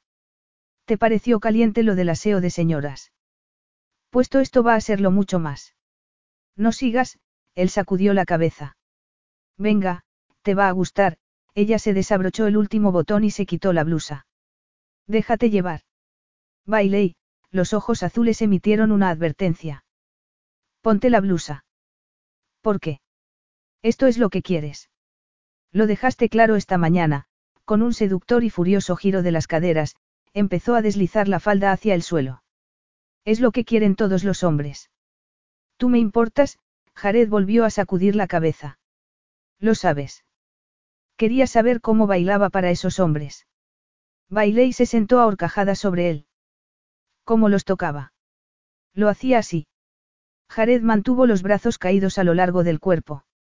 La ira oscurecía su mirada y eso puso furiosa a Bailey, que apretó los pechos contra el fuerte torso y basculó las caderas en una caricia mucho más íntima de lo que le hubiera ofrecido jamás a un cliente. Jared suspiró. ¿Lo ves? Se mofó ella. No puedes negar que te gusta. Pues claro que me gusta, él le sujetó las caderas y la detuvo. No pasa ni un segundo sin que te desee. Pero tú te mereces mucho más que esto. Vi tu mirada cuando te conté lo que había sido, bailé y sacudió la cabeza. Estabas espantado. Estaba impresionado. Impresionado, espantado, ¿qué diferencia hay? Una muy grande, él hizo una mueca. Bailé y tragó nerviosamente y se arriesgó a formular la pregunta que podría hacer que se derrumbara. De todos modos, no iba a poder sentirse peor sobre sí misma de lo que ya se sentía. Serías capaz de imaginarte conmigo, Jared. Con todos mis defectos. Ya te he dicho que me importas, él apretó la mandíbula. Deja de agobiarme. La advertencia de la mirada de Jared la asustó. Pero la tremenda certeza de estar perdida e inequívocamente enamorada de ese hombre fue aún peor. Buscó las viejas costumbres, viejos trucos, y le besó la comisura de los labios. Deslizó una mano por su muslo hasta la gruesa y dura masculinidad. Jared se revolvió y ella sintió una punzada de triunfo, como una sustancia adictiva de la que le hubieran privado largo tiempo. No. Jared la dejó caer en el sofá con tal brusquedad que ella sintió que todo le daba vueltas. Tenemos una presentación mañana. Vamos a ir como un equipo, Bailey, y vamos a ganar. Vamos a hacer lo que hemos venido a hacer. Y esto, él la miró furioso. No va a suceder. No me deseas, a Bailey le temblaban los labios. Tienes razón, contestó él secamente. Deseo a la Bailey que conozco. La mujer que me abrió el alma anoche. No, esto. Jared se dio media vuelta y entró en su suite dando un portazo mientras Bailey se acurrucaba en el sofá y lloraba. Lloró por la niña que había sido. Por lo que ojalá no hubiera tenido que hacer. Por Jared, que había sido tan cruel. Por ella misma, por estropearlo todo. Capítulo 10. Bailey se despertó con el canto de los pájaros. En algún momento de la noche, se había arrastrado hasta la cama para finalmente quedarse dormida. Había sufrido interminables pesadillas que la devolvían a su pasado antes de lanzarla de nuevo al presente. La luz del sol les había puesto fin. Quizás también había contribuido el ruidoso camión de la basura parado bajo su ventana. Dio un respingo y se sentó en la cama. París era demasiado elegante para esos camiones de basura. Se arrastró hasta la ventana a tiempo para contemplar el poco elegante camión verde que avanzaba a su siguiente parada. Bailey reflexionó sobre las palabras de Jared. Estaba en lo cierto al asegurar que su empeño en alejarse del pasado la estaba destruyendo. Salió al balcón y apoyó las manos en la barandilla. Estaba muy orgullosa de lo que había logrado, de la persona en quien se había convertido. No sería la persona que era de no ser por su pasado. Quizás debería considerarlo de ese modo y aceptar la parte que no le gustaba, la que le avergonzaba, porque, le gustara o no, todo formaba parte del mismo lote. La fría luz del amanecer le hizo estremecerse. La noche anterior, al desvelar al mundo lo que había sido, se había sentido despedazada. Era curioso que una pudiera despertar a la mañana siguiente y seguir allí. Dolorida. Furiosa. Si bien el pasado podía destruirte, no lo hacía. No si no se lo permitías. El camión de la basura continuó su ruta y Bailey se quedó con el rechazo de Jared grabado en la mente. Toda su vida había sido más fuerte que los demás, negándose a ceder cuando lo tenía todo en contra. Por eso sus palabras le habían herido tanto. No soportaba ser una cobarde. No soportaba que él no la amara. El corazón se le encogió en el pecho. Ni siquiera se había dado cuenta de que deseaba ser amada. Lo necesitaba, lo anhelaba. Y le aterraba que la noche anterior quizás hubiera alejado a ese hombre de su vida para siempre. Jared quería a una mujer que ella aún no conocía. La versión más abierta y vulnerable que él había conseguido revelar. No la vieja, no la nueva Bailey, sino alguien diferente. Y se le ocurrió que quizás era esa la persona que necesitaba ser. Un producto del pasado, pero con el control sobre el futuro. El creciente bullicio de las calles le indicó que era hora de vestirse. Lo único que tenía claro era que tenía que ganar, por Jared. Apoyarlo como él la había apoyado durante todo ese tiempo. Se había puesto un conservador traje de pantalón gris cuando se detuvo frente al espejo. Ni hablar. No iba a camuflar su feminidad porque esos hombres pensaran que estaba disponible. Eligió otro, de falda, en color malva, que se había comprado en los campos elíseos. La tela era divina y la falda dejaba al descubierto casi toda la pierna. Estaba terminando de vestirse cuando Jared llamó a la puerta. Esas son tus armas para la batalla. Sus labios dibujaron una sonrisa. Más o menos. No querría tener a ninguna otra persona a mi lado hoy. Yo tampoco, Bailey sintió un hálito de esperanza ante la mirada de su jefe. Y sin más, salió de la suite a hacer su trabajo. Jared dedicó el trayecto desde el hotel a las oficinas de Maison Electronique a centrarse.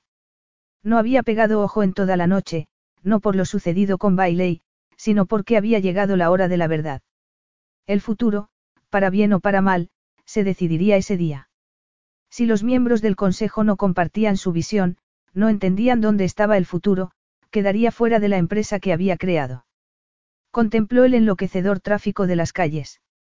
Asociarse con Maison sería un impresionante logro. Podría transformar la industria de la electrónica. Pero ya no estaba dispuesto a sacrificar su alma por la empresa.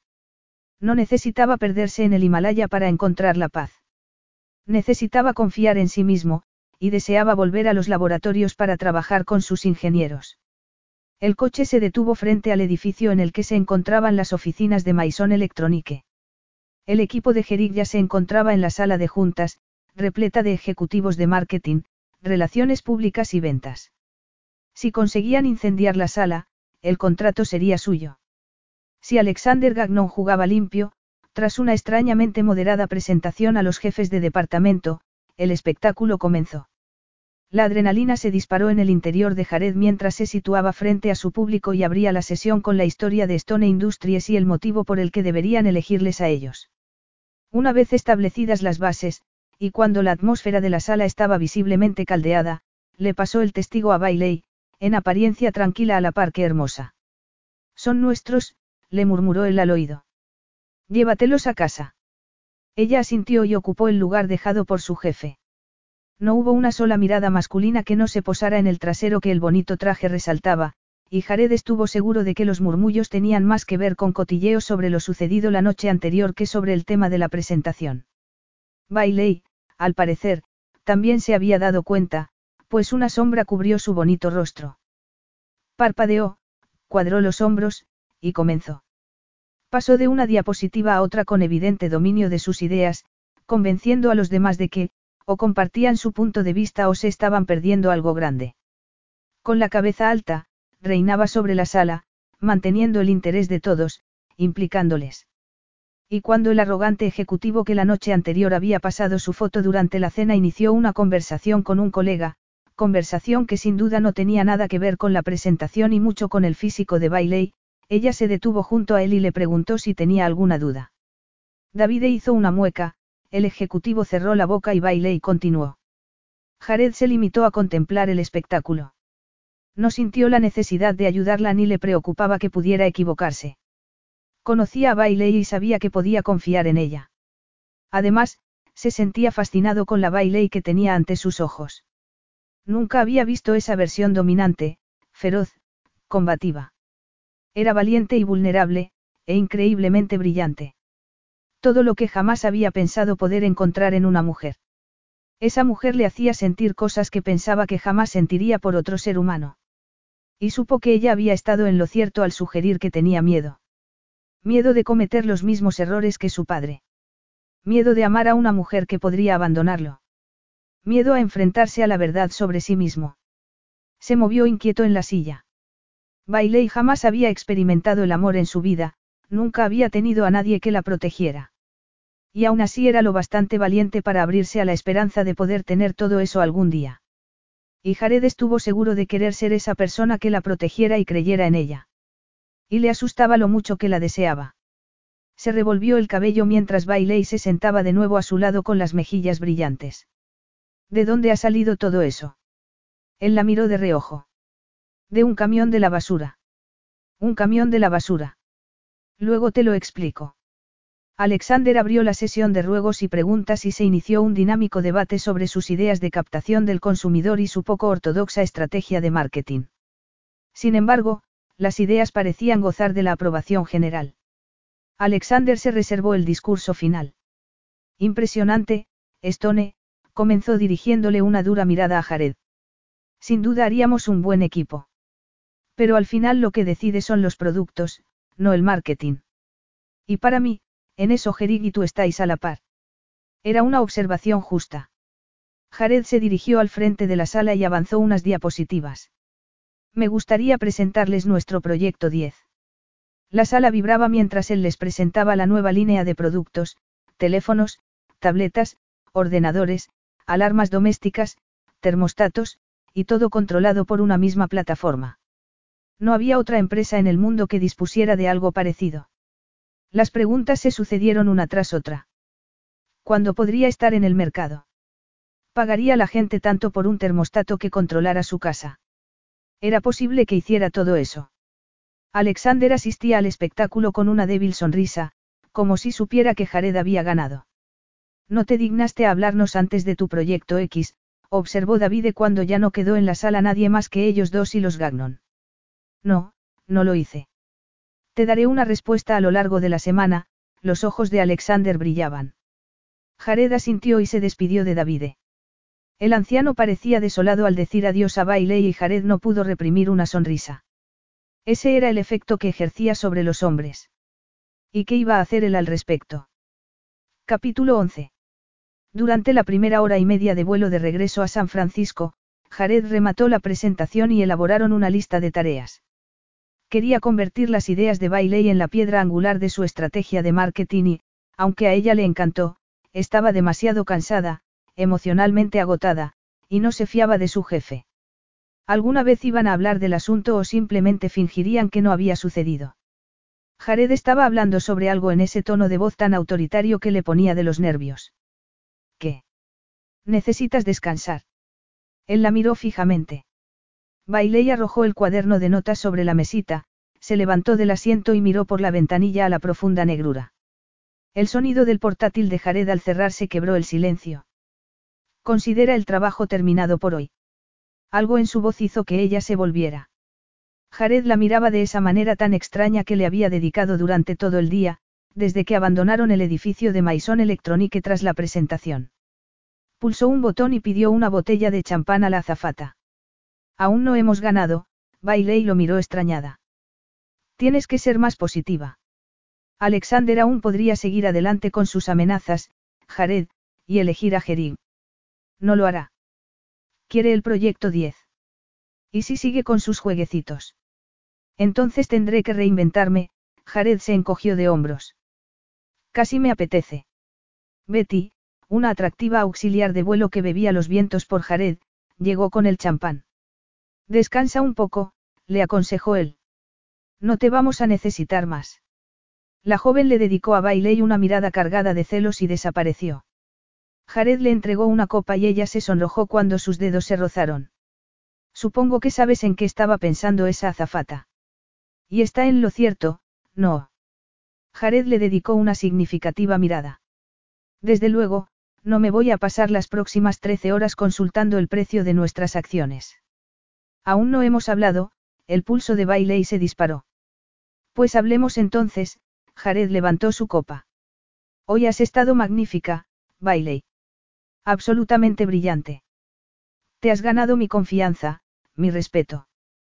Te quiero siempre a mi lado. Ella estuvo a punto de desmayarse. Lo tenías a todos comiendo de tu mano. Incluyéndome a mí. No me di cuenta, a Bailey se le encogió el estómago. Esta mañana me despertó el camión de la basura. Y supe que tenías razón. Si no me ocupo de mi basura, de mi pasado, y acepto que forma parte de mí, jamás podré avanzar, levantó la vista hacia el hombre que no había dudado de ella ni una sola vez. Quería ganar por ti. Nada más. Anoche no me marché porque no te deseara, Bailey, Jared le tomó una mano. Lo hice porque deseaba a esa mujer. La mujer que me volvió loco en la sala de juntas esta mañana. Todavía no sé quién es, ella se mordisqueó el labio inferior. Lo sé, asintió él. Cada vez que te veo luchar y triunfar, me conmueves. No puedo permanecer inmune a ti, como no puedo evitar que salga el sol cada mañana. Y eso me aterroriza. El corazón de Bailey se estrelló contra el pecho. Anoche, continuó Jared, me volví loco solo con pensar que Alexander pudiera acercarse a ti. Y tuve que advertirle que jamás te tendría. Porque yo te deseo y no quiero que seas de nadie más. Pero yo nunca he sido un hombre fiel. Ni siquiera sé si soy capaz de ello. Bailey respiró hondo, pero sus pulmones no parecieron hallar aire alguno. A lo mejor los dos necesitamos una oportunidad, consiguió decir, intentar superar el pasado. Menuda pareja, él hizo una mueca y la atrajo hacia sí. Y, sin embargo, hacemos buena pareja. Dijiste que te conformarías con un hombre que te respetara, Jared asintió. Un hombre que no te mienta. Un hombre que te quiera por lo que eres. Yo no te puedo hacer promesas que no sé si podré mantener, pero si te prometo esas cosas, Bailey. Y estoy dispuesto a intentar el resto. Bailey tenía un nudo en la garganta que amenazaba con asfixiarla si hablaba. No necesitaba las promesas de Jared, nunca se había tratado de eso. El problema había sido la confianza y, por primera vez en su vida, confiaba sin reservas en un hombre. Anoche no habrá sido la última vez que necesites recoger mis pedazos, le advirtió ella, ofreciéndole una salida. Todavía estoy en proceso de construcción. Considérame parte del equipo, Jared se inclinó y la besó en los labios. El beso encerraba una promesa que iluminó a la joven desde el interior. Ella le rodeó el cuello con los brazos y Jared la tomó en brazos y la condujo hasta el dormitorio de la parte trasera del avión. La dejó de pie sobre la mullida alfombra y se sentó en el borde de la enorme cama. Anoche, murmuró él, no quise practicar contigo un sexo basado en la ira. No quería que te rebajaras a eso. Pero esta noche, murmuró con voz ronca, Puedes hacerme tu numerito. Jared. Necesito borrar el recuerdo de lo sucedido anoche, él sacudió la cabeza. La idea de que lo hagas para mí me excita enormemente, Bailey. Pero ¿por qué se trata de ti? No porque se lo hicieras a cientos de hombres que no pudieron tenerte. La repentina sacudida del avión coincidió con la producida entre ambos, y Bailey supo que deseaba hacerlo para él. Quería borrar el recuerdo de lo sucedido la noche anterior. Sin misiles, por favor, suplicó Jared cuando ella se agachó y se quitó un zapato. Bailey arrojó el zapato al suelo y se quitó el otro antes de colocarse de pie ante él. Hay reglas, murmuró ella mientras se desabrochaba la blusa. Nada de besar y nada de tocar. Creo que he cambiado de idea, él entornó los ojos. No, no lo has hecho, Bailey se tomó su tiempo con los botones y arrojó la blusa al suelo. La mirada de Jared se detuvo automáticamente en los pechos encerrados en raso de color crema. Los pezones se marcaban claramente bajo la tela y tuvo que tragar nerviosamente. ¿Aún quieres cambiar de idea? No, contestó él con voz ronca. Estoy bien. Bailey se sentó a horcajadas sobre él y esperó la llegada de esa sensación de desapego que solía acompañar al gesto. Sin embargo, los ojos de Jared se negaban a abandonar los suyos, obligándola a sentir la conexión. Con Jared la única posibilidad era la verdad. No sé por qué lo llaman baile. A mí me parece más bien una tortura. Sí, asintió ella, se le parece mucho. Salvo que, murmuró mientras basculaba las caderas contra su masculinidad, si eres buen chico, puede que consigas algo más. Jared murmuró algo que sonó a, eso espero, antes de cerrar los ojos. Estaba muy duro y fue el turno de Bailey de tragar nerviosamente. Recordó cómo la había llenado, cómo sus músculos se habían tensado alrededor de él. Recordó la fuerza de la liberación. Espero que este numerito sea algo excepcional, Bailey, masculló él entre dientes. ¿Por qué, si me dices que les hiciste esto a otros hombres, voy a tener que matarlos? A todos. Calma, tigre, ella se inclinó y lo besó. Esto es solo para ti. Jared la sujetó por las caderas, pero ella le apartó las manos. Nada de tocar. Pero acabas de besarme. ¿Por qué soy yo la que manda? Adelante, las mejillas de Jared estaban teñidas de rojo, créetelo si puedes. Nada de tocar, insistió ella. Los labios, sin embargo, sí están permitidos. Jared se inclinó y tomó un pezón en la boca. Los ardientes labios lanzaron una descarga que llegó hasta el núcleo de Bailey, quien arqueó la espalda con un gemido y se entregó a él. Jared cambió un pezón por el otro y la llevó más lejos. Bailey se sentía a punto de perder el control. Estaba loca por ese hombre. Cielo santo, Bailey, él la miró con ojos brillantes.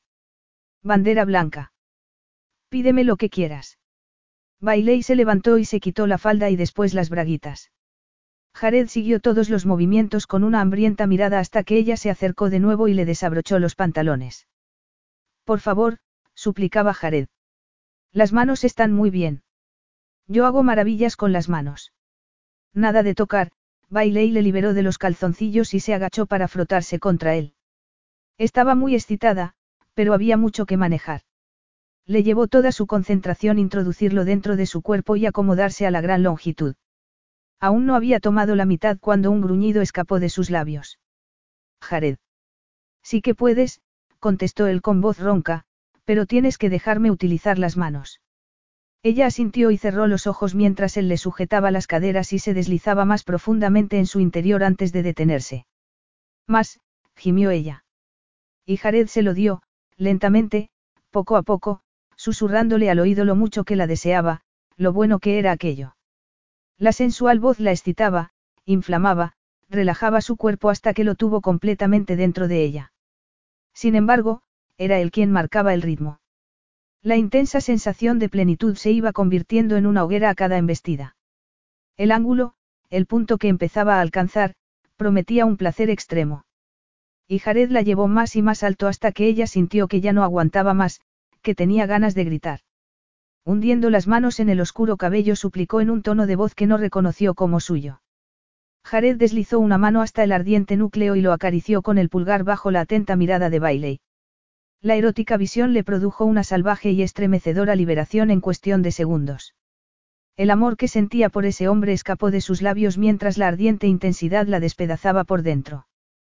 Por el modo en que Jared se paró en seco, ella estuvo segura de que la había oído pronunciar las palabras.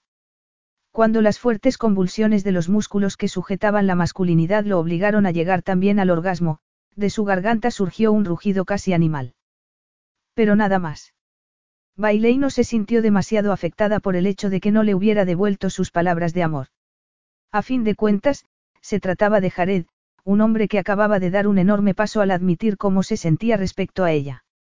Se conformaría con eso y no con una mera ilusión. Se despertó a la luz de la luna, sola en la cama. El reloj le indicó que eran las once de la noche. Aterrizarían en un par de horas. Jared debía de estar trabajando. Sin embargo, cuando sus ojos se adaptaron a la penumbra lo vio sentado en una silla junto a la ventanilla, vestido únicamente con los vaqueros. Parecía perdido, distante, en su propio mundo. No puedes dormir. No, él se volvió. No la invitó a unirse a él, pero Bailey se acercó, apoyando una mano sobre el fuerte hombro. La rigidez que encontró le hizo detenerse. El distanciamiento que reflejaba su rostro le hizo plantearse apartarse. Sin embargo, él la sujetó por las caderas y la sentó en su regazo. Permaneció acurrucada contra el fuerte torso hasta que la inquietud que sentía emanar de él le hizo apartarse. Acarició la fuerte mandíbula y la cicatriz que le cruzaba el labio superior. ¿Cómo te hiciste esto?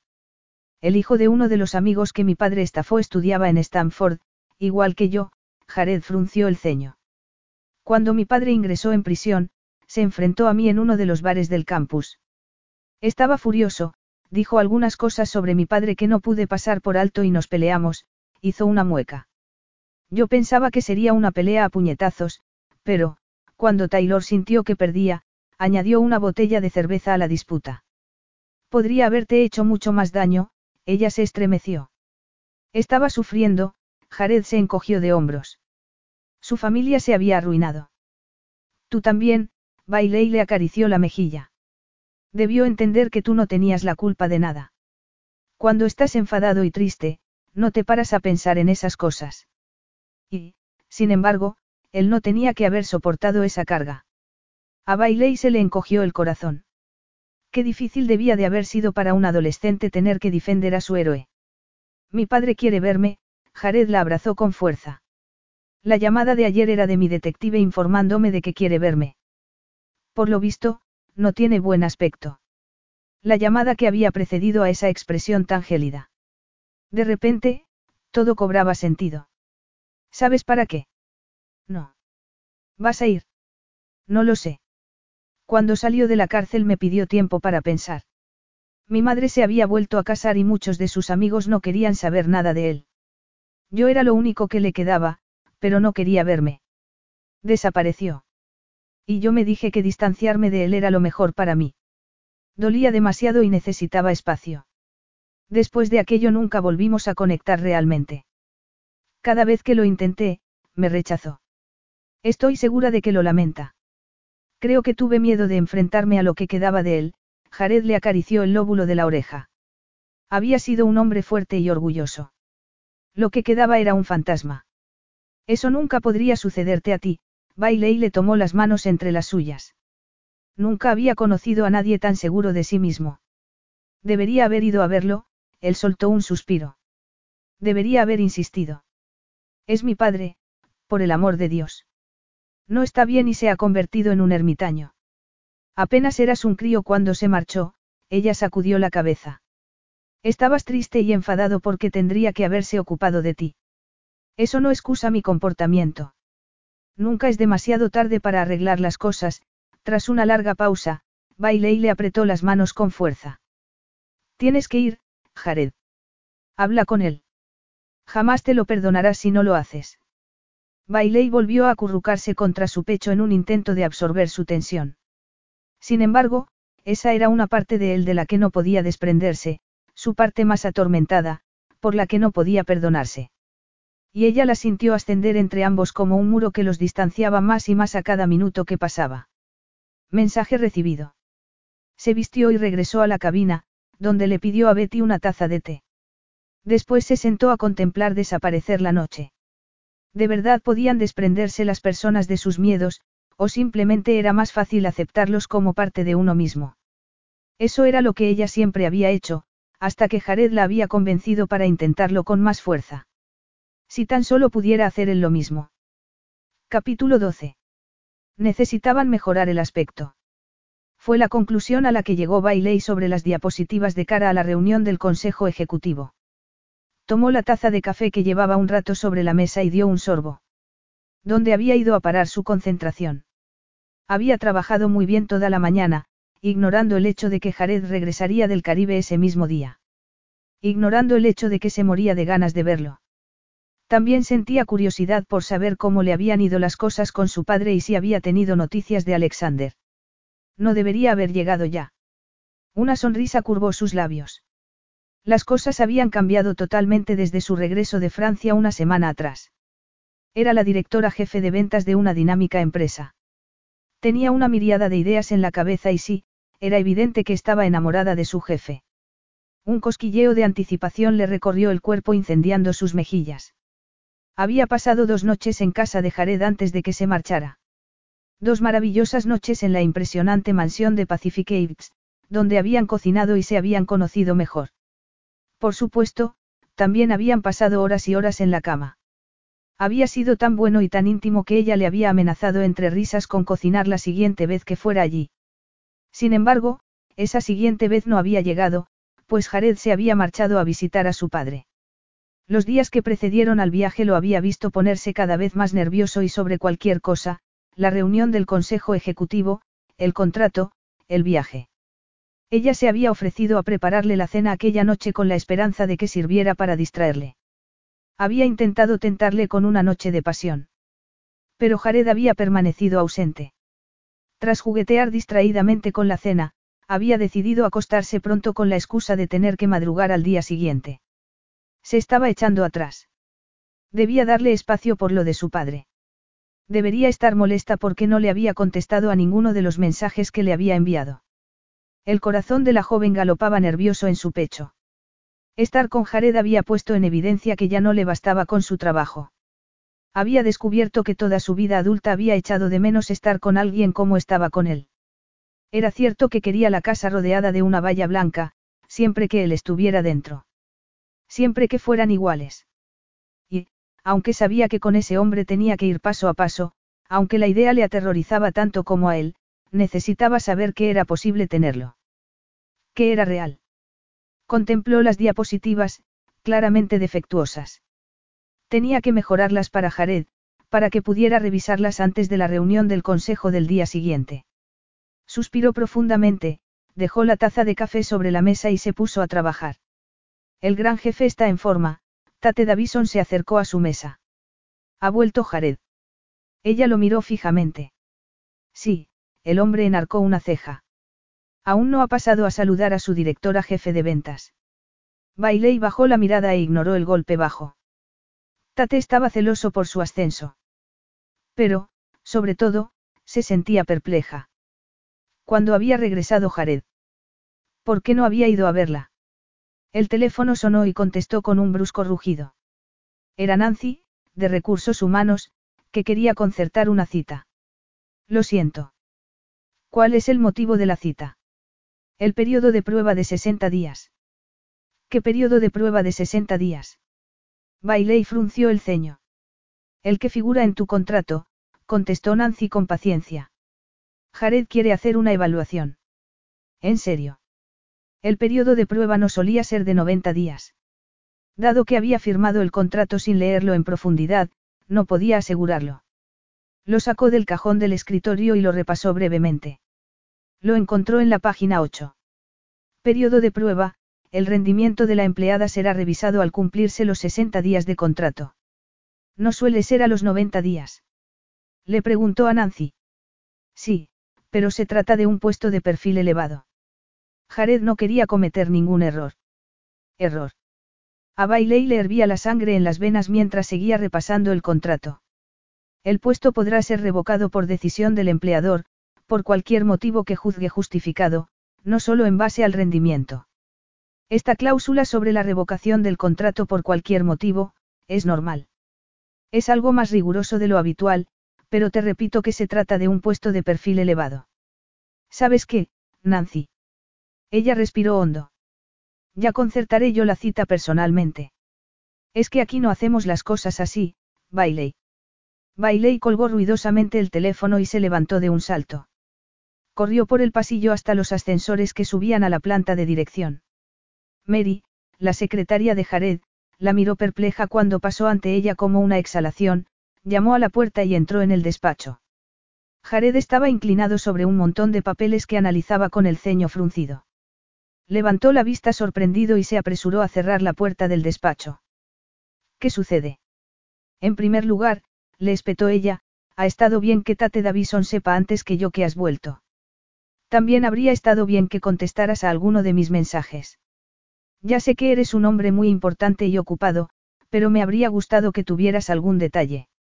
Lo siento, el rostro de Jared se relajó, evidenciando las marcas de cansancio. En segundo lugar, Bailey agitó el contrato en el aire. Diste instrucciones a recursos humanos para que pusieran esa cláusula en mi contrato. Esa que dice que puedes degradarme por cualquier motivo, independientemente de mi rendimiento. Sí, él frunció el ceño. Pero eso fue antes de que supiera de que eres capaz. Accediste a mis condiciones, ella lo miró furiosa. Me pediste que fuera a Francia para salvar tu reputación y ganar el contrato, y ni siquiera tenías intención de respetar nuestro trato. No te conocía, Bailey, Jared se acercó a ella. No podía nombrarte directora jefe de ventas sin tener algún recurso. Intenta ser razonable. Un recurso. Chilló Bailey. Esa cláusula es mucho más que un recurso. Es una oportunidad para deshacerte de mí cuando te venga en gana. Bailey, él la miró a los ojos, esa cláusula no tiene nada que ver con el presente. Ya me has demostrado tu valía. El puesto es tuyo, si lo quieres. Redactaré otro contrato. Lo que quiero es saber que creíste en mí desde el principio. Saber que eres un hombre de palabra y que ibas a respetar nuestro acuerdo. La confianza se gana, Jared se puso lívido. Y yo te la entregué desde el principio, le espetó Bailey acercándose mucho a él. Me abrí a ti, por completo, Jared. Y lo único que te pedí a cambio fue la sinceridad que me prometiste. Todo lo que te dije, lo que te he prometido durante las dos últimas semanas, es cierto, él sacudió la cabeza. No permitas que esto, que tu inseguridad, estropee algo bueno. Algo bueno, rugió ella. ¿Y cuánto tiempo puedo esperar que dure esto tan bueno, Jared? Un par de meses. Tres. Cuatro. La otra noche ya empezaste a retroceder, como de costumbre. Y a continuación pasaste a estar completamente incomunicado. He estado muy estresado con lo de mi padre, él volvió a sacudir la cabeza. Y por eso decidiste dejarme fuera de tu vida. Bailey apretó los labios. La inseguridad, el dolor que había sentido en los últimos días cayó sobre sus hombros. No soy una experta, pero estoy bastante segura de que se supone que debemos apoyarnos mutuamente. Lo he intentado, pero me presionas demasiado, Bailey. Sé muy bien que en el avión me oíste decirte que te amaba, Jared. Y lo ignoraste por completo. Ya te dije que no hago promesas que no pueda mantener. No está en mis genes, y lo sabías. Podría haber dicho cualquier cosa, cualquier cosa menos eso, y ella habría estado de acuerdo. Pero evadirse así. La opresión del pecho le hacía imposible respirar. Porque ya no le bastaba. No después de haberle entregado el corazón. Desde luego necesitaba esa sinceridad, ella asintió. ¿Por qué he decidido que no puedo hacerlo, Jared? Me pediste que me abriera, que confiara en ti. Pues aquí me tienes. Y si no puedes hacer lo mismo por mí, creo que deberíamos dar esto por terminado. Lo estás utilizando como excusa para terminar antes de empezar, él la miró furioso. Lo que no quiero es convertirme en otra víctima del culto de Jared, Bailey sacudió la cabeza. Yo siempre aspiro a todo. Supongo que está en mis genes. Bailey, Jared intentó abrazarla, pero ella lo rechazó y abandonó el despacho. Jared se debatía entre quedarse o correr tras Bailey cuando su secretaria entró en el despacho. Alexander Gagnon al teléfono. Si había alguien con quien no quería hablar en esos momentos era Alexander. Sin embargo, dado que el destino de su empresa estaba en manos de ese hombre, no tenía otra elección. Gagnon, tras respirar hondo, descolgó el teléfono. Bonjour, Stone, la sedosa voz de Alexander atravesó la línea. Tengo buenas noticias para ti. Hemos decidido asociarnos con Stone Industries. La oleada de satisfacción que inundó a Jared ante las palabras de Gagnon fue intensa. Pero el ardor de los ojos y el temblor de las manos provenía de un lugar más profundo. Un lugar cuya existencia se había negado a reconocer. Aquello era su sueño hecho realidad. Gracias, contestó con voz ronca. Me alegra oírlo. Por supuesto, todo está supeditado a que tengamos la exclusiva sobre el proyecto 10. Algunas líneas de producto sí, pero no todo. Ya llegaremos a un acuerdo. Tendremos que trabajar estrechamente al principio. Quiero a Bailey en París para reuniones cuatrimestrales. ¿Cómo está tu preciosa directora jefe de ventas? Bailey no forma parte del trato, Gagnon, Jared se puso tenso. Qué vehemente, protestó el francés. Lo único que quiero de ella es su cerebro. ¿Qué piensas hacer, Stone? Casarte con ella. La sangre de Jared burbujeaba.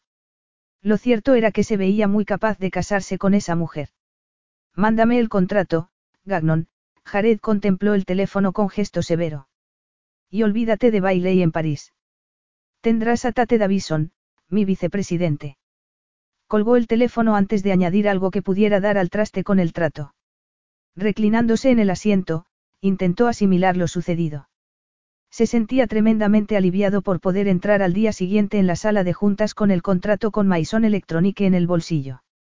Los abusos de Michael Craig habían visto la luz en la prensa aquella misma mañana, en un cuidadosamente elaborado plan para desacreditarle y expulsarle de la junta directiva de Stone Industries.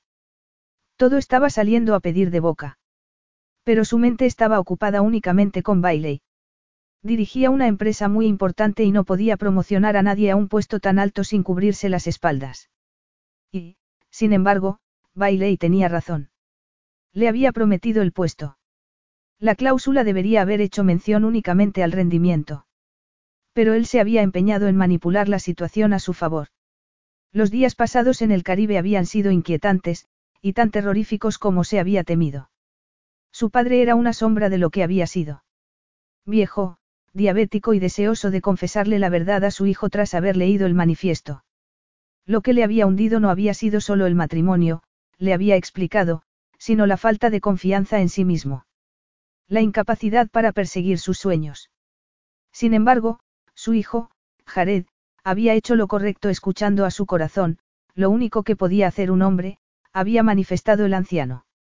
Dolorosamente sincera, aterradoramente intensa, la conversación con su padre casi lo había destrozado. Y lo había puesto más furioso que nunca consigo mismo. Debería haber hecho más, y antes. Debería haber sido más valiente. El ardor de los ojos le nubló la visión. Él no era como su padre.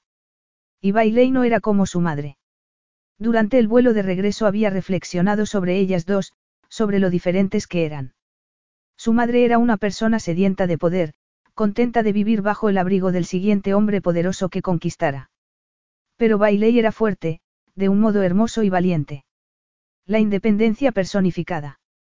Curiosamente, lo que siempre había pensado que no funcionaría para él era lo único que sabía que lo haría. Tener a una mujer fuerte. Una igual. Sé muy bien que en el avión me oíste decirte que te amaba, Jared. ¿Por qué no había tenido el valor de decírselo? La amaba. Por supuesto que la amaba. Pero lo único que hacía era negarlo. Había perdido la confianza de Bailey con esa cláusula. Y, aunque había tenido sus motivos, en esos momentos le parecían totalmente inapropiados. Pues esa mujer era todo lo que deseaba. La idea quizás fuera producto del jet lag, o un ejemplo de brillantez. Pero de repente supo que de ninguna manera iba a dejarla marchar. Capítulo 13. Bailey había abandonado Las Vegas, rumbo a California, con un brillante título bajo el brazo y la sabiduría adquirida en su trabajo y en sus vivencias familiares. Estaba convencida de que lo tenía todo claro. Solo tenía que confiar en sí misma, no esperar demasiado y no despistarse. Así conseguiría ir a donde quisiera.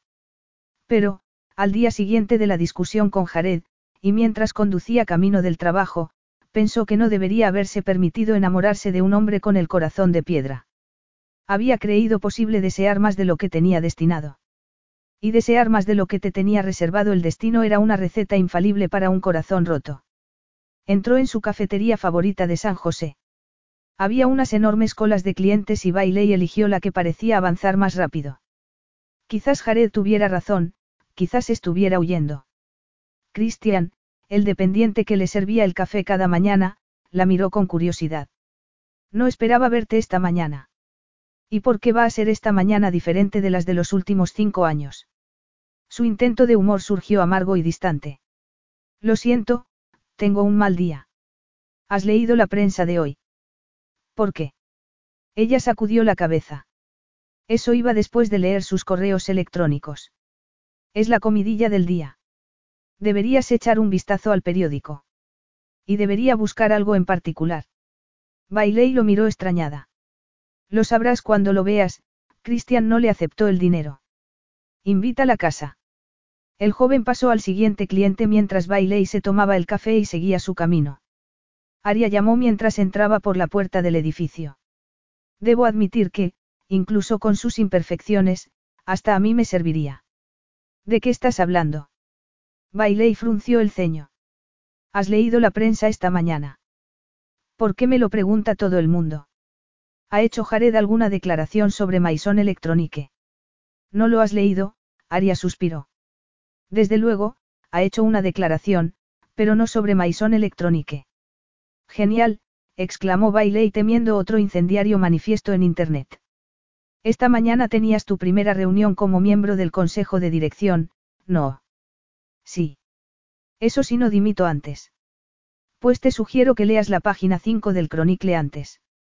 Después llámame. Aria, Bailey entró en el ascensor que la llevaría a su planta. ¿Qué está pasando? La falta de cobertura en la cabina engulló la posible respuesta de su amiga. Bailey pulsó el botón de la planta 26 mientras se preguntaba qué habría hecho Jared. Tras salir del ascensor recogió el periódico antes de entrar en su despacho. Café en mano, buscó la página 5. Una carta abierta de Jared ocupaba toda la página. Se titulaba La verdad sobre las mujeres. Rectificación. Con la mirada fija en la hoja, Bailey leyó el texto. Hace unas semanas, escribí un manifiesto titulado La verdad sobre las mujeres.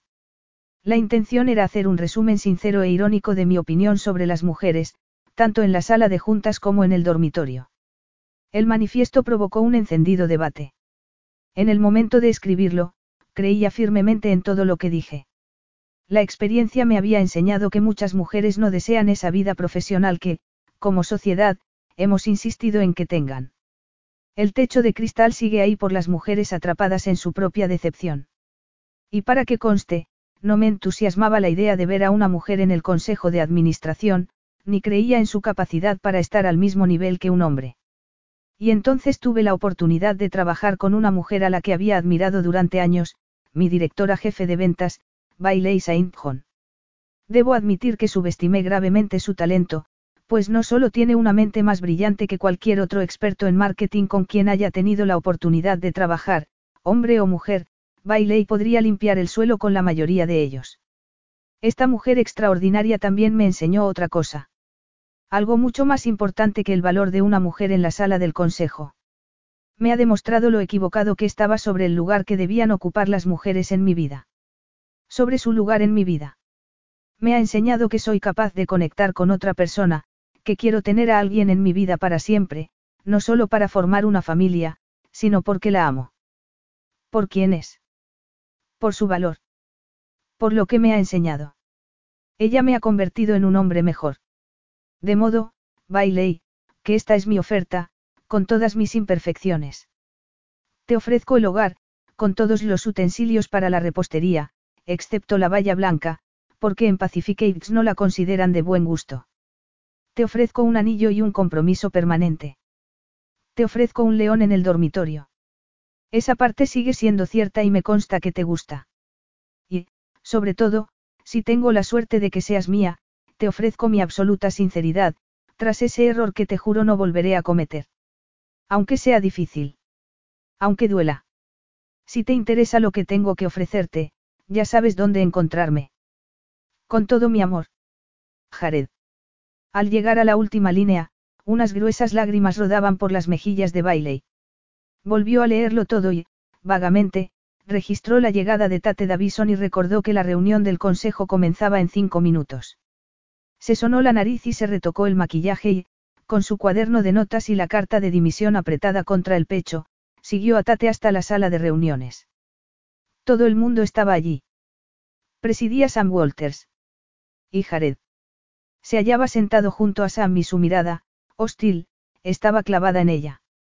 Sam les hizo una seña a Tate y a ella para que se sentaran en sendas sillas.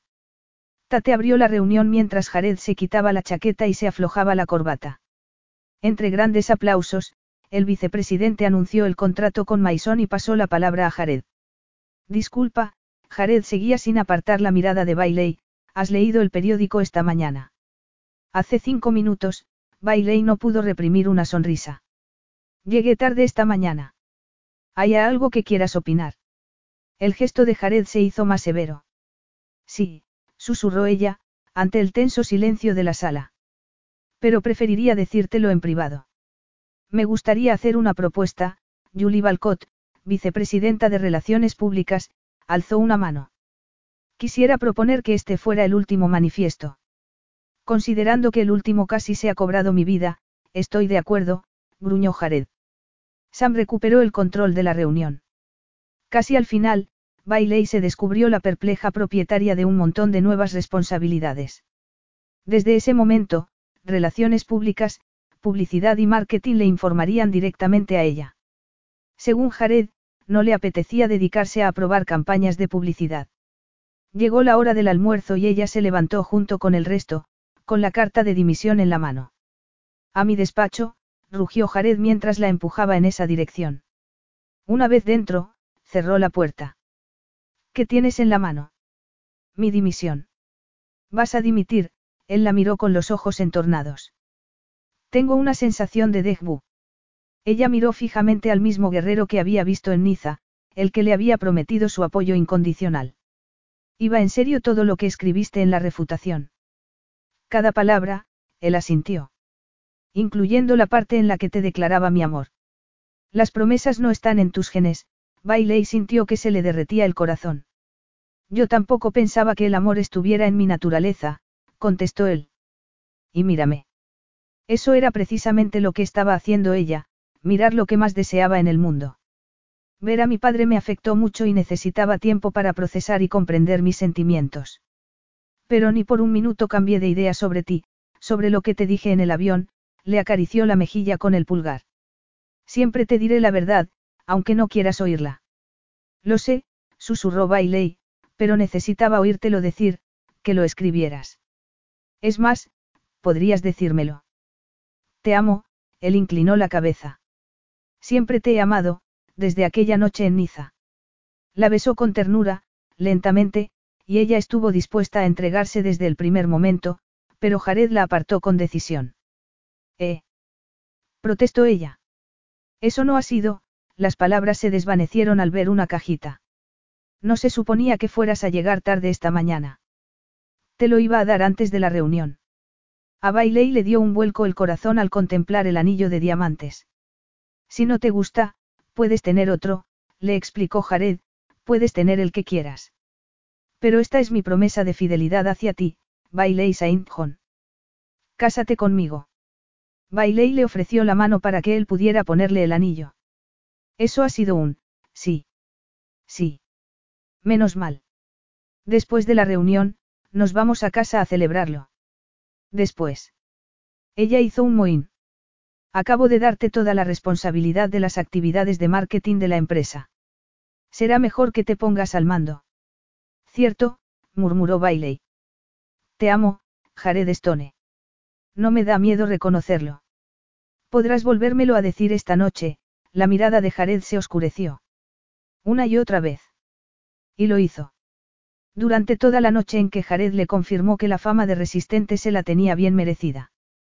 El anillo brillaba en su dedo. Jared era suyo y siempre lo sería. Y, en sus brazos, Bailey al fin se encontró a sí misma. No a la vieja Bailey, ni a la nueva Bailey, simplemente a la Bailey que estaba destinada a ser. Fin.